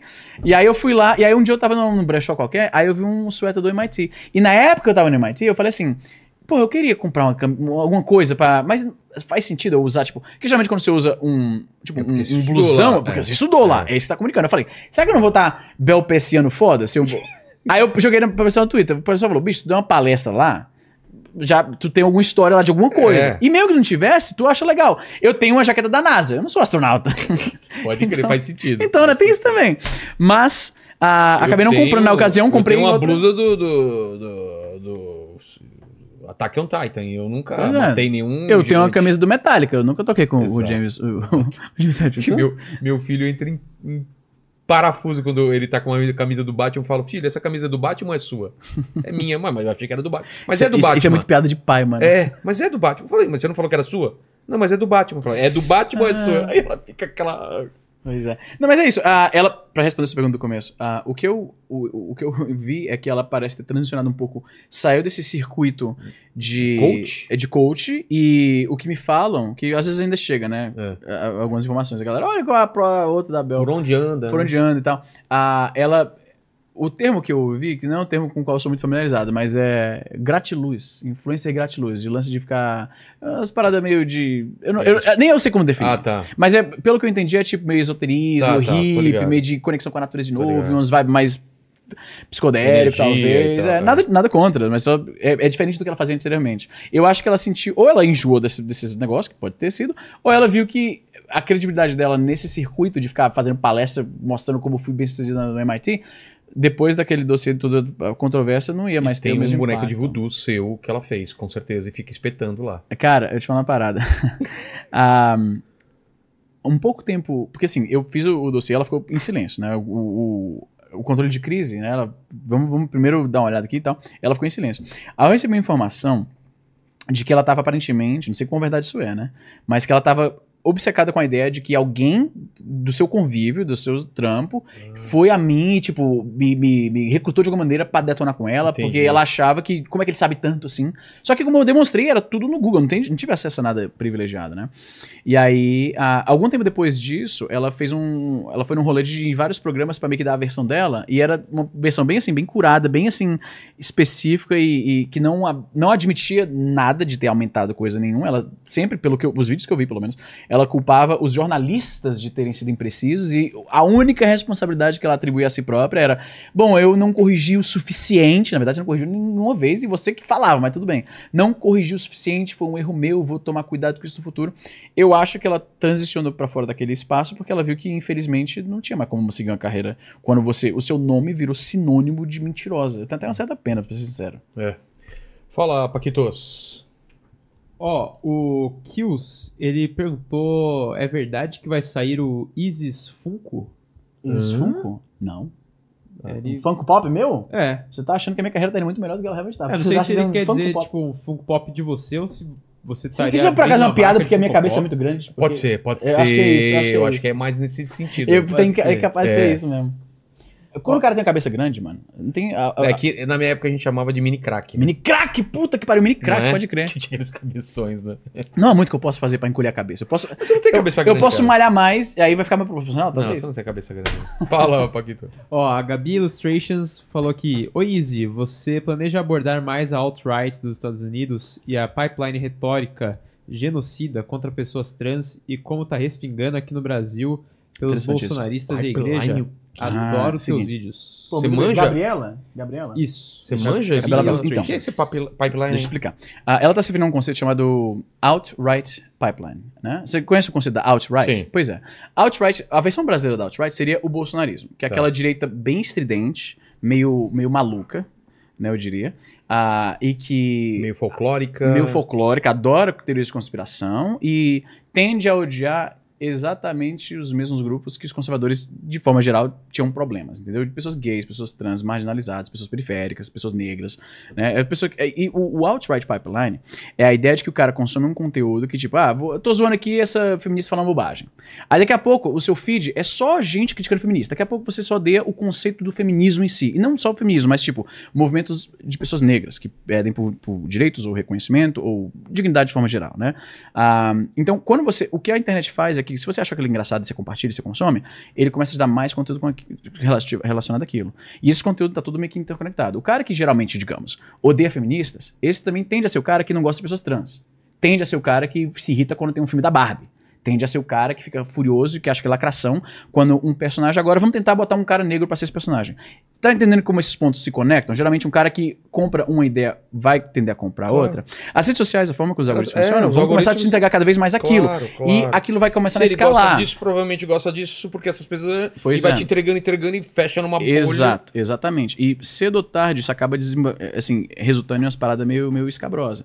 O ponto focal dessa guerra cultural O pipeline, então, é isso? É O pipeline é ideia- afunilando, é isso. tipo um funil. vai te, lev- vai te conduzindo Ah, pra, pra mais ódio, entendeu? Começa com. Ah, olha essa Uma coisa feminista de cabelo colorida. começa com a brincadeira. É, parece com zoeirinha, mas daqui Tá. a pouco você começa a ter uma, uma animosidade contra. Não é só aquela feminista que fala bobagem, você começa a odiar todo o movimento de, de igualdade, de, Sei. tá entendendo? E aí, você- e aí aquilo é, é facilmente. Dá pra converter facilmente pra odiar outras paradas relacionadas. Tipo, o cara que odeia, digamos, feministas, ele também tende a odiar Black Lives Matter. Ele também tende a ter raiva de pessoas trans. Ele é, é meio que um pacote. É um e pouco a combo. pouco, é um combo. E pouco a pouco tu vai curtindo as mesmas coisas. Vai começando a, eu devo dizer, odiando as mesmas coisas, curtindo os mesmos conteúdos que zoam essas pessoas. E essas coisas vão. ah, vem muito de humor de Chan, sabe? Manja, uh, 4chan e tal. Ah, vem muito disso aí. ah, e a pergunta específica dela é eu quero continuar falando sobre isso. Ah, eu. Eu tive uma polêmica recente, fala de cancela- cancelamento, né? Foi o mais recente, eu acho. A, a Laerte, a cartunista. Sim. É, Já teve aqui também. Ah, bacana. É, Ah, que você não. Eu lembro. eu fiz um, um tweet falando assim, pô, ninguém nunca entende as tirinhas. Aí eu falei do Laerte, porque a minha idade, o nome da, da Laerte Você era não sempre... sabia que- Não sabia. Ou Ah. então, eu, eu- talvez tenha passado algum momento, anos atrás, eu bati o olho e não sabia quem era, não acompanho o trabalho. E- mas eu não sabia. Eu falei, realmente, eu não- falei, ah, não entendo as tirinhas do Laerte, né? E aí alguma. E isso foi no, no dia do Canadá, Canada Day, que é o 1 de julho, é tipo o 7 de setembro ou 4 de julho canadense, é o dia, Tá. do país. Um, e aí eu tava saindo com a galera, andando com o patinete e tal, e não tava em cima do, do Twitter pra ver as coisas. Quando eu parava pra usar Twitter, era pra tirar uma foto onde eu tava e tal. Muita gente interpretou isso como o Easy viu a correção de que Laerte transicionou e é mulher, e tá se. não querendo responder a parada. Mas não era, não tava prestando atenção, tava na rua, né? E aí começou a ser detonado pra caralho. E eram, eram tinham, tinham camadas. Tinha a galera me chamando de burro, porque eu não entendo as tirinhas da Laerte. Que algumas são realmente bem crípticas. Tem todo um meme de não entender É. a Siriana Laerte, né? Nada demais. Ah, mas ficaram extremamente furiosos porque É, eu falei cara, o Laerte. A, a Laerte, eu, eu, eu, eu fui criado nessa geração, eu sou desenhista muito por causa Porra, total. do Los Três ainda mais Amigos, ainda. é, Angeli, Laerte e Glauco, né? E ela veio aqui e falei Qual desses fazia os escrotinhos? Que eu acho que era os escrotinhos, né? Tinha era o Angeli. Pode crer, que pode tá crer. com uma Eu- doença a- também agora. o que meu compreendimento de- dessas paradas é bem superficial. Infelizmente ele tá com uma doença também, agora acho que de alguma coisa parecida com o do Bruce Willis e meio ah, que parou de. A fase do Bruce Willis, eu eu acho, acho, que, é. cara. Depois se puder dar uma olhada, cara. Porra, é uma que coisa, merda. que triste. Cara, é um talento absurdo e me influenciou bastante. E a Laerte, é, cara, ela, depois da morte do filho, ela foi tomando uma. uma as tiras, o material dela foi ficando cada vez mais, cara, é, genial e às vezes incompreensível, como você tá falando. Parece um Ela- pouco ela inacessível às vezes. É muito, é, é, muito metafórico, eu não entendo. Ela, ela, ela vai pra outra parada que eu acho genial e que nem sempre é compreensível. E que tá testando, tá experimentando coisas como esses grandes artistas. Chega uma hora e fala, cara, eu já tenho minha carreira consolidada e agora vou testar coisa nova. E nem sempre é compreendido, o que é, o que é normal. Fala, Paquito. O Angeli ele tá com afasia mesmo. É, Foi o que né? mais você falou, meu, meu, Afasia, o Bruce- que, que afasia. é? É uma dificuldade de formular. ah, é uma. Eu não, não, sou- Não, não, tem a ver com Alzheimer, né? não, não, não, não, Tá. não exatamente, mas algumas pessoas eu consigo imaginar que vem muita conexão. É é uma dificuldade de se expressar, de falar e Ah, tal, de tá. concatenar ideias e torna difícil trabalhar como ator, como é o caso, cara.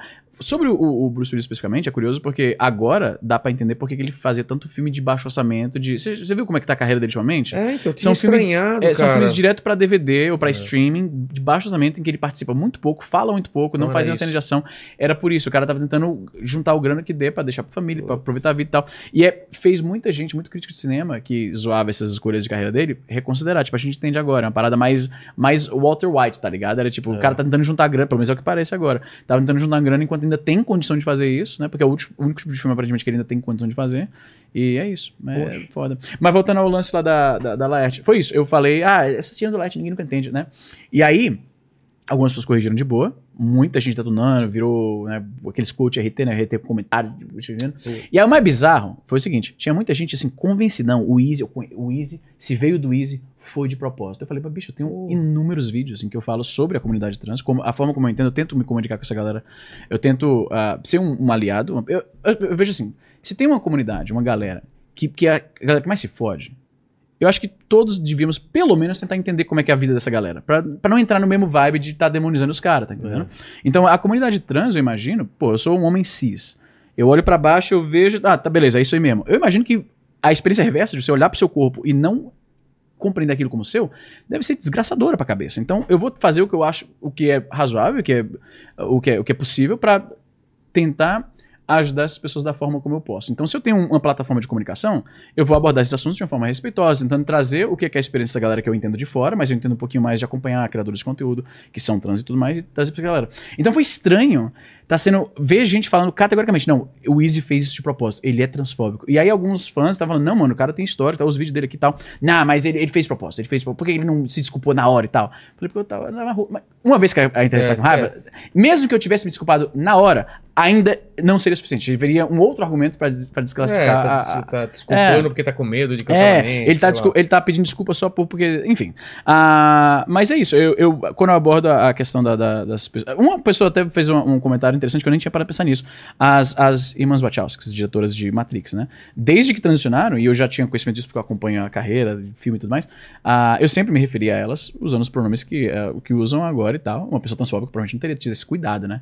Mas não importa. Quando a, quando a, a turma tá com raiva de você. É incrível. cara. Agora o que é curioso é que eu não vi tantas pessoas trans me detonando. Eu acho que as pessoas trans que acompanham meu conteúdo sabem que eu sempre me delas com, com- com empatia e respeito. Ah, eram pessoas que nem são parte da comunidade Não, e também não me conhecem. Então, Pessoal mas eu vou te falar novamente. virtude, né? É, novamente, te- afeta. É Claro isso que que eu ia afeta. falar, não tem Pra como não caralho, afetar, velho. né? Se as pessoas. Porque assim, Fala assim, cara, será que a galera tá pensando isso realmente? Não pode ser. É porque assim, se você acha que transforma é uma parada foda, que leva pessoas a morrer, que. Esqueça até as pessoas que, que morrem por isso. Só da pessoa viver a vida inteira sendo Tá entendendo? Você, o motivo Tudo é mais difícil. Quando a gente cresceu, moleque, você deve concordar com isso. Claro. Pessoas trans eram tratadas de forma subhumana. Subhumana, O termo que se usava, traveco, era tipo, essas pessoas tipicamente, historicamente, acabam tendo menos oportunidades. Por que, que a gente tem o estereótipo da pessoa trans em condição de rua ou se prostituindo e tal? Por falta de oportunidade, porque pessoas são preconceituosas É. e a gente sabe disso, né? A gente sabe disso. Então, se você acha que transfobia é uma parada séria, você não deveria acusar alguém disso de forma leviana. Porque me parece então que você não acha isso uma coisa tão séria, né? Então, foi, me fez pensar que essa galera, como você falou, estão só vomitando virtude. Elas não realmente se importam com a questão Não, ou acham se uma coisa séria. E Quer qualquer se pessoa, que sentir tem, melhor só. qualquer pessoa que tenha curiosidade de saber como eu penso sobre isso e vou ver um vídeo meu, vai ver Vai que... dar uma busca, né? É, tem, eu, fui- eu- eu fiz recente, teve o caso da, da Dylan Mulvaney, que é uma influencer trans americana. O que, que aconteceu? Ela foi, ela recebeu uma, uma caixa de, de Bud Light, que é uma cerveja lá, com o rosto dela pra fazer vídeo e tal. E a direita americana ficou furiosíssima. Foi um grande ah, ponto dessa guerra. Teve aqui cultural. com, com, com, com o rosto da Pablo Vittar também? Ah, capaz, tem- tem- Deve ter tido, hein? Com ela e mais algumas cantoras e tal. Tá. É, Mas foi isso. Foi, foi uma grande controvérsia e tipicamente os boicotes dessa galera que fica revoltada com qualquer tipo de. Por que, velho? Essa... Nossa, como que isso incomoda- tanto? Porque Ontem eles- a gente falou sobre o filme da Barbie. É um filme, velho. Sabe, cara? Eu vou te falar por quê, na minha opinião. Ah, essa galera, ela tem uma visão de que tentar aceitar essas pessoas que têm uma experiência de vida diferente e tal, é o mesmo que incentivar aquilo de, de, de- in- incentivar aquela cultura, fazer com que aconteça mais. Eu tenho uma grande dificuldade de, de ser convencido por esse argumento, porque e eu falei isso num vídeo que eu falei sobre o assunto. Antes falar, hoje o ponto focal dessa galera, eles parecem achar que é mais convincente falar sobre a comunidade trans. Mas quando eu era criança era mais sobre gays. Então a É. gente não pode aceitar os gays, porque agora todo mundo vai querer ser gay, eles querem converter todo mundo pra ser gay. Esse argumento sempre me pareceu estranho. Porque você, tá, você tá- parece que tá fazendo uma admissão aí. Porque É. eu. Porque você, na nossa época, não, você você é mais novo do que eu, mas também pegou a sua época. Anos 80, a grande maioria de filmes de, de produção cultural era hétero. Hum. Era pro hétero, era reafirmando isso. Hum. E mesmo assim tinham gays. Ou seja, que não influencia tanto essa parada. A ideia de que Se pessoa você vai assistir um, um filme e falar, quer saber, vou dar a bunda, não é assim. É exatamente isso que eu falei no meu velho. vídeo. É exatamente isso que eu falei no meu Não vídeo. é? Eu não acho. Me, me soa estranho que isso seja convincente para algumas É, pessoas. é o mesmo, posso. é o mesmo argumento do pessoal que fala que você vai assistir um, vai fazer, é, jogar um jogo de tiro e vai sair atirando pras pessoas. Não É é, bem, mesmo. é bem parecido, não, tem como. Não Cara, tem, não tem, essa relação. Mas é.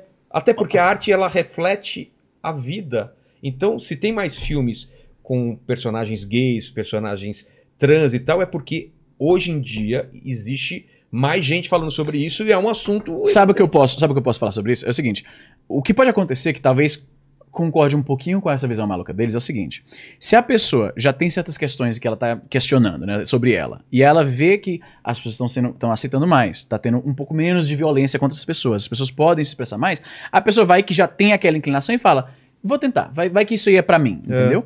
Eles se opõem a isso, entendeu? Eles acham que isso vai confundir as pessoas, vai ter gente que não tem essa, essa disforia e vai Mano, eu prefiro no final das contas, essas pessoas têm nojinho de quem é diferente. A real, Pode a real é essa, a real é é. essa. Essas pessoas têm nojo. É, É, é. isso. É, da mesma forma que tinham nojo de pessoas gays, tem nojo de pessoas trans. E usam as mesmas retóricas. Estão seduzindo as nossas crianças, estão empurrando isso. É, eu, eu não posso falar nada porque eu tenho essa, esse ódio com pessoas que colocam o feijão embaixo do arroz. Embaixo do arroz? É, eu acho um absurdo isso. As pessoas deviam ir pra cadeira elétrica e não menos do que isso. Concorda, Paquito? Concordo 100%, cara. Então. Arroz por baixo. Eu tô sendo extremista? Não, você tá sendo correto. Tá arroz certo. por baixo. Mas por que o arroz por baixo, a propósito? Porque ele faz a cama pro feijão que tem um caldo assentar. Ah, mas e se você não come feijão com caldo? E aí? Ah, mas o meu feijão. Não, Feijão sem caldo? Você não respondeu a pergunta. Mas não tem feijão Claro sem tem, caldo. Claro que tem. Você Existe? pode. Se você não gosta do caldo do feijão. Você vai Não existe feijão. Se Como você, assim? se você não gosta do caldo do feijão, se você que ficar comendo lá com- pra, lá pros como- Estados como Unidos. certos não- convidados Aqui do não podcast. existe. Não existe feijão sem caldo. feijão sem caldo ontem.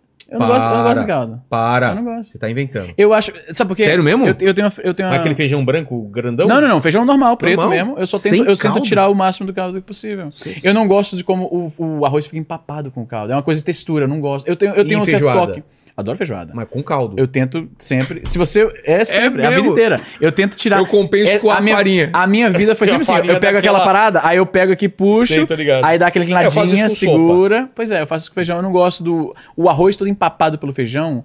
tem uma coisa com a textura. É coisa É de. mesmo? É, é aparentemente esse tipo de coisa comum com quem tem transtorno de déficit, transtorno de déficit de atenção e É hiperatividade. Certo problema com textura. É, Tá. aparentemente é comum entre essa comunidade. afetou o, o Covid, alguma coisa? Como é que é? De Covid? paladar e- Não, não, não, eu tive Covid uma vez só. tá- você tava na, na, de na linha de frente lá, trampando no Covid? Mas eu, é curioso porque eu tava de férias. Eu, eu tinha pegado uma semana de folga e eu peguei justamente nessa. Tá brincando? Sério. Peguei, tava, tinha saído pra, pra viajar pras montanhas lá, peguei um chalé e tudo Caramba, mais. E aí eu peguei. Ou pelo menos desenvolveu quando tava lá. De repente eu peguei no hospital. Entendi. E eu acho que todo mundo que trabalhou em hospital daquele período pegou. Pegou, né? Só não teve, talvez, como. todos os sintomas, mas não tinha como, cara. A gente tava o tempo inteiro. E as enfermeiras, uma coisa que eu percebi é que era comum isso. Eh, eh, Volta e meia tinha. eh, como que chama quando. Outbreak. Tipo, Uma, todo mundo naquela ala tá- pegou a mesma doença. Tem um tempo pra isso? Não tem, né? Todo mundo no departamento pegou a mesma doença da, da, da parada. Teve uma- A gente chamava de outbreak. Teve um outbreak de alguma doença. Infestação, não? Infestação. é. Vai, chama de infestação. Pode, todo mundo entendeu. Talvez, né? Infestação. Tinha algumas, algumas alas que pegavam infestação de Covid, e aí tá- todo mundo, aquela ala, a gente considera todo Espalhava. mundo Covid. O que acontecia que eu via com os meus próprios olhos é que a enfermeira entrava num quarto que era com isolamento, ou seja, o cara tá já diagnosticado com alguma, alguma coisa que ele tem que estar isolado do resto do, da- do convívio do hospital. E a pessoa entra lá com a bata, com tudo mais, mas aí a pessoa tira a luva, e aí pega alguma coisa pra apagar a luz e não limpa a mão, e aí vai pro outro Ah. quarto logo em seguida, a gente via esse tipo de coisa, né? Não tem como ser um atendimento perfeito pra 100% do tempo todo mundo, esse tipo de coisa acontece em todo hospital, São então humanos, né? Vai aconte- acontecer. Pois é, vai acontecer. merda, né? Então, mas foi isso. Eu peguei quando tava. Não peguei no hospital, peguei quando tava de viagem. Porra. Foi uma, foi uma merda. Mas não, não teve nenhuma ô- sequela que eu Ô, saiba. Paquito, você pegou Covid? A gente nunca falou sobre isso, hein? Cara, eu não sei se peguei, acho que não. Não? Não. Será? Pode ser ter pego também, nem saber. É, pode ser que eu peguei. Rola é Foi de assim, boa, né? O último teste que eu fiz daquele. Porque tem aquele teste de anticorpos, né? Sei. Ele Que é praticamente já inútil. pegou. É? É praticamente inútil pra, pra, pra, saber pra se você questão já de diagnóstico. pegou. Sim, porque o anticorpo ele vai detectar o, a resposta do seu corpo à exposição ao vírus. Certo. Isso não quer dizer que você tá com a infecção agora. Tá entendendo? É. Para algumas doenças, isso funciona, porque a doença não vai sair nunca. Tipo, por exemplo, para Ah, é? AIDS. É, o, o, Ah, é. o vírus que causa AIDS, que Tá é o lá HIV, sempre. ele vai estar lá sempre, ele não vai sumir do seu corpo. Entendi. Então, se você detecta que o seu corpo produziu anticorpos para lidar com aquilo, já é a confirmação que você tem o vírus, portanto, você está infectado, você é soro positivo. Não quer dizer a mesma coisa que tem AIDS, né? AIDS é, é a síndrome que desenvolve depois do, do vírus já ter destruído os seus, seus leucócitos e tal. Não, é que a última vez que eu fiz esse teste, eu não tinha nenhum anticorpo, entendeu? Tipo, Então, Tá. é, só eu mostra, não é. tinha pego ainda. Pode ser que depois tenha pego, mas se eu peguei, eu não senti, entendeu? Os Sim. testes de anticorpo para Covid eles servem mais para ter uma noção de quanto da população foi contaminada. Porque para fim de, de, de diagnóstico ele é meio que inútil. Porque a gente só reconhece, tipo, o que importa no, no, no caso do Covid, principalmente para diagnóstico, são os sintomas que você está sentindo. Se você não tem, ah, não tem sintoma nenhum, você ter exposição ao vírus ou não ter tido, como é que isso vai te ajudar? Tipo, se você fizer um, vídeo, um, um exame de sorológico de Covid agora, só vai aparecer, você tem presença de anticorpos para Covid. O que, que significa? Que ou você tem agora, ou você já teve no passado. Como é, É. que eu vou te tratar com base nisso? Não, não Ah, tem tá. como, tá entendendo? Não, mas o dele não apareceu, quer dizer que não teve no passado, Quer dizer que então? não teve, então, é. Ah, um então é um não. falso negativo, então não teve, é. Tá. Mas essa altura do campeonato, eu imagino que acho que todo mundo que, tenta, que for fazer um exame sorológico pra, pra Covid vai aparecer a. a- como é que se diz? Ah, o- o anticorpo. exatamente. Entendi. Porque todo mundo já vai, essa altura foi É, eu fiz pouco mais de um ano atrás, eu acho. É, tem que fazer de novo. Tempo aí. Fala aí, bigoda. Enfim, é, ó, o Pauleta BR, ele perguntou se vale a pena fazer upgrade pro DJI Mini 3 Pro. Ah, excelente pergunta. É o que você DJI? tem.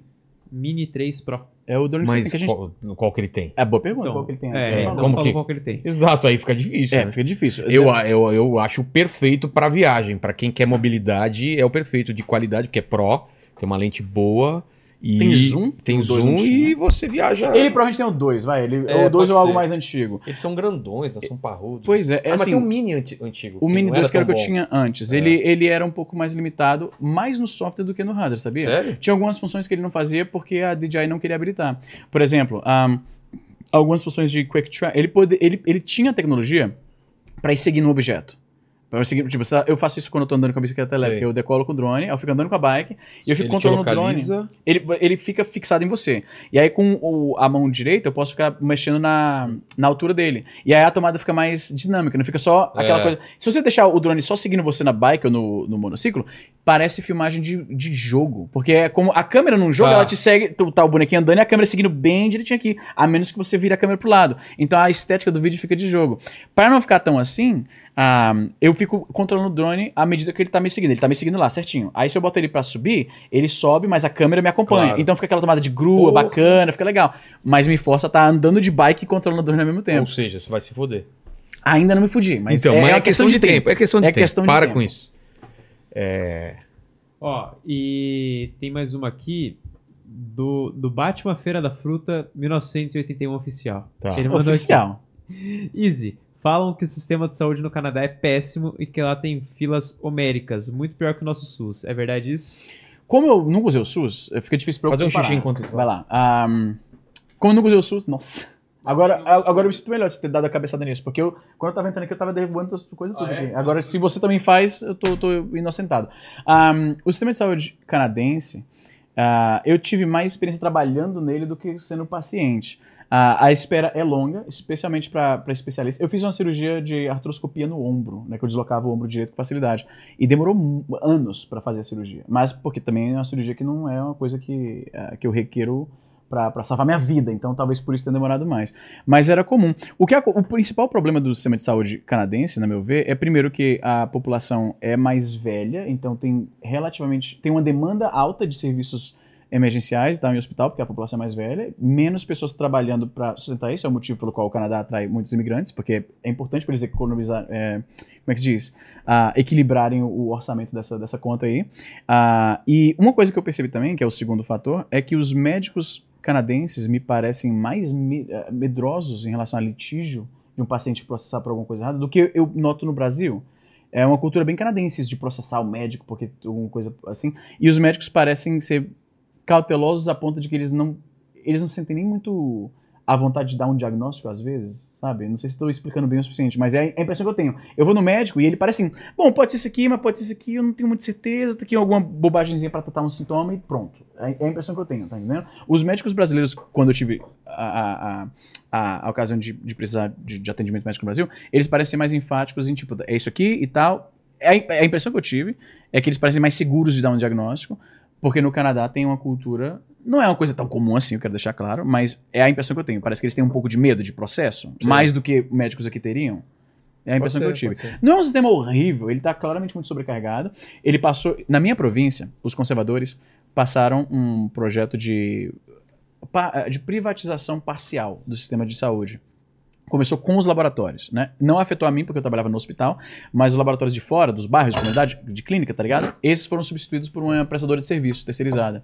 E aí o salário foi pior, a- os horários estão uma merda, mudaram muita gente de lugar para cumprir o, o operacional desses laboratórios. Então, tava muito, todo mundo muito satisfeito. E trocaram o sistema que gerenciava a parada, todo mundo teve que ser treinado. Quando eu me demiti em janeiro, foi justo nessa transição. E aí, uma das vantagens de me demitir é que eu não teria que aprender o sistema novo. Entendi. Que mudou tudo lá. Eu, foi, foi, foi na mesma época, foi em janeiro, quando começou essa, essa, essa mudança do sistema lá. Cara, aliás, fa- faltaram duas coisas antes da gente ir para três perguntas finais, duas coisas que a gente faltou falar. Hum. Uma é o que a gente conversou em off, né? Quando você falou, tô voltando, cara, e eu queria dar uma visão do que é realmente viver fora do país, que as pessoas não sabem. Isso eu acho muito importante. Mas antes, cara, o que, que tá acontecendo no Canadá? O governo do, no Canadá que falam que ele é super é, diferente, que ele é super é, é, é, progressista. O que, qual que é a real? O que, que tá fazendo que a galera tem tanto medo do que tá acontecendo lá? Que você pode ser preso se você errar pronomes. O que, que tem de verdade? Eu, eu, eu tenho um pouco de conhecimento sobre isso, então vamos lá. Ah, o Canadá é um país bem progressista. O primeiro-ministro, que é o Justin assim ou ultimamente? Dos últimos, eu diria dos últimos, pelo menos dos anos 90 pra cá, Tá. eu acho. Ah, é um país que, eu não lembro quando foi que foi, por exemplo, reconhecido casamento ah, gay e tudo mais, mas o Canadá, ele tipicamente, ele, ele tá na vanguarda desse tipo de coisa. Tipo, legalização de maconha, por exemplo, é uma pauta progressista Total. também, né? E tal. Aborto no Canadá não apenas é legal, mas é coberto pelo SUS canadense, Ah. então a pessoa pode abortar grátis, com segurança e tal. Tem várias políticas, tem várias formas que eles organizaram a sociedade lá que são bem progressistas, aliados com os valores progressistas. Então, o que acontece é que como a, a, a- a direita tem, nos últimos anos, se manifestado bastante contra esse tipo de coisa, o Canadá acaba sendo um para-raio de pessoas que são contra esse tipo de mudança social. Então, o Canadá é tido, colocado para essas pessoas como o paraíso dos woke, que é o novo termo que eles usam pra gente assim, né? É. Então, ah, tem bastante disso, né? O, ah, eu, pessoalmente, eu não tenho um problema com isso. Eu, não- eu sou uma pessoa bem progressista, então, obviamente, isso não me causa nenhum problema. Ah, Mas é- tem algum exagero ou não, acha? essa, essa que você está se referindo é a Bill C-16, que passou, se não me falha a memória, em 2016. Ela se tornou muito popular nos círculos da direita internet por causa do professor Jordan Peterson, que é um Exato, professor de exato, psicologia ele na faculdade. Exatamente. Ele fez uma interpretação bastante errada da, da lei. Ele basicamente achava e ninguém, ninguém podia convencer eles do contrário, de que agora, por causa da Bill C-16, você vai ser preso se errar o pronome de alguém. E não é bem assim. O que a, a lei fala, ela, ela passa a reconhecer perseguição por causa da sua identidade de gênero como a um crime de ódio, um crime contra pessoas marginalizadas. Da mesma forma como se você usar um termo racista contra o negro, você usar um termo transfóbico contra pessoa trans é visto da mesma forma. Entendi. Só que o teste legal pra isso, e essa é a parada que a galera não entende. Existe um teste legal. As leis não são. Direito, lei, legislação não é uma ciência exata. Exata. Não é preto e branco. É, tem várias nuances, tem, tem certos pormenores que têm que ser considerados, entendeu? Então, o que a lei realmente dizia é que o misgender, eu acho que não tem um termo em português para isso. Misgender é quando você erra o pronome da pessoa. Então, o misgender intencional, ele pode ser usado para caracterizar um padrão de perseguição contra alguém por causa da sua, ah, da sua identidade de gênero. Por exemplo, se digamos que eu sou uma pessoa trans e tu vive me criando problemas por causa disso, né? Eu já sinto me sinto perseguido. Se além disso você consistentemente insiste em usar o que a gente chama nessa cultura de dead name, que é o seu nome de nascimento, nome de batismo que concorda com o gênero que foi te assinalado quando você nasceu. Se em vez de usar o nome social que a pessoa prefere, você fica insistindo em usar o outro nome, isso pode ser considerado, é, é mais uma coisa que vai ser levada em consideração para a gente analisar se o que você fez contra a pessoa é transfobia ou não. É isso. Não isoladamente. Não isoladamente. Tanto é que, até o momento, absolutamente ninguém no Canadá foi preso por isso, entendeu?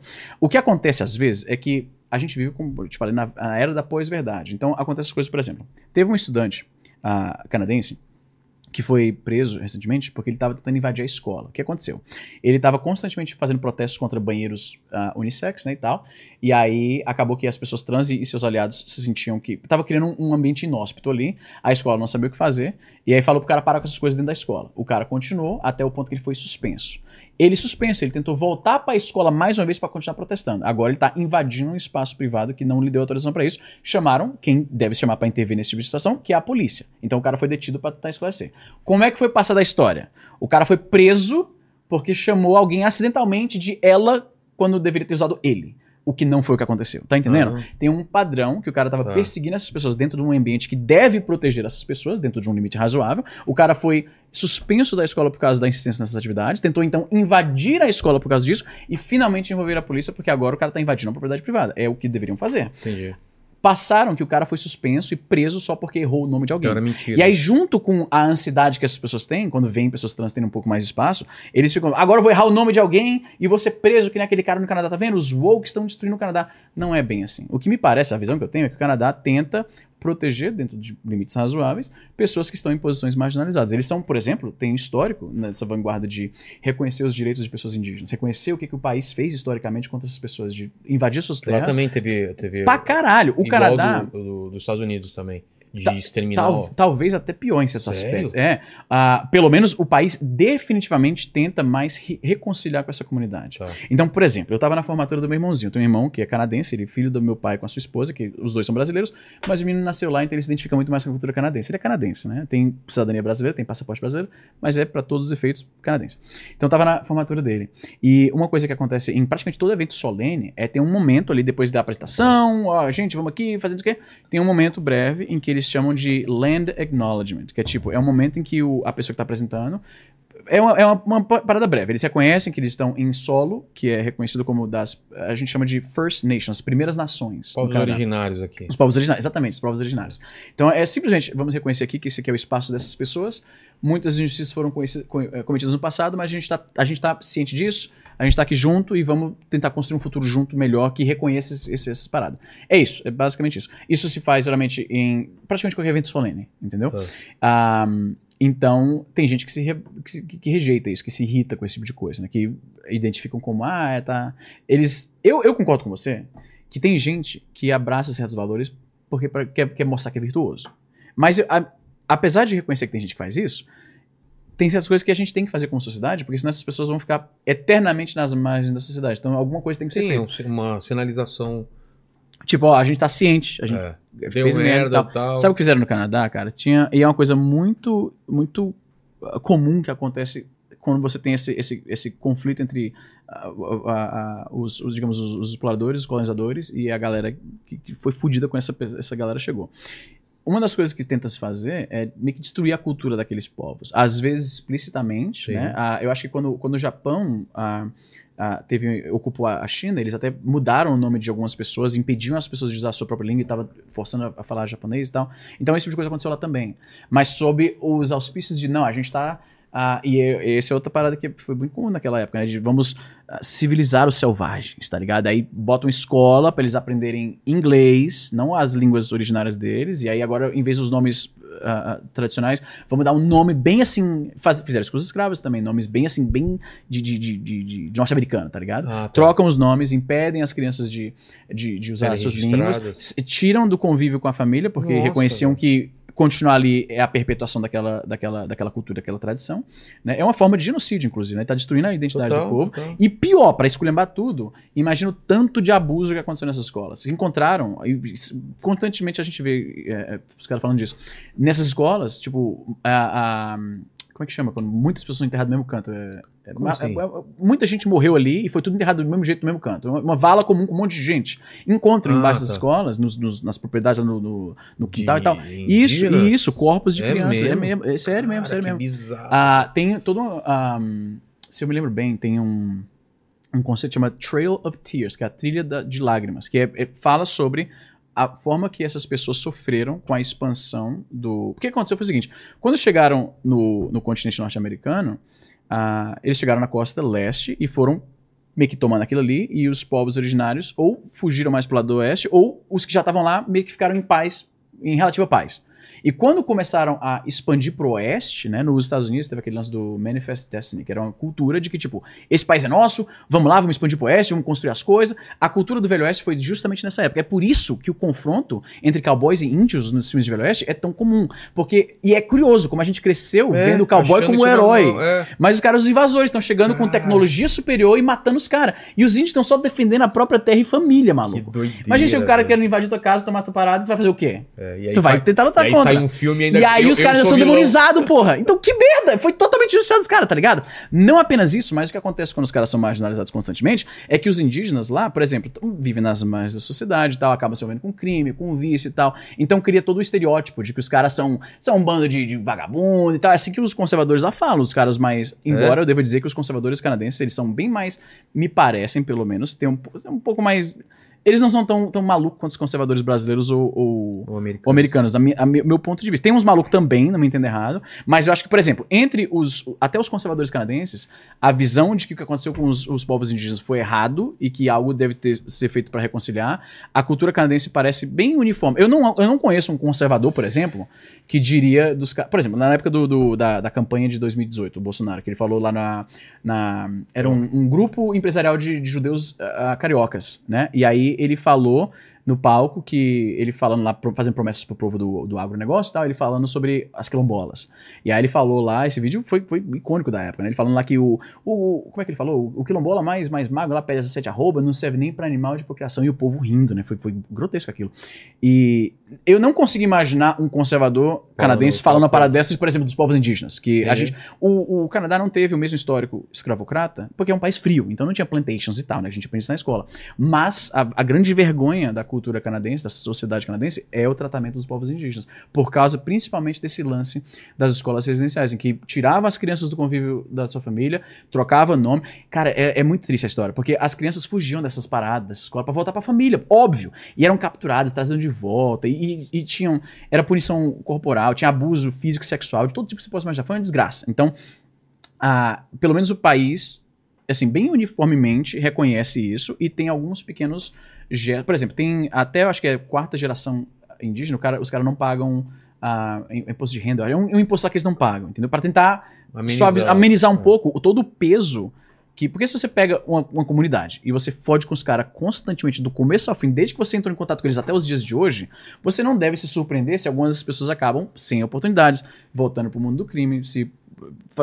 Tá entendendo? É. Então, é isso que eu tô querendo dizer. Os conservadores canadenses parecem um pouco menos malucos, na minha opinião. Embora, por causa da internet, você acaba sendo. A galera que conservadora canadense, que consome os mesmos conteúdos conservadores norte-americanos, vão pegando um pouquinho daquela maluquice. Então eu vejo um pouquinho dessa mudança. Mas é recente, é definitivamente recente. Eu tenho vários amigos conservadores canadenses e eles me parecem bem mais, assim, Razoáveis. bem mais razoáveis do que o, o bolsonarista médio ou o, o apoiador do Trump, por exemplo. Entendi. E vamos, essa tua experiência, cara, dá um saldo aí, que quer morar tanto tempo fora do Brasil e como é estar de volta. Cara, ahm, foi bacana por muito tempo. Eu não posso dizer que o Canadá foi horrível pra mim, porque eu aprendi a falar inglês. Eu tive várias oportunidades financeiras, pessoais e tudo mais, né? É um país bastante seguro, de forma geral. viajar. Viajar, com certeza. Eu viajei bastante por estar lá e tudo. Ah, mas eu sinto que no fim das contas, e demorou pra cair essa ficha, mas o Brasil é um. a- Tom Jobim fala nos anos 70 uma frase que é icônica, que eu acho que todo imigrante se identifica. É, mas eu tô parafraseando e falo tudo errado, mas ele fala assim: ah, morar nos Estados Unidos é bom, mas é uma merda. Morar no Brasil é uma merda, mas é bom. Ah, tá. Alguma coisa assim. Eu ouvia isso É. desde a época antes de eu. E eu, cara, eu, eu não conheço um imigrante que tu fala isso pra ele e o cara fala, não, tá errado. Poucas coisas são unânimes nessa vida, mas pergunta pra, joga essa frase pra qualquer imigrante e eu acho difícil encontrar um. eu- até hoje, na minha experiência, 20 anos lá, eu não encontrei um que discorda. Mas é basicamente isso. O Brasil, apesar dos problemas, e eu, eu tô numa posição até diferente da maioria dos outros imigrantes, porque no meu caso, eu tenho uma carreira internetica que torna muito interessante o Brasil. Porque, pô, eu tô com amigos aqui, participando de uma conversa bacana, vou pra evento, saindo daqui vou encontrar com outras galera, amanhã tem o, o evento lá de, de jogos antigos, lá na Eletrocom. Então, sempre tem alguma coisa acontecendo. É, as minhas DMs, eu, eu tô, esse é o máximo de tempo que eu passo longe do meu celular, geralmente. Quando eu voltar aqui, eu sei que vai ter Tá, gente tá, falando, tá, tá, tá. vamos para não sei o quê, vamos fazer não sei o quê. Eu me sinto, tem muito mais opções de coisas pra fazer, é mais divertido. O clima. Sim, eu odeio o frio, cara. A minha, quando eu vim pra cá, Sério? eu odeio. Você foi pro lugar pra cá- errado, então. né? Erradíssimo. Não foi escolha minha. Eu viajei pra Ah, tá. caramba, viu? Porque, tipo, eu odeio o clima. É. Você vai pro, pro Canadá, velho. Mas não foi escolha minha, eu fui muito jovem, né? Eu fui com a família. Ah, essa, essa mudança pro Brasil é a primeira vez na minha vida, de muitas mudanças, que eu tô exatamente onde eu quero estar. Sempre eu ia por Ah. causa da família. Dessa vez foi totalmente Uma decisão, uma decisão minha e bem pensada. Eu- eu- não foi.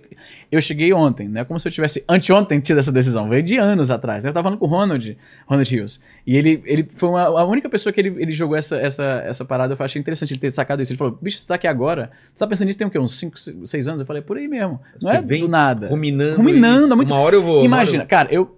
Toda vez que você me via no Brasil, eu- Era pode ter certeza que eu tava, prof- eu tava profundamente deprimido. Era sempre assim. Sério? Seríssimo. Toda Porque vez. Era um término, ou alguma coisa deu Ah, errado tá, pra mim. entendi. É sempre alguma coisa que não foi legal. Verdade, a última vez que a gente falou, você tinha acabado de terminar. Pois verdade. é, sempre eu tava mal, eu tava me sentindo meio solitário, a vida não tá indo legal, dúvidas sobre o, o- o- o meu futuro. Eu vim pro Brasil. Aí tava com a família, via avó, primo, gente que eu passei muito tempo longe, brothers de internet, que, eu, né, que a gente trabalha na mesma, na mesma indústria, mas às vezes, no meu caso, por morar longe, não tem tanta oportunidade de interagir e tal. É. Vim pra cá, pro Brasil, sempre significava assim, nossa, como é bom estar em casa de novo. E aí, no dia do voo pro Canadá, era sempre aquela, ah, ok. Voltar pro, pro inverno, pra neve, pra aquela porra, tá entendendo? Voltar pro meu trabalho convencional, que era um trabalho importante, mas não, não tinha o mesmo prazer de como é, tipo, internet. falar das coisas que você gosta com pessoas que você gosta, né? É. Então tem isso. Ah, pra, pra alguém que tem filhos, o Canadá é definitivamente um país que eu recomendaria. Com certeza, Ah, muito é? bom. Muito, exceto se você for conservador, porque, como eu te falei, Tá. avisando essa galera que o Canadá está pervertendo a cabeça das Vai crianças. ter uma boa educação. É, pois é. Não, boa. As escolas são. Eu não tenho filho, então, obviamente, a minha visão é meio de fora, né? Mas ah, o que eu ouço é que as escolas são muito boas. Ah, ah, você não paga pela educação secundária, você- até você só paga da faculdade pra frente. né? Então, antes disso, todo mundo tem direito de, de educação grátis e tal, de qualidade. Infraestrutura que. Você pega a melhor escola brasileira particular, mais foda, e ela provavelmente não tem os recursos de uma escola pública no Canadá, cara. É impressionante. A escola pública no Canadá tem, por exemplo, clubes de audiovisual, onde a galera aprende a, operar câmera, editar vídeos. Os caras aprendem isso na escola, entendeu? Coisa que aqui no Brasil a gente não tem o mesmo acesso, né? Ainda mais na escola pública, né? Infelizmente. Ah, então, pra quem tem filho, a questão da segurança, você tem filho. Então, eu imagino que o- a, coisa que tá na sua cabeça constantemente é, a segurança do- do- do- das suas crianças, entendeu? Então, pra quem tem crianças, ah, é, um excelente, é um excelente país, eu diria, né? Eu sou solteiro, não tenho filhos e, e não tenho interesse de ter filho. Então, ah, para mim, pelo menos no momento, entendem isso, porque eu não tô. A ideia de que eu tô voltando pro Brasil permanentemente, definitivamente, também não é a visão muito que eu tenho. Eu quero viajar. Eu sinto que eu não viajei o suficiente, entendeu? Pelo Eu- mundo? Pelo mundo mesmo. Eu nunca fui na Europa, por exemplo. Tá. Eu fui na Ásia por causa do meu trampo na internet. E tipo de coisa assim, tá entendendo? Tipo, meu trampo era bem pago. Eu, era um trabalho que eu gostava e tal. Mas era tipo, entra no trampo, trabalha, sai fora e. Tipo, era só aquilo. Não, não, não- satisfazia de outras formas. Porque, por exemplo, quando você trampa com criação de conteúdo e uma marca entra em contato com você pra te levar com tudo pago pra ir pro, pro outro país, pra você experimentar o celular em primeira mão antes de todo mundo e volta pra casa com o celular. meu trampo no hospital jamais me daria uma parada É, como essa. É, é muito legal, Claro, você, claro. é legal pra caramba. Então eu comecei a ver assim, eu via a internet como um hobby e minha carreira lá no laboratório como o meu trabalho de adulto de verdade. E cada vez mais aquilo me, eh, me desgastava e me dava dor de cabeça, e o trampo com a internet era tipo, é a minha desculpa pra ir pra um país tropical, pra ir pra praia, pra ver amigos que eu gosto, pra participar de programas, fazer collab, é divertido. Ah, e aí cada vez mais a ideia de envelhecer e, mo- e morrer no Canadá se tornava menos atraente. Até porque ah, ser velho no Canadá não é bacana, cara. Por quê? Sinceramente. Por Ah, o, sistema, o frio é horrível. O sistema de saúde tá, ah, ah, ah, como é que se diz? Tá sobrecarregado por causa de que é uma população mais velha, né? É o motivo, como eu falei, porque o, o Canadá precisa de imigrantes, não é porque os caras são bonzinhos e querem te dar uma oportunidade melhor. Eles querem você produzindo lá, É. entendeu? Eles querem você sustentando a previdência lá. Ah, então, é, sei lá, cara, eu vou continuar voltando no Canadá com frequência porque meus pais estão lá, né? Então, o ve- o verão no Canadá, a propósito, é inimaginável. É fantástico. Cara, eu, eu te falei, eu passo é o Porra, dia você inteiro na queima, rua. é. Eu pego a, a questão da segurança, né? Tipo, eu, eu ando lá no, no- no- Eu entrei no Brasil com, com os meus equipamentos de trabalho e tudo mais, que é o tipo de coisa que eu não. eu- lá, eu boto na mochila, tipo, drone, iPad, tudo, e vou pra um parque no meio do nada, tiro, sento na grama, você vê no meu Instagram isso, sento na grama, tá lá a bike, ou o patinete parado do meu lado, e tô lá editando. E aí, ah, tô meio de saco cheio daqui. Eu vou lá pro outro lado. Aí eu pego, subo de novo no patinete, vou pro outro 10km do outro lado lá do, do parque, achei uma, uma árvore legal, ah, vou sentar aqui. Isso é fantástico. Putz, é. Só que eu só posso fazer no verão de qualquer maneira. No inverno eu não posso fazer isso, tá entendendo? Então tem isso. Eu, eu sinto que o equilíbrio que eu alcancei é, é o ideal pra mim nesse momento da minha vida. Tipo, eu vou estar aqui no Brasil com os brothers trabalhando e tudo mais, e aí no verão eu volto para pro Canadá, fico com a minha mãe ou com meu pai. Esse período que eu passei, esse último mês que eu passei no Canadá, eu tava morando com minha mãe, né? Que eu entreguei o apartamento. Eu queria passar mais um mês passar tempo com a família e tal. Fiquei muito próximo da minha mãe e da minha irmã, né? Ah, e foi, foi maravilhoso, aquele convívio com a família de novo, ver como é que, como é que eles lidam com o dia a dia. Tá? Minha mãe, a minha, as minhas memórias da minha mãe ainda é dela, tipo, mais nova do que eu sou hoje, tá entendendo? Então, eu tive aquela, aquela visão de, tipo, nossa, minha mãe tá ficando mais velha, tem certas preocupações que não, não tinha da minha mãe 20 anos atrás, por exemplo, né, e tal. Então, ah, foi um período muito bacana e me deu mais vontade ainda de voltar lá, de estar lá no verão. Verão ano que vem, com certeza, eu vou estar lá. Ela tá chegando agora, ela tá, deve estar em, em Fortaleza essa altura. Mas o que você tinha falado pra mim é, é que o pessoal tem uma romantização, às vezes, do que pode ser morar no exterior que não, é, não condiz com a vida real, né? O dia a dia.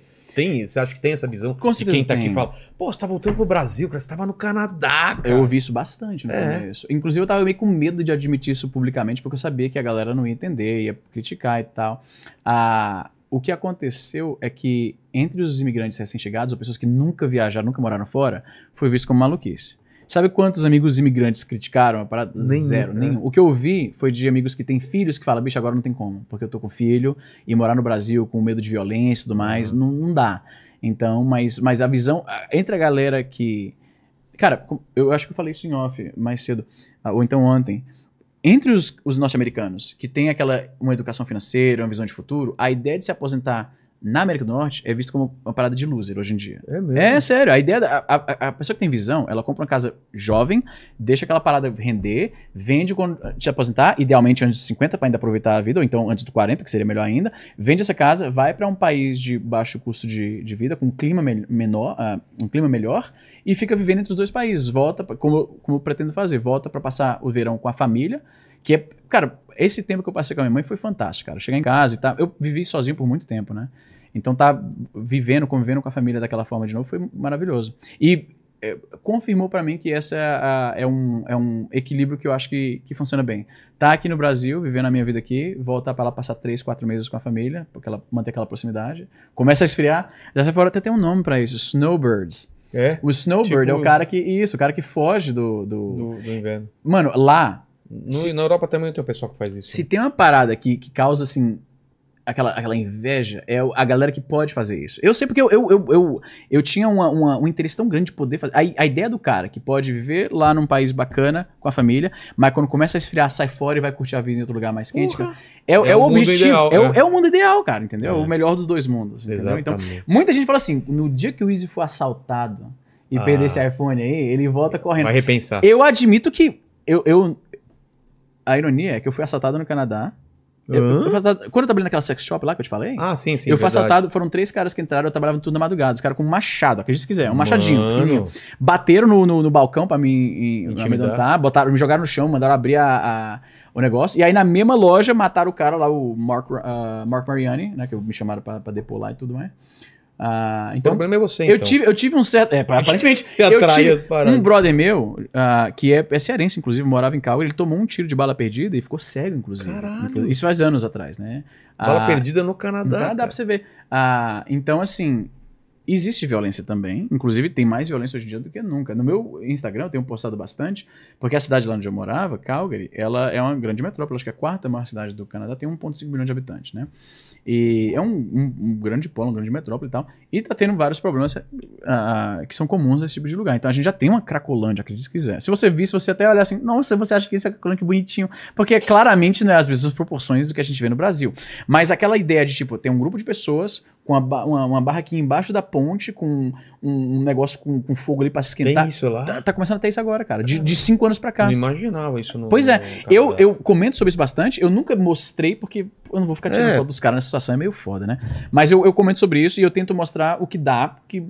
Por exemplo, a cidade tá muito suja ultimamente. Porque, compreensivelmente, a galera que é desabrigada, eles ficam procurando comida em lixo e os caras que tá na situação dessa não tá preocupado em botar tudo direitinho de volta. Eles estão É. tirando e revirando. Então é muito comum em certas regiões, particularmente no centro, lixo pra todo canto. Eles vão descartando certos itens que eles não querem mais, então tem roupa suja, às vezes, tá entendendo? É- a cidade tá suja.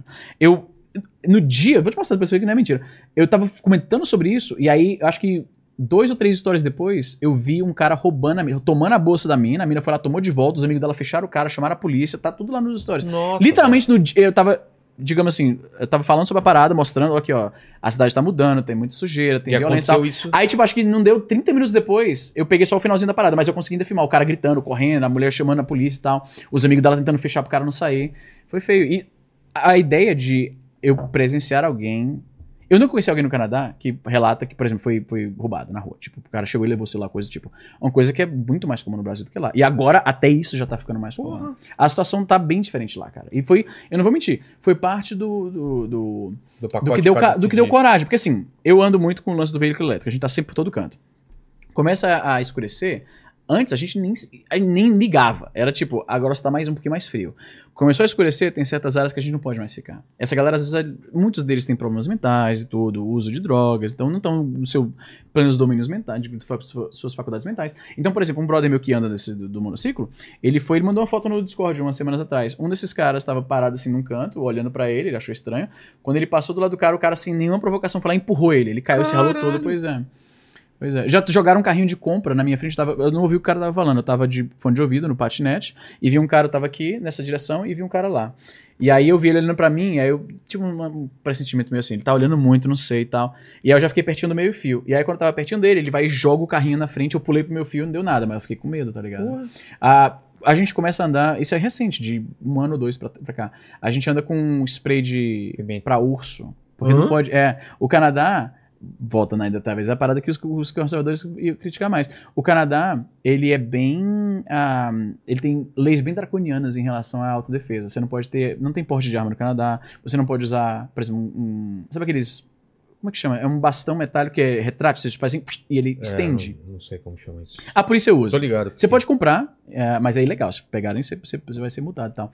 Ah, você não pode ter nada de autodefesa. Uh, taser, aquelas máquinas de, de- de choque, né? não pode, não pode nada. A única coisa que pode é spray para controle de animais. Por causa da cultura rural e tal, o Canadá, né? ah, tem urso, tem lobo, essas coisas, né? Ah, inclusive lá na cidade, na, na região onde eu morava, inclusive, eles botam plaquinhas. Quando alguém viu o coiote, a gente liga pro número lá da cidade pra avisar. E aí eles mandam, às vezes, o gente controle de animal pra ver o que tá acontecendo, pra pegar o bicho e tal. E botam plaquinhas com a foto lá do, do bicho e falam: olha, cuidado, foi avistado hoje.